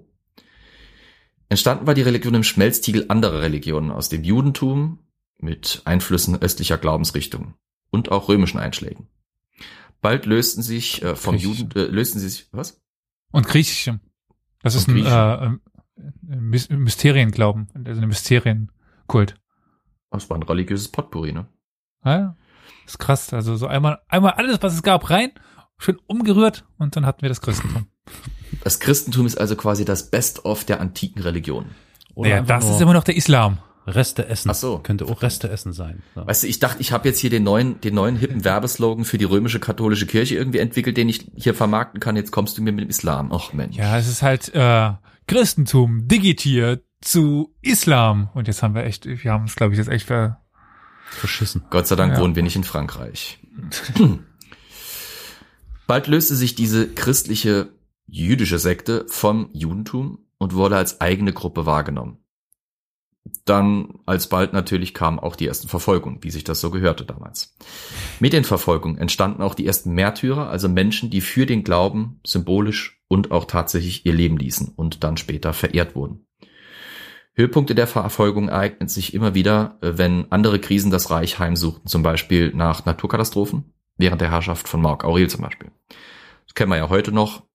Scapegoat-Prinzip, irgendwas Beschissenes passiert, wer ist schuld? Irgendeine religiöse Minderheit. Damals waren es eben noch die Christen. Später waren sie es, die den Finger gezeigt haben. Aber da kommen wir später noch dazu. die Kaiser Decius und Valerian verfolgten nach einer kurz, relativ kurzen Friedenszeit nach Mark Aurel reichsweit die Christen. Äh, Sie versuchten diese ganze Religion, die so gefährlich für sie geworden war, auszurotten. Als Reaktion auf die Verfolgung traten im zweiten Jahrhundert die sogenannten Apologeten auf, also Schriftsteller, die den christlichen Glauben verteidigten. Beispiele hierfür wären Tatian oder Tertullian. Etwa zeitgleich spaltete sich, Überraschung, auch die ersten Glaubensrichtungen aus diesem christlichen Sektor ab. Beispiel dafür wäre die christliche Variante des Gnostizismus oder der Montanismus, der in Phrygien entstand. Ende des zweiten Jahrhunderts traten dann die ersten sogenannten Kirchenväter auf, die durch ihre Texte die Kirche auf neue Ebenen hoben und formalisierten. Noch heute bekannt sind etwa Cyprian oder Tertullian. Ein gutes Jahrhundert später sollte Augustinus von Hippo folgen. Kaiser Galerius verabschiedete 311 dann das Toleranzedikt von Nikomedia, mit dem die Christenverfolgung beendet wurden. Zwei Jahre später folgten dann das Toleranzedikt von Mailand, das im gesamten Römischen Reich freie Religionsausübung garantierte. Nun änderte sich die gesamte Situation. Immer mehr Menschen konvertierten zum Christentum. Auch weil die Kaiser jetzt aktiv Christen förderten oder sogar bevorzugten. Insbesondere Konstantin, der ja selbst zum Christentum konvertiert war oder konvertiert gewesen sein soll, förderte den Glauben. Reichsreligion wurde das Christentum womöglich unter Theodosius I. am Ende des vierten Jahrhunderts, spätestens aber mit Justinian, der sogar die Herrschaft eng mit der Kirche verband. So, hier hören wir erstmal auf mit der Religion, genug davon, und kehren zurück zum Römischen Reich beziehungsweise dem Zeitalter der Spätantike. Ja, genau, Flo. Aber äh, bevor wir das machen, würde ich gerne den nächsten Einspieler. Jetzt kommen sie. Was? Tatsächlich, ja, ja. Die Einschläge kommen näher. Wir werden 100. Oh Gott. An, bevor wir das hören, erstmal wieder vielen, vielen Dank an die ja, Person, die sich bereit erklärt hat, uns Auskunft zu geben. Ich habe ja schon am Anfang der Folge etwas anteasern müssen, dass Corona uns leider einen Strich durch die Rechnung gemacht hat, was viele. Aufnahmen angeht. Also, ähm, naja, ich hatte ein bisschen mehr Expertenaussagen eingeplant, aber die Fakultät ist aktuell leer. Aber eine alte Bekannte hat es sich nicht nehmen lassen, mich anzurufen. Eine gute Bekannte. Sag mal eine, Eine gute. gute. Bekannte. Das klingt etwas unverfänglich. Also alte Bekannte des Podcasts, eine gute Bekannte Ja. des Podcasts. Christine van Hof. Eben jene, die mit uns die Folge über die römische Antike gemacht hat. Nur bedenkt halt, die Audioqualität eines Telefonats ist nicht immer so, so gut, aber ich würde sagen, äh, Carol, Ja, dein Job. natürlich. Geheimpolizei ist schon das richtige Stichwort. Also mir ging es eigentlich weniger um Auslandsspionage, sondern eher um Geheimpolizei. Äh, Entschuldigung, ich muss mal kurz stoppen. Was hat denn das jetzt? Wie kommt denn die Frau Vanhof auf Geheimpolizei? Naja, ich fragte sie halt, sie wollten was über Geheimpolizei erzählen. Sie So, ja, genau, Geheimpolizei ist das richtige Stichwort. Ich habe sie nicht mal dazu, bekommen, einen ordentlichen Anfang zu machen. Äh, ach so, ja gut, okay, alles klar, jetzt habe ich es verstanden. Gut, dann mache ich Ist mal weiter. halt leider, ja, ja, hat ja, ja. die Aufgabe, die Right. Aufnahme nicht besonders Right. hin, passt dann nicht, aber ja. Gut, ich drück mal Sie weiter. erzählt uns etwas über Geheim, Geheimpolizei. Ja, gut. Und da gibt's eigentlich für den griechischen Bereich relativ wenig, aber sehr viel für den römischen Bereich. Und zwar dann eben für die Kaiserzeit. Ähm, im, in der Republik gibt's natürlich auch Auslandsspionage, gibt's auch der Kaiserzeit, aber die ja, was wir heute als Geheimpolizei bezeichnen würden, was natürlich der Artikel mit dem Ausdruck nicht gegeben hat, das gibt's erst ab der Kaiserzeit und zwar nachgewiesenermaßen eigentlich erst richtig institutionell ab Kaiser Domitian, also dem ersten Jahrhundert nach Christus. Und das sind zunächst mal eine bestimmte Gruppe von Leuten, die beim Heer zuständig waren für die Lebensmittelversorgung, äh, die sogenannten Frumentarii. Also man kann sich das vorstellen, dass sie überall im Reich rumgereist sind, um eben Getreidemengen für die Truppen schon zu bestellen oder auch deren Verschiffung zu überwachen. Und die hatten natürlich unglaublich viele Kontakte im gesamten Reich. Die sind am weitesten rumgekommen und waren damit als Informationsquelle natürlich besonders gut geeignet. Man kann sich dann natürlich fragen, welche genauen Aufgaben hatten die. Da ist einerseits natürlich so, dass man denkt, dass die für die Sicherheit des Kaisers zuständig sind. Also der Aspekt der Securitas, der äh, spielt in der Kaiserzeit natürlich je nach Kaiser und Misstrauen schon eine große Rolle. Andererseits aber waren die offenbar unglaublich verhasst in der Bevölkerung. Es gibt so eine Quellenstelle aus dem vierten Jahrhundert, nach Christus, in dem, in der ein Autor sagt, also diese Frumentarii, das war die Pest unserer Zeit und Diokletian, Kaiser Diokletian, der eben in der, gerade in dieser Zeit neue Kaiser geworden war, der hätte die abgeschafft. Aber er hat dafür eine andere Truppe neu eingerichtet, nämlich die sogenannten Agentes in Rebus. Also es gab die dann auch weiterhin wenn sie auch nicht mehr ihre Informationen auf die alte Weise offenbar der Frumentarii bezogen haben, sondern nun stärker institutionalisiert als Truppe, als eigene, ja, als Teil der kaiserlichen Verwaltung, waren sie einem ganz großen Sekretariat unterstellt, dem Magister Officiorum. Und der hat die in ganz vielfältigen Aufgaben eingesetzt. Also wie die Frumentarii auch, waren die einerseits zum Beispiel zum, die Frumentarii waren zum Aufspüren von Christen eingesetzt worden. Äh, die Agentes in Rebus wiederum, die sind eingesetzt worden, um Heretiker dann auch aufzuspüren. Die sind als Boten des Kaisers unterwegs gewesen. Die haben eben aber auch bei Einladungen mitgehört und das, was sie eventuell über Umstürze gehört haben oder allgemein über Klagen äh, zum Kaiser oder zur Regierung weitergetragen. Und von denen muss es also gerade in der Spätantike zeitweise bis zu 10.000 gegeben haben. Denn es wird berichtet, dass Kaiser Julian ihre Anzahl auf 17 runtergeschraubt habe. Da muss man natürlich vorsichtig sein mit diesen Zahlen, aber es muss wirklich unglaublich viele von ihnen ähm, gegeben haben. Und die sind also in der älteren Forschung auch immer noch tatsächlich als Geheimpolizei bezeichnet worden. Heute ist man da sehr viel vorsichtiger, nennt die vielleicht mal Sondertruppe. Ja, Informationsbeschaffung war auch eine ihrer Aufgaben, aber nicht mehr Secret Service oder Geheimpolizei. Es waren einfach eine für den Kaiser zur Verfügung stehende Sondertruppe, die vielfältige Aufgaben übernehmen konnten. Und man muss auch bedenken, dass natürlich der Antike die Bürokratie nicht ganz so stringent in der Hierarchie aufgebaut war, wie das heute der Fall ist. Das, davon muss man sich eben verabschieden. Aber interessanterweise waren diese Agentis in Rebus wie alle Beamten in der Spätantike dann gekennzeichnet als kaiserliche Beamte durch das Kingulum, eigentlich ursprünglich ein Militärgürtel, aber wie der Begriff Militare eine Begriffsänderung durchgemacht hat, vom im Sinne von militärisch kämpfen zunächst zu im Dienst des Staates kämpfen, im Sinne von Beamter sein, so hat auch dieser Militärgürtel dann diese Umbenennung mitgemacht indem er eben zum Kennzeichen kaiserlicher Beamter geworden ist. Während die Soldaten eben zu diesem Kingulum dann noch den sogenannten Baltius, also dieses Schwertgehänge getragen haben. Und andererseits waren sie eben als kaiserliche Bedienstete auch durch die Kleidung kenntlich, die Purpurflecke hatte diese Purpurflecke dienten eigentlich dazu, wenn man beim Kaiser vorgelassen wurde und ein Geldgeschenk erhielt, dann mit diesen Purpurflecken dieses Geldgeschenk in Empfang zu nehmen. Also keineswegs mit bloßen Händen. Das galt nicht als statthaft. Und es gibt eben auch ein Bonmot Kaiser Julians, der als diese Agentes et Rebus bei ihm waren, ein Geldgeschenk erhielten und mit bloßen Händen danach gegriffen haben, die als besonders raffgierig bezeichnet haben.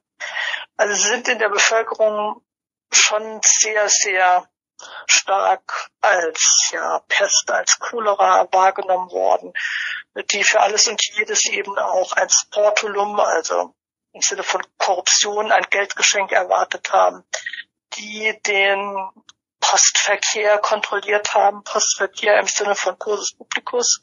Das ist so eine, ja, mal sagen, kaiserliches Postwesen, äh, mit dem man kostenlos reisen konnte, wenn man eine Bescheinigung des Kaisers vorweisen konnte. Sie haben also auch den Verkehr im Reich kontrolliert, konnten also sehen, wer wohin mit wem zusammen gefahren ist und auch wieder zurückgefahren ist. Diese Dinge sind also natürlich auch zur Informationsgewinnung sehr geeignet. Sie haben in den Häfen auch ja, Zoll erhoben. Also es sind an ganz unterschiedlichen Orten im Reich nachzuweisen. Wir haben auch innerhalb dieser Agentis wiederum eine ganz spezielle Hierarchie und man konnte sich in diesem Amt wohl auch sehr stark bereichern. Ja, Und kein Glückwunsch. Zu. das Telefonat ging eine halbe Stunde lang. Also ja, das war äh, jetzt ich habe ein schlechter Witz. Ja, das ist natürlich sehr interessant, was die Frau Vanhof da erzählt. Ich sage jetzt, frage jetzt mal ganz blöd in die Runde. Ähm, du als äh, Experte, als Themenexperte, ähm, Olli, war dir das bekannt mit der Geheimpolizei? Nicht so in dem Ausmaße, ne. Nee, ne, mir auch nicht. Und wie sieht's mit euch beiden aus? Ihr habt das sicher gelernt alles, ne? Nein, nein. Nein? Nein? Tatsächlich nein, noch nie Oh, gehört. okay, schön. Bei Zingulum wurde ich hellhörig, weil das kenne ich, das ist militärische Ausrüstung gewesen, aber den Rest, das war Hm. mir überhaupt nicht so bewusst, dass die schon sowas hatten. Tja. ja, man lernt tatsächlich etwas. Ja? Hilfe. Git.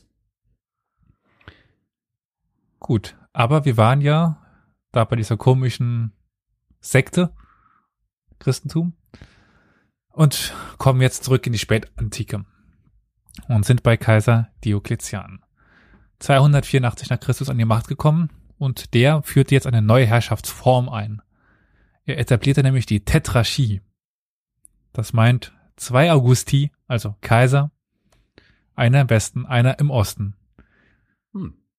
jeweils ihnen zur Seite ge gestellt, noch äh, zwei, jetzt, ich sag im Plural immer falsch, deswegen sage ich jeweils ein, also für jeden einen Cäsar, der den Tod, der beim Tod des Augusti dann deren Position übernehmen sollte und dann jeweils einen neuen Cäsar be bestimmen sollte.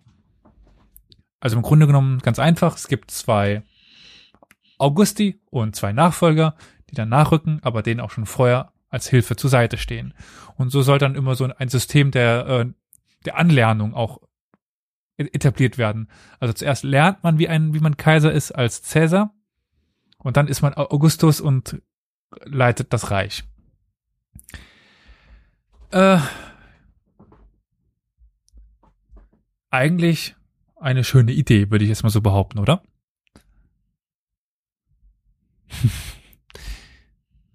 Ihr habt euch aber alle schon wieder ent entmutet, Warte, oder? warte, sorry, das dauert bei mir immer ein bisschen. Ich muss ja aufstehen. Ja, äh, Der muss aufstehen. ja, äh, äh, interessant. Was war die Frage nochmal? Interessanter Ansatz, aber.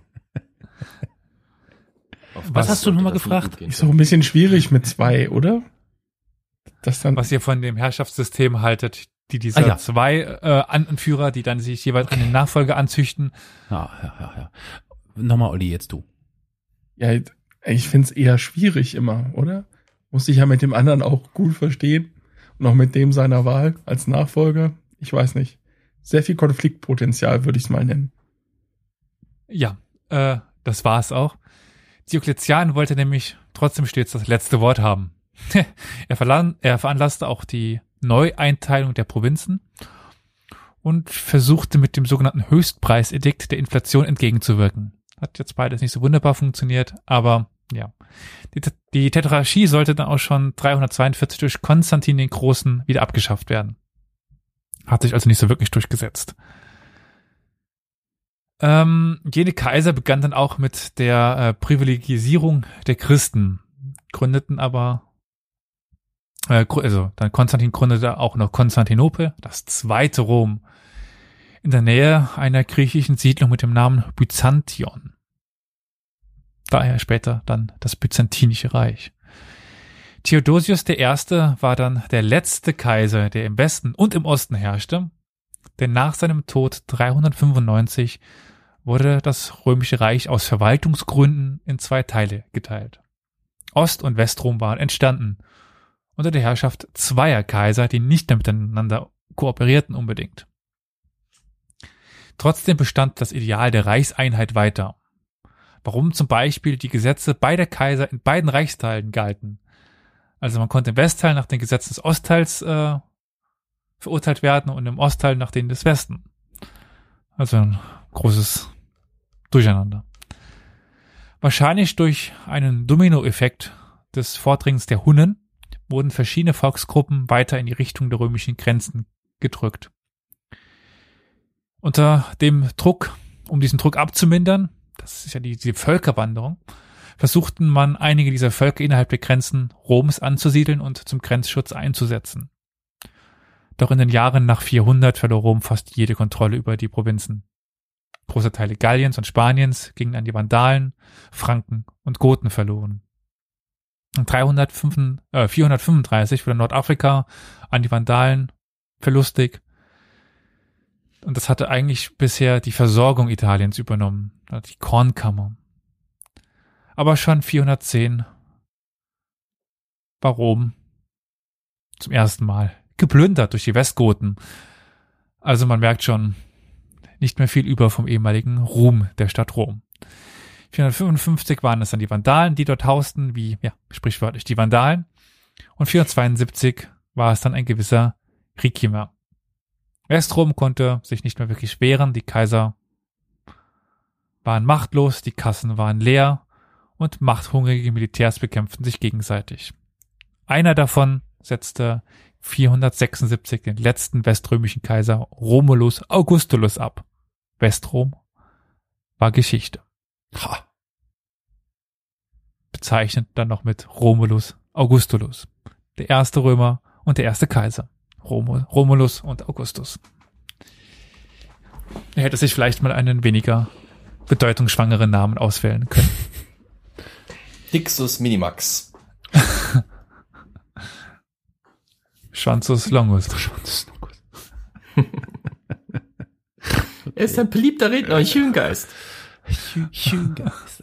Schöngeist, ja. Schwächt auf den Poden, den Pulschen. ja. Schweig!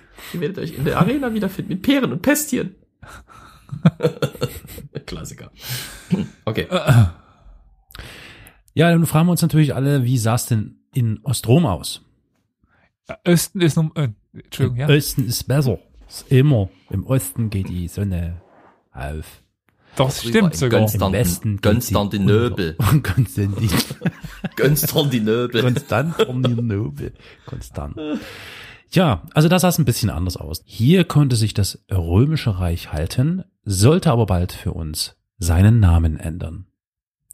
Für die äh, damaligen Menschen nicht, also für die war es weiter Rom, für uns wird es aber bald als Byzanz bekannt sein, nach dem alten Namen von Konstantinopel, also äh, Konstantinopel, wie es auch im Westen heißt.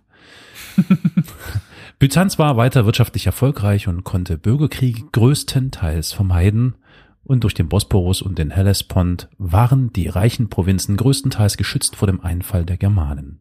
Der Einfluss der angesiedelten Germanen für den Grenzschutz konnten anders als in Westrom wieder zurückgedrängt werden, wodurch das Militär weiter unter Kontrolle des Kaisers stand. Daher blieb Ostrom intakt, trotz schwerer Kämpfe gegen Hunnen und Sassaniden. Unter Justinian, Justinian, Menschenskinder, Leute, unter Justin. Just, unter Justin, geil, ja, aber wirklich, sieht wirklich wie Justin aus, oder? Justinian. Ja, ja, klar. Unter Justinian. Unter Justinian, Mitte, nein, also Justinian, Mitte des sechsten Jahrhunderts, konnte sogar Nordafrika, Italien und Südspanien zurückerobert werden. Dieser Kaiser war auch der letzte, dessen Muttersprache Latein war. Fortan sollte Griechisch die wichtigste Sprache von Byzanz werden. Und da Nach- haben wir es wieder. Hä? Also, da haben wir es wieder. Nun ist das halt ein Mhm. griechisches Reich und kein lateinisches Ja. mehr. Und nach Justinians Tod verlor Byzanz aber wieder Spanien und Italien an germanische Stämme. Der Balkan wiederum wurde durch Slawen besetzt und die Sassaniden drangen im Nahen Osten immer weiter vor. 626 standen diese sogar vor Konstantinopel, womit auch Ostrom kurz vor dem Untergang stand. 627 konnte jedoch Kaiser Heraklios in der Schlacht bei Ninive, Ninive? Heißt das so? Ninive, ja. Klingt ja wie Nivea. Na gut. in der Schlacht bei Ninive siegen und so die Wende herbeiführen. Doch lange sollte auch dieser Sieg nicht andauern, denn aus dem Süden kam ein neuer Gegner. Auf der arabischen Halbinsel hatte sich nämlich ein neuer Glaube und ein neues Reich breit gemacht. Das islamische Kalifat stieß in atemberaubendem Tempo vor und schlug Byzanz 636 bei der Schlacht am Yarmouk. In den kommenden Jahren gingen Syrien, Ägypten, Palästina und Nordafrika an das Kalifat der Umayyaden verloren, wodurch Byzanz auf Kleinasien und dem Balkan begrenzt wurde. Damit kommen wir wieder an die Grenze zwischen Antike und Mittelalter, beziehungsweise zwischen früh- und mittelbyzantinischer Epoche, Mittel vor allem, ja, und mittelbyzantinischer Epoche. Ähm, bevor wir uns ins Mittelalter begeben, äh, verweise ich jetzt auf die Sassaniden und die anderen Reiche des Mittleren Ostens, die gegen Ostrom kämpften.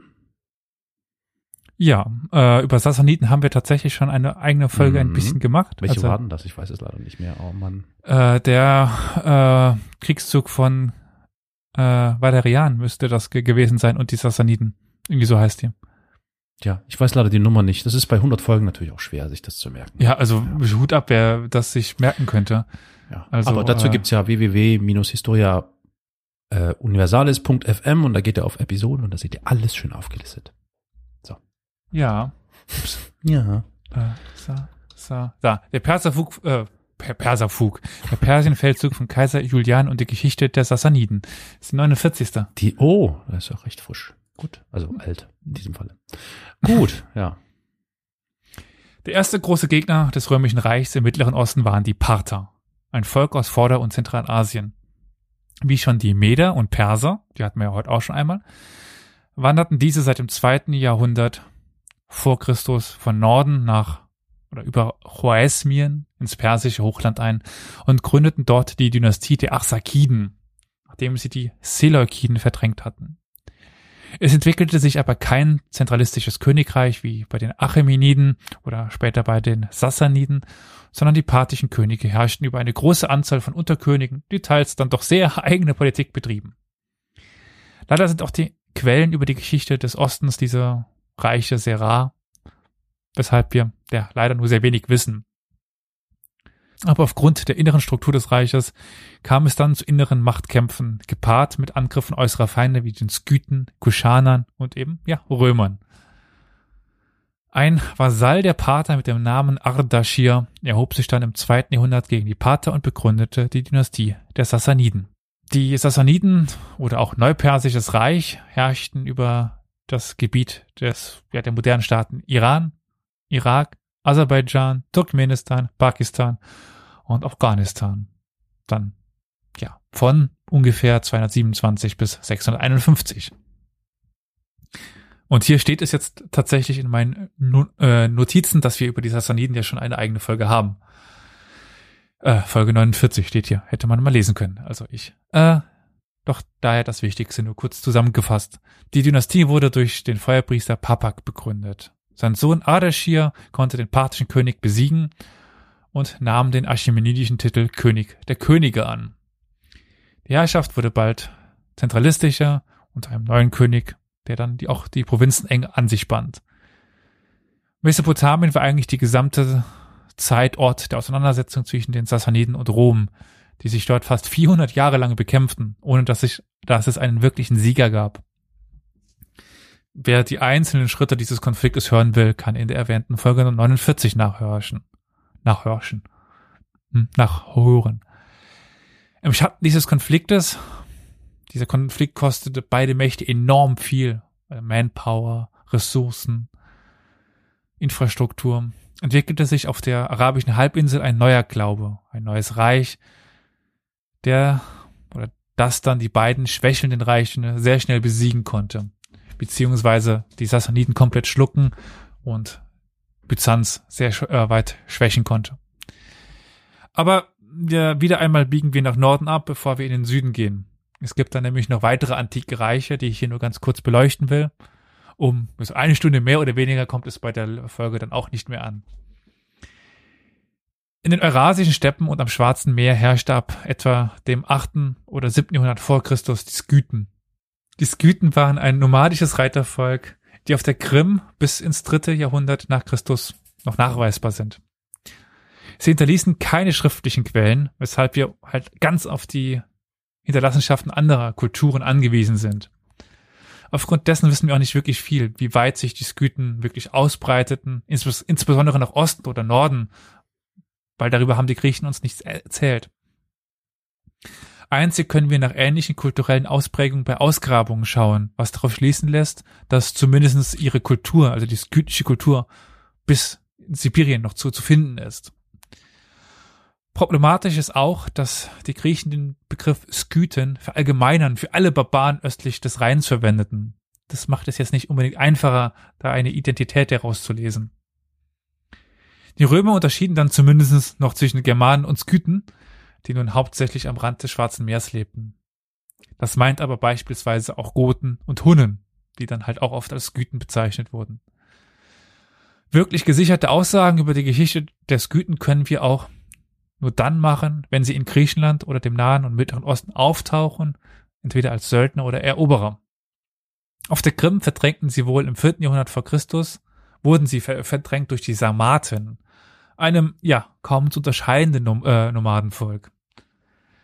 Eines, ein weiteres dieser nomadischen Völker waren die Hunnen, aber auch wieder eher Sammelbezeichnung als generelle Identifizierung. Womöglich stammten zumindest Teile der Hunnen aus der Mongolei, von wo sie aus dann in oder über die eurasischen Steppen nach Europa wanderten. Wieder ein Teaser, also über die Herkunft der Hunden wird es dann demnächst auch eine Folge geben. Mensch, das ist ja ein Feuerwerk an Überraschungen. Also wirklich, Folge 100 ist großartig. Toll. Also mit anderen Worten, die nächsten 100 sind schon geplant.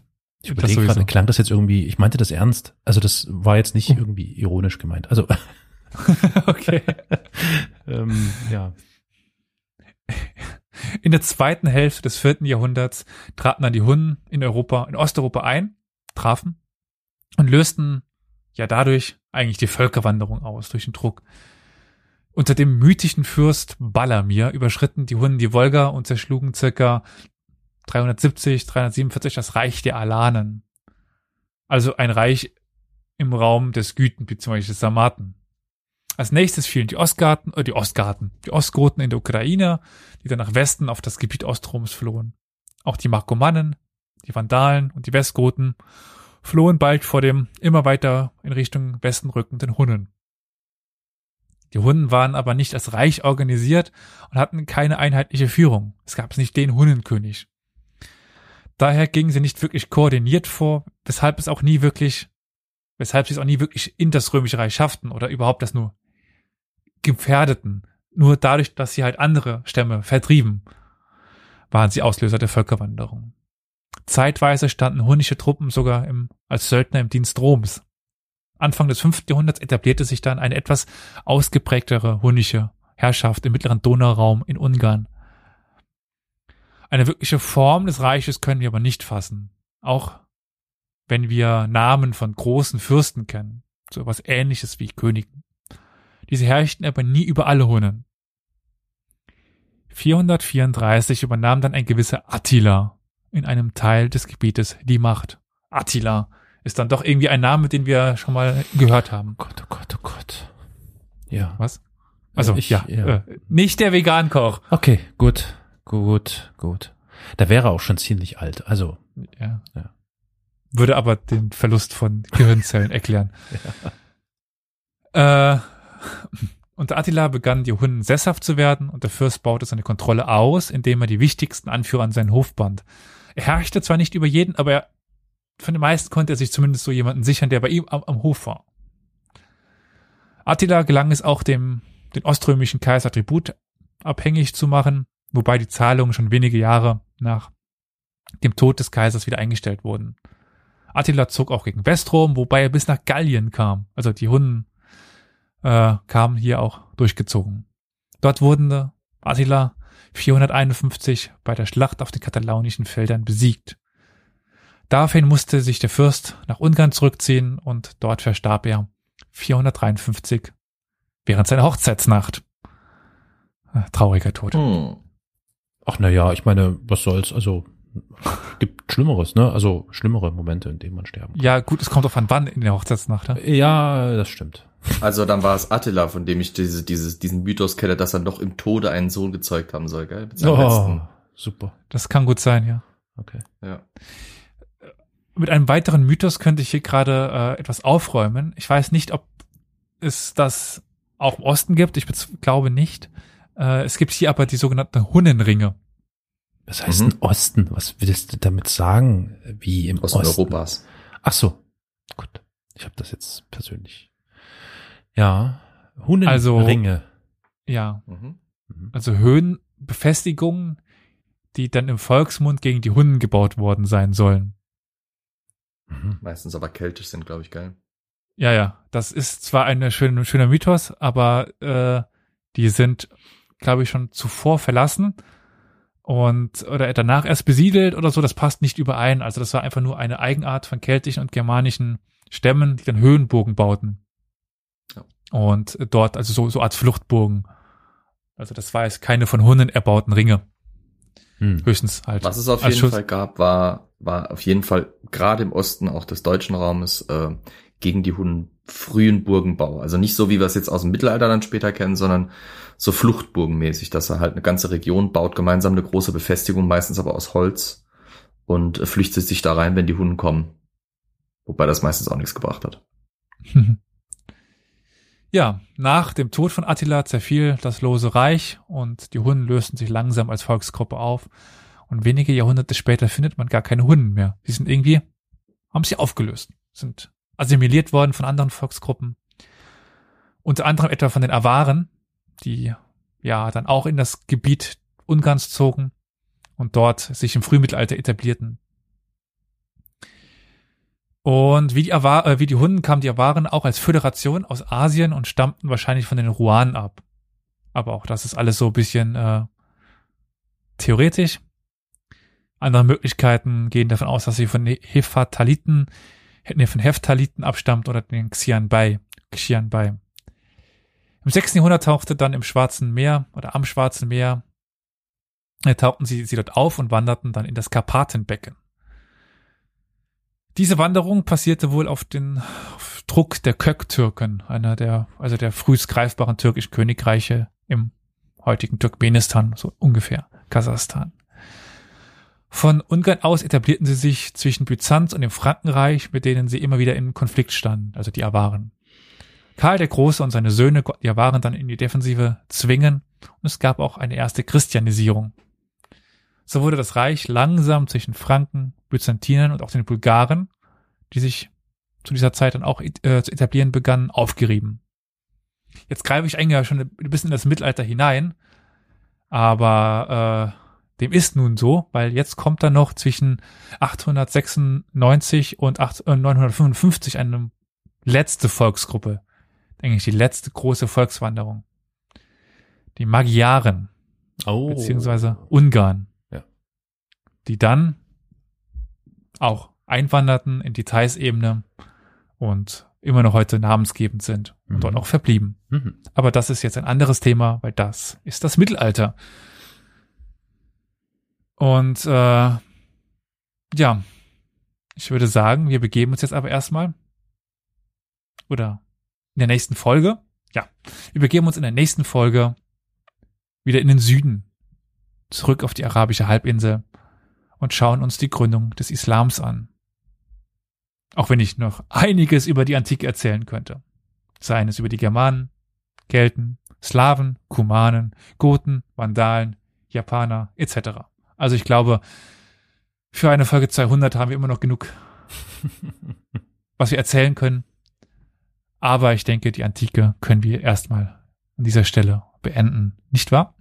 Mhm. Jo. Aber wir wollen euch jetzt noch nicht ganz entlassen. Wir haben nämlich noch einen letzten Einspieler. Dieser Einspieler zieht sich auch über die Antike, das Mittelalter und dann in die frühe Neuzeit hinein. Deswegen können wir ihn eigentlich keiner Epoche genau zuordnen. Doch äh, ich denke, da seine Anfänge in der Antike liegen und in der römischen eher, oder um genauer zu sein, würde ich sagen, passt er an dieser Stelle wunderbar. Hm. Und ja, ich würde sagen, wir geben Tobi die Bühne, oder? Jawohl, Vorhang auf. ante Romam trevirisdetit annis mille tricentis. Perstet et eterna pace fruatur. Amen. Bereits 1300 Jahre vor Rom stand schon Trier. Möge es weiter bestehen und sich ewigen Friedens erfreuen. Amen. So steht es auf Latein im Roten Haus in Trier. Und so lautet die Übersetzung der Inschrift. Trier schmückt sich gern mit dem Titel der ältesten Stadt Deutschlands. Doch eine Gründung im zweiten vorchristlichen Millennium, wie die Inschrift verkündet, muss man dem Reich der Mythen zusprechen. So fantastisch klingt die Geschichte des Stadtgründers Trebeta, dem assyrischen Prinzen, der von seiner Stiefmutter Semiramis verfolgt aus dem Zweistromland an die Mosel floh. Ebenso wenig glaubwürdig ist die Idee, das Franzensknüppchen auf dem Petersberg sei sein Grab. Dennoch führt uns diese Spur zum tatsächlichen Ursprung der Stadt. Denn auf dem Petersberg errichteten die Römer im Jahr 30 vor Christus ein kurzzeitiges Militärlager und 16 vor Christus wurde dann Augusta Treverorum, die Stadt des Augustus im Land der Treverer, gegründet. Das alte römische Hügelgrab mit dem Namen Franzensknüppchen ist aber noch mit einem weiteren Mythos verbunden.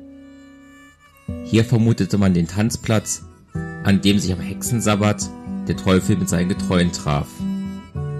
Die kurtrierische Hexenverfolgung griff so sehr um sich, dass im Jahr 1589 selbst der Trierer Richter und Würdenträger Dietrich Flade, nachdem er selbst jahrelang Hexenprozesse geführt hatte, nun auf dem Scheiterhaufen verbrannt wurde. An ihn, seine Leidensgenossinnen und auch seine eigenen Opfer erinnert seit 2015 eine Gedenktafel am Stadtmuseum Trier. In eben diesem Museum hängt im ersten Raum der Dauerausstellung ein Prachtgemälde, welches die Legende des mythischen Stadtgründers Tribetar, den Geflüchteten aus Assyrien, darstellt. Und vor eben jenem Gemälde stand ich 2015 mit Geflüchteten aus dem heutigen Syrien. Und uns allen war klar, wenn wir eine Historia Universalis, eine Universalgeschichte, mit ein wenig Gespür für die Magie des Mythos und der Erzählung haben, verbindet uns mehr, als uns jemals trennen kann. In diesem Sinne sage ich, bereits 100 Folgen steht Historia Universalis. Möge es weiter bestehen und Elias, Carol und Oliver uns mit ewigen Podcasten erfreuen. Das ist ja herzallerliebst. Toll, toll, toll. Muss ich, muss ich eine kleine Träne verdrücken. Ja, ja, geht mir auch so. Also es ist schon wirklich, Mensch. Vielen Dank, Tobi. Danke. Ja, genau. Äh, History Tobi beziehungsweise äh, Schwarz FM von der Geschichte Europas. Hört da auch mal rein. Mhm. Werden wir natürlich alles unten verlinken. Dort könnt ihr noch mehr zur Geschichte lernen, auch aus ganz anderen ja, äh, Winkeln, aus ganz anderen Augen blicken. Ja, Tja, so. Nun sind wir, sind wir also jetzt ans Ende angelangt dieser, uh, äh, ich würde tippen, wie lange ist die Folge? 1,46. dreieinhalb. Dreieinhalb etwa, ne? Ja. Grau. Dreieinhalb bis vier Stunden. Ja. Ja, ja, ja. Ja. ja, Mensch, Leute, ich sag mal so. Gratulation. Wir überlegen gerade noch, so, wollen wir Kapitelmarken machen oder nicht? Wäre ja fies, wenn nicht. Ist doch eine Geschichte. Eigentlich ist es eine Geschichte, ja. genau. Nein, ich glaube, das wäre ziemlich, ziemlich gemein. Es gibt ja vielleicht auch den einen oder anderen Zuhörer, eine andere Zuhörerin, die sich vielleicht schon bei dem einen oder anderen Gebiet ganz gut auskennt und das deswegen vielleicht auslassen möchte und deswegen einfach in dem Podcatcher auf eine andere Kapitelmarke mit einem vielleicht interessanteren Thema klicken kann. Wobei es natürlich schön wäre, wenn ihr durchhört, weil irgendwo in dieser Folge verstecken wir vielleicht diese Verlosung. Hm. Ich glaube, an dieser Stelle wäre es auch mal Zeit, dass ich also kurz sage, was ich mir denn überhaupt dabei gedacht habe. Weil, äh, sagen wir mal so, also einerseits habe ich einfach unglaublich Spaß dran. Das ist das ursächlich eigentlich. Aber andererseits dachte ich mir auch, wir erzählen immer so viele kleine Erzählungen, so viele kleine Geschichten Hm. und na, wir kommen mittlerweile schon an den Punkt, dass wir sagen können, wenn ihr da mehr wissen wollt, dann hört ihr da und hier und ähm, aber dieses große ganze Bild fehlt irgendwie noch. Ja. Und das wollte ich jetzt mit der Folge 100 irgendwie ermöglichen. Oder mit den mehreren Folgen 100, weil Ja. ich ja. glaube, niemand will sich, also wenn das jetzt vier Stunden sind, das ist im Mittelalter nochmal vier Stunden, dann kommt noch die frühe Neuzeit, das 19. Jahrhundert. Und, ja. Also, das wären dann so 14 Stunden. ja. Äh, vielleicht wird's dann auch noch Folge 110 oder so, aber eigentlich will ich damit ermöglichen, dass es das gesamte Bild gibt und dass man dann, wenn wir jetzt danach zu unseren normalen Folgen zurückkehren, wir sagen können, ha, damals wie in Folge 100 beschrieben, das war das. Wir können Damals, ab TM. jetzt immer auf etwas ver verweisen. Hm, stimmt. Ja. Schöne Idee. Also vielen Dank, äh, Elias, an dich, dass du dir die viele Arbeit gemacht hast, denn das, was du da an Text produziert hast, an äh, informationsreichem äh, Text in, produziert hast, das ist natürlich schon immens. Vielen Dank dafür. Ja, Äh, ich ich würde ganz gern an der Stelle schon mal denen danken, die heute schon zu Wort kamen, also Tobi zum Beispiel, ja. Frau van Hof, Günther. Sie sind von uns gegangen. Nein, sie leben immer noch zum, zum Glück und werden uns weiter erfreuen. Aber auch denen, die jetzt noch nicht zuhören waren und erst hör zuhören sein werden. Also vielen, vielen Dank, dass ihr uns da so kleine Schmankerl haben zukommen lassen. Ja, prima Sache. Aber wir sollten natürlich auch, aber, entschuldige, äh, wir müssen eins noch bedenken. Ähm, Es würde ja diese hundertste Folge offensichtlich gar nicht geben, wenn es nicht überhaupt die wichtigsten Personen gäbe, nämlich die ZuhörerInnen. Ja. Ja. Deswegen, jetzt ist das mal ein geeigneter Zeitpunkt, auch euch, liebe ZuhörerInnen, zu sagen, vielen Dank, dass ihr Historia Universalis äh, hört, dass ihr es ähm, kritisiert, lobt, wie auch immer, uns Feedback gebt, euch beteiligt Mhm. daran. Und ja, sagen wir mal so, ne, äh, ich, wäre toll, wenn ihr noch weitere 100 oder 200 Folgen mit dran bleibt und uns quasi auf einer Welle der Liebe äh, tragt. Ja, okay, ein bisschen Ja, pathetisch. Ja, Diese Bilder. ja, okay. nee, also super, super. Ich bin echt überrascht. Äh, Ja, dass es da so viele Menschen gibt, die das hören und und Es ist bei uns interessant. einklinken. Es ist interessant, was draus geworden ist. Ich weiß noch, wie wir angefangen haben. Oh Gott, ja, ne? Mein Gott, das ist ja schon so lange her. Ich weiß gar nicht mehr wann. Das war irgendwann 2017. Drei Jahre ist es her. Da haben wir Scheiße. kommuniziert und ja, die ersten Ideen Ja. ausgetauscht. Ziemlich genau, ziemlich genau vor drei Genau. Jahren. Krass, krass. Die erste Folge kam dann ja Anfang 2018 raus. Ja. Und Aber dann- das man Entwickeln, Coverbild und so. Ja. Oh ja. Ich bedenke, dass ja angeblich keiner Podcasts hört, wie man dir versucht hat zu versichern, Elias, ne? Ach so, ja. solche Aussagen gibt es. Naja, das sind dann aber, Ja. das, äh, ich kann sagen, nein, das stimmt nicht. Das ist dieses Internet, Dieses- das wird ja, sich nicht durchsetzen. Das Neuland. Das Neuland. Das sind ja eh alles nur Bots, die uns zuhören, die wir gekauft haben für 24 Euro im Sparabo. Ruhig. Psst, Im Jamba-Spar-Abo. Wahrscheinlich ein Dimitri oder Wladislav Sparabo. Okay. Ah. Ja, Ja, wir hatten aber auch immer schöne Gäste, würde ich sagen. Also ich glaube, ich guck mal gerade nach, was der erste Gast war, war Professor Schlange Schöning, gleich mit einem großen Namen gestartet. hm. Dann eben Christine van, van Hof, Hendrik Kersten, dann die Live-Folgen, Sparrenberg. ja, Ole Sparenberg, äh, dann erstmal etwas größere Pause. Wir hatten bei der Folge zu Myanmar, den buddhistischen Mönchen, das werde ich nicht ver vergessen. Ja, oh ja, oh ja. Hm. Leider nicht auf Band, aber unvergessen der Musiker, der bei der Folge zu den Mongolen äh, Kehlkopfgesang zum Besten ge geboten hat. Mhm. Das ja. war äh, eindrucksvoll. Live-Veranstaltung, ja. Hm. Hm. Dann Alma Kalin, die Folge mit einer gewissen Per- Person äh, aus Carols Umgebung. Mhm. Ja. Dann Ja, nicht zu vergessen äh, Anne Sauder mit den Hexen. okay, der, der Femme Su Susan Sade mit den tollen Einblicken in den Iran. Ja.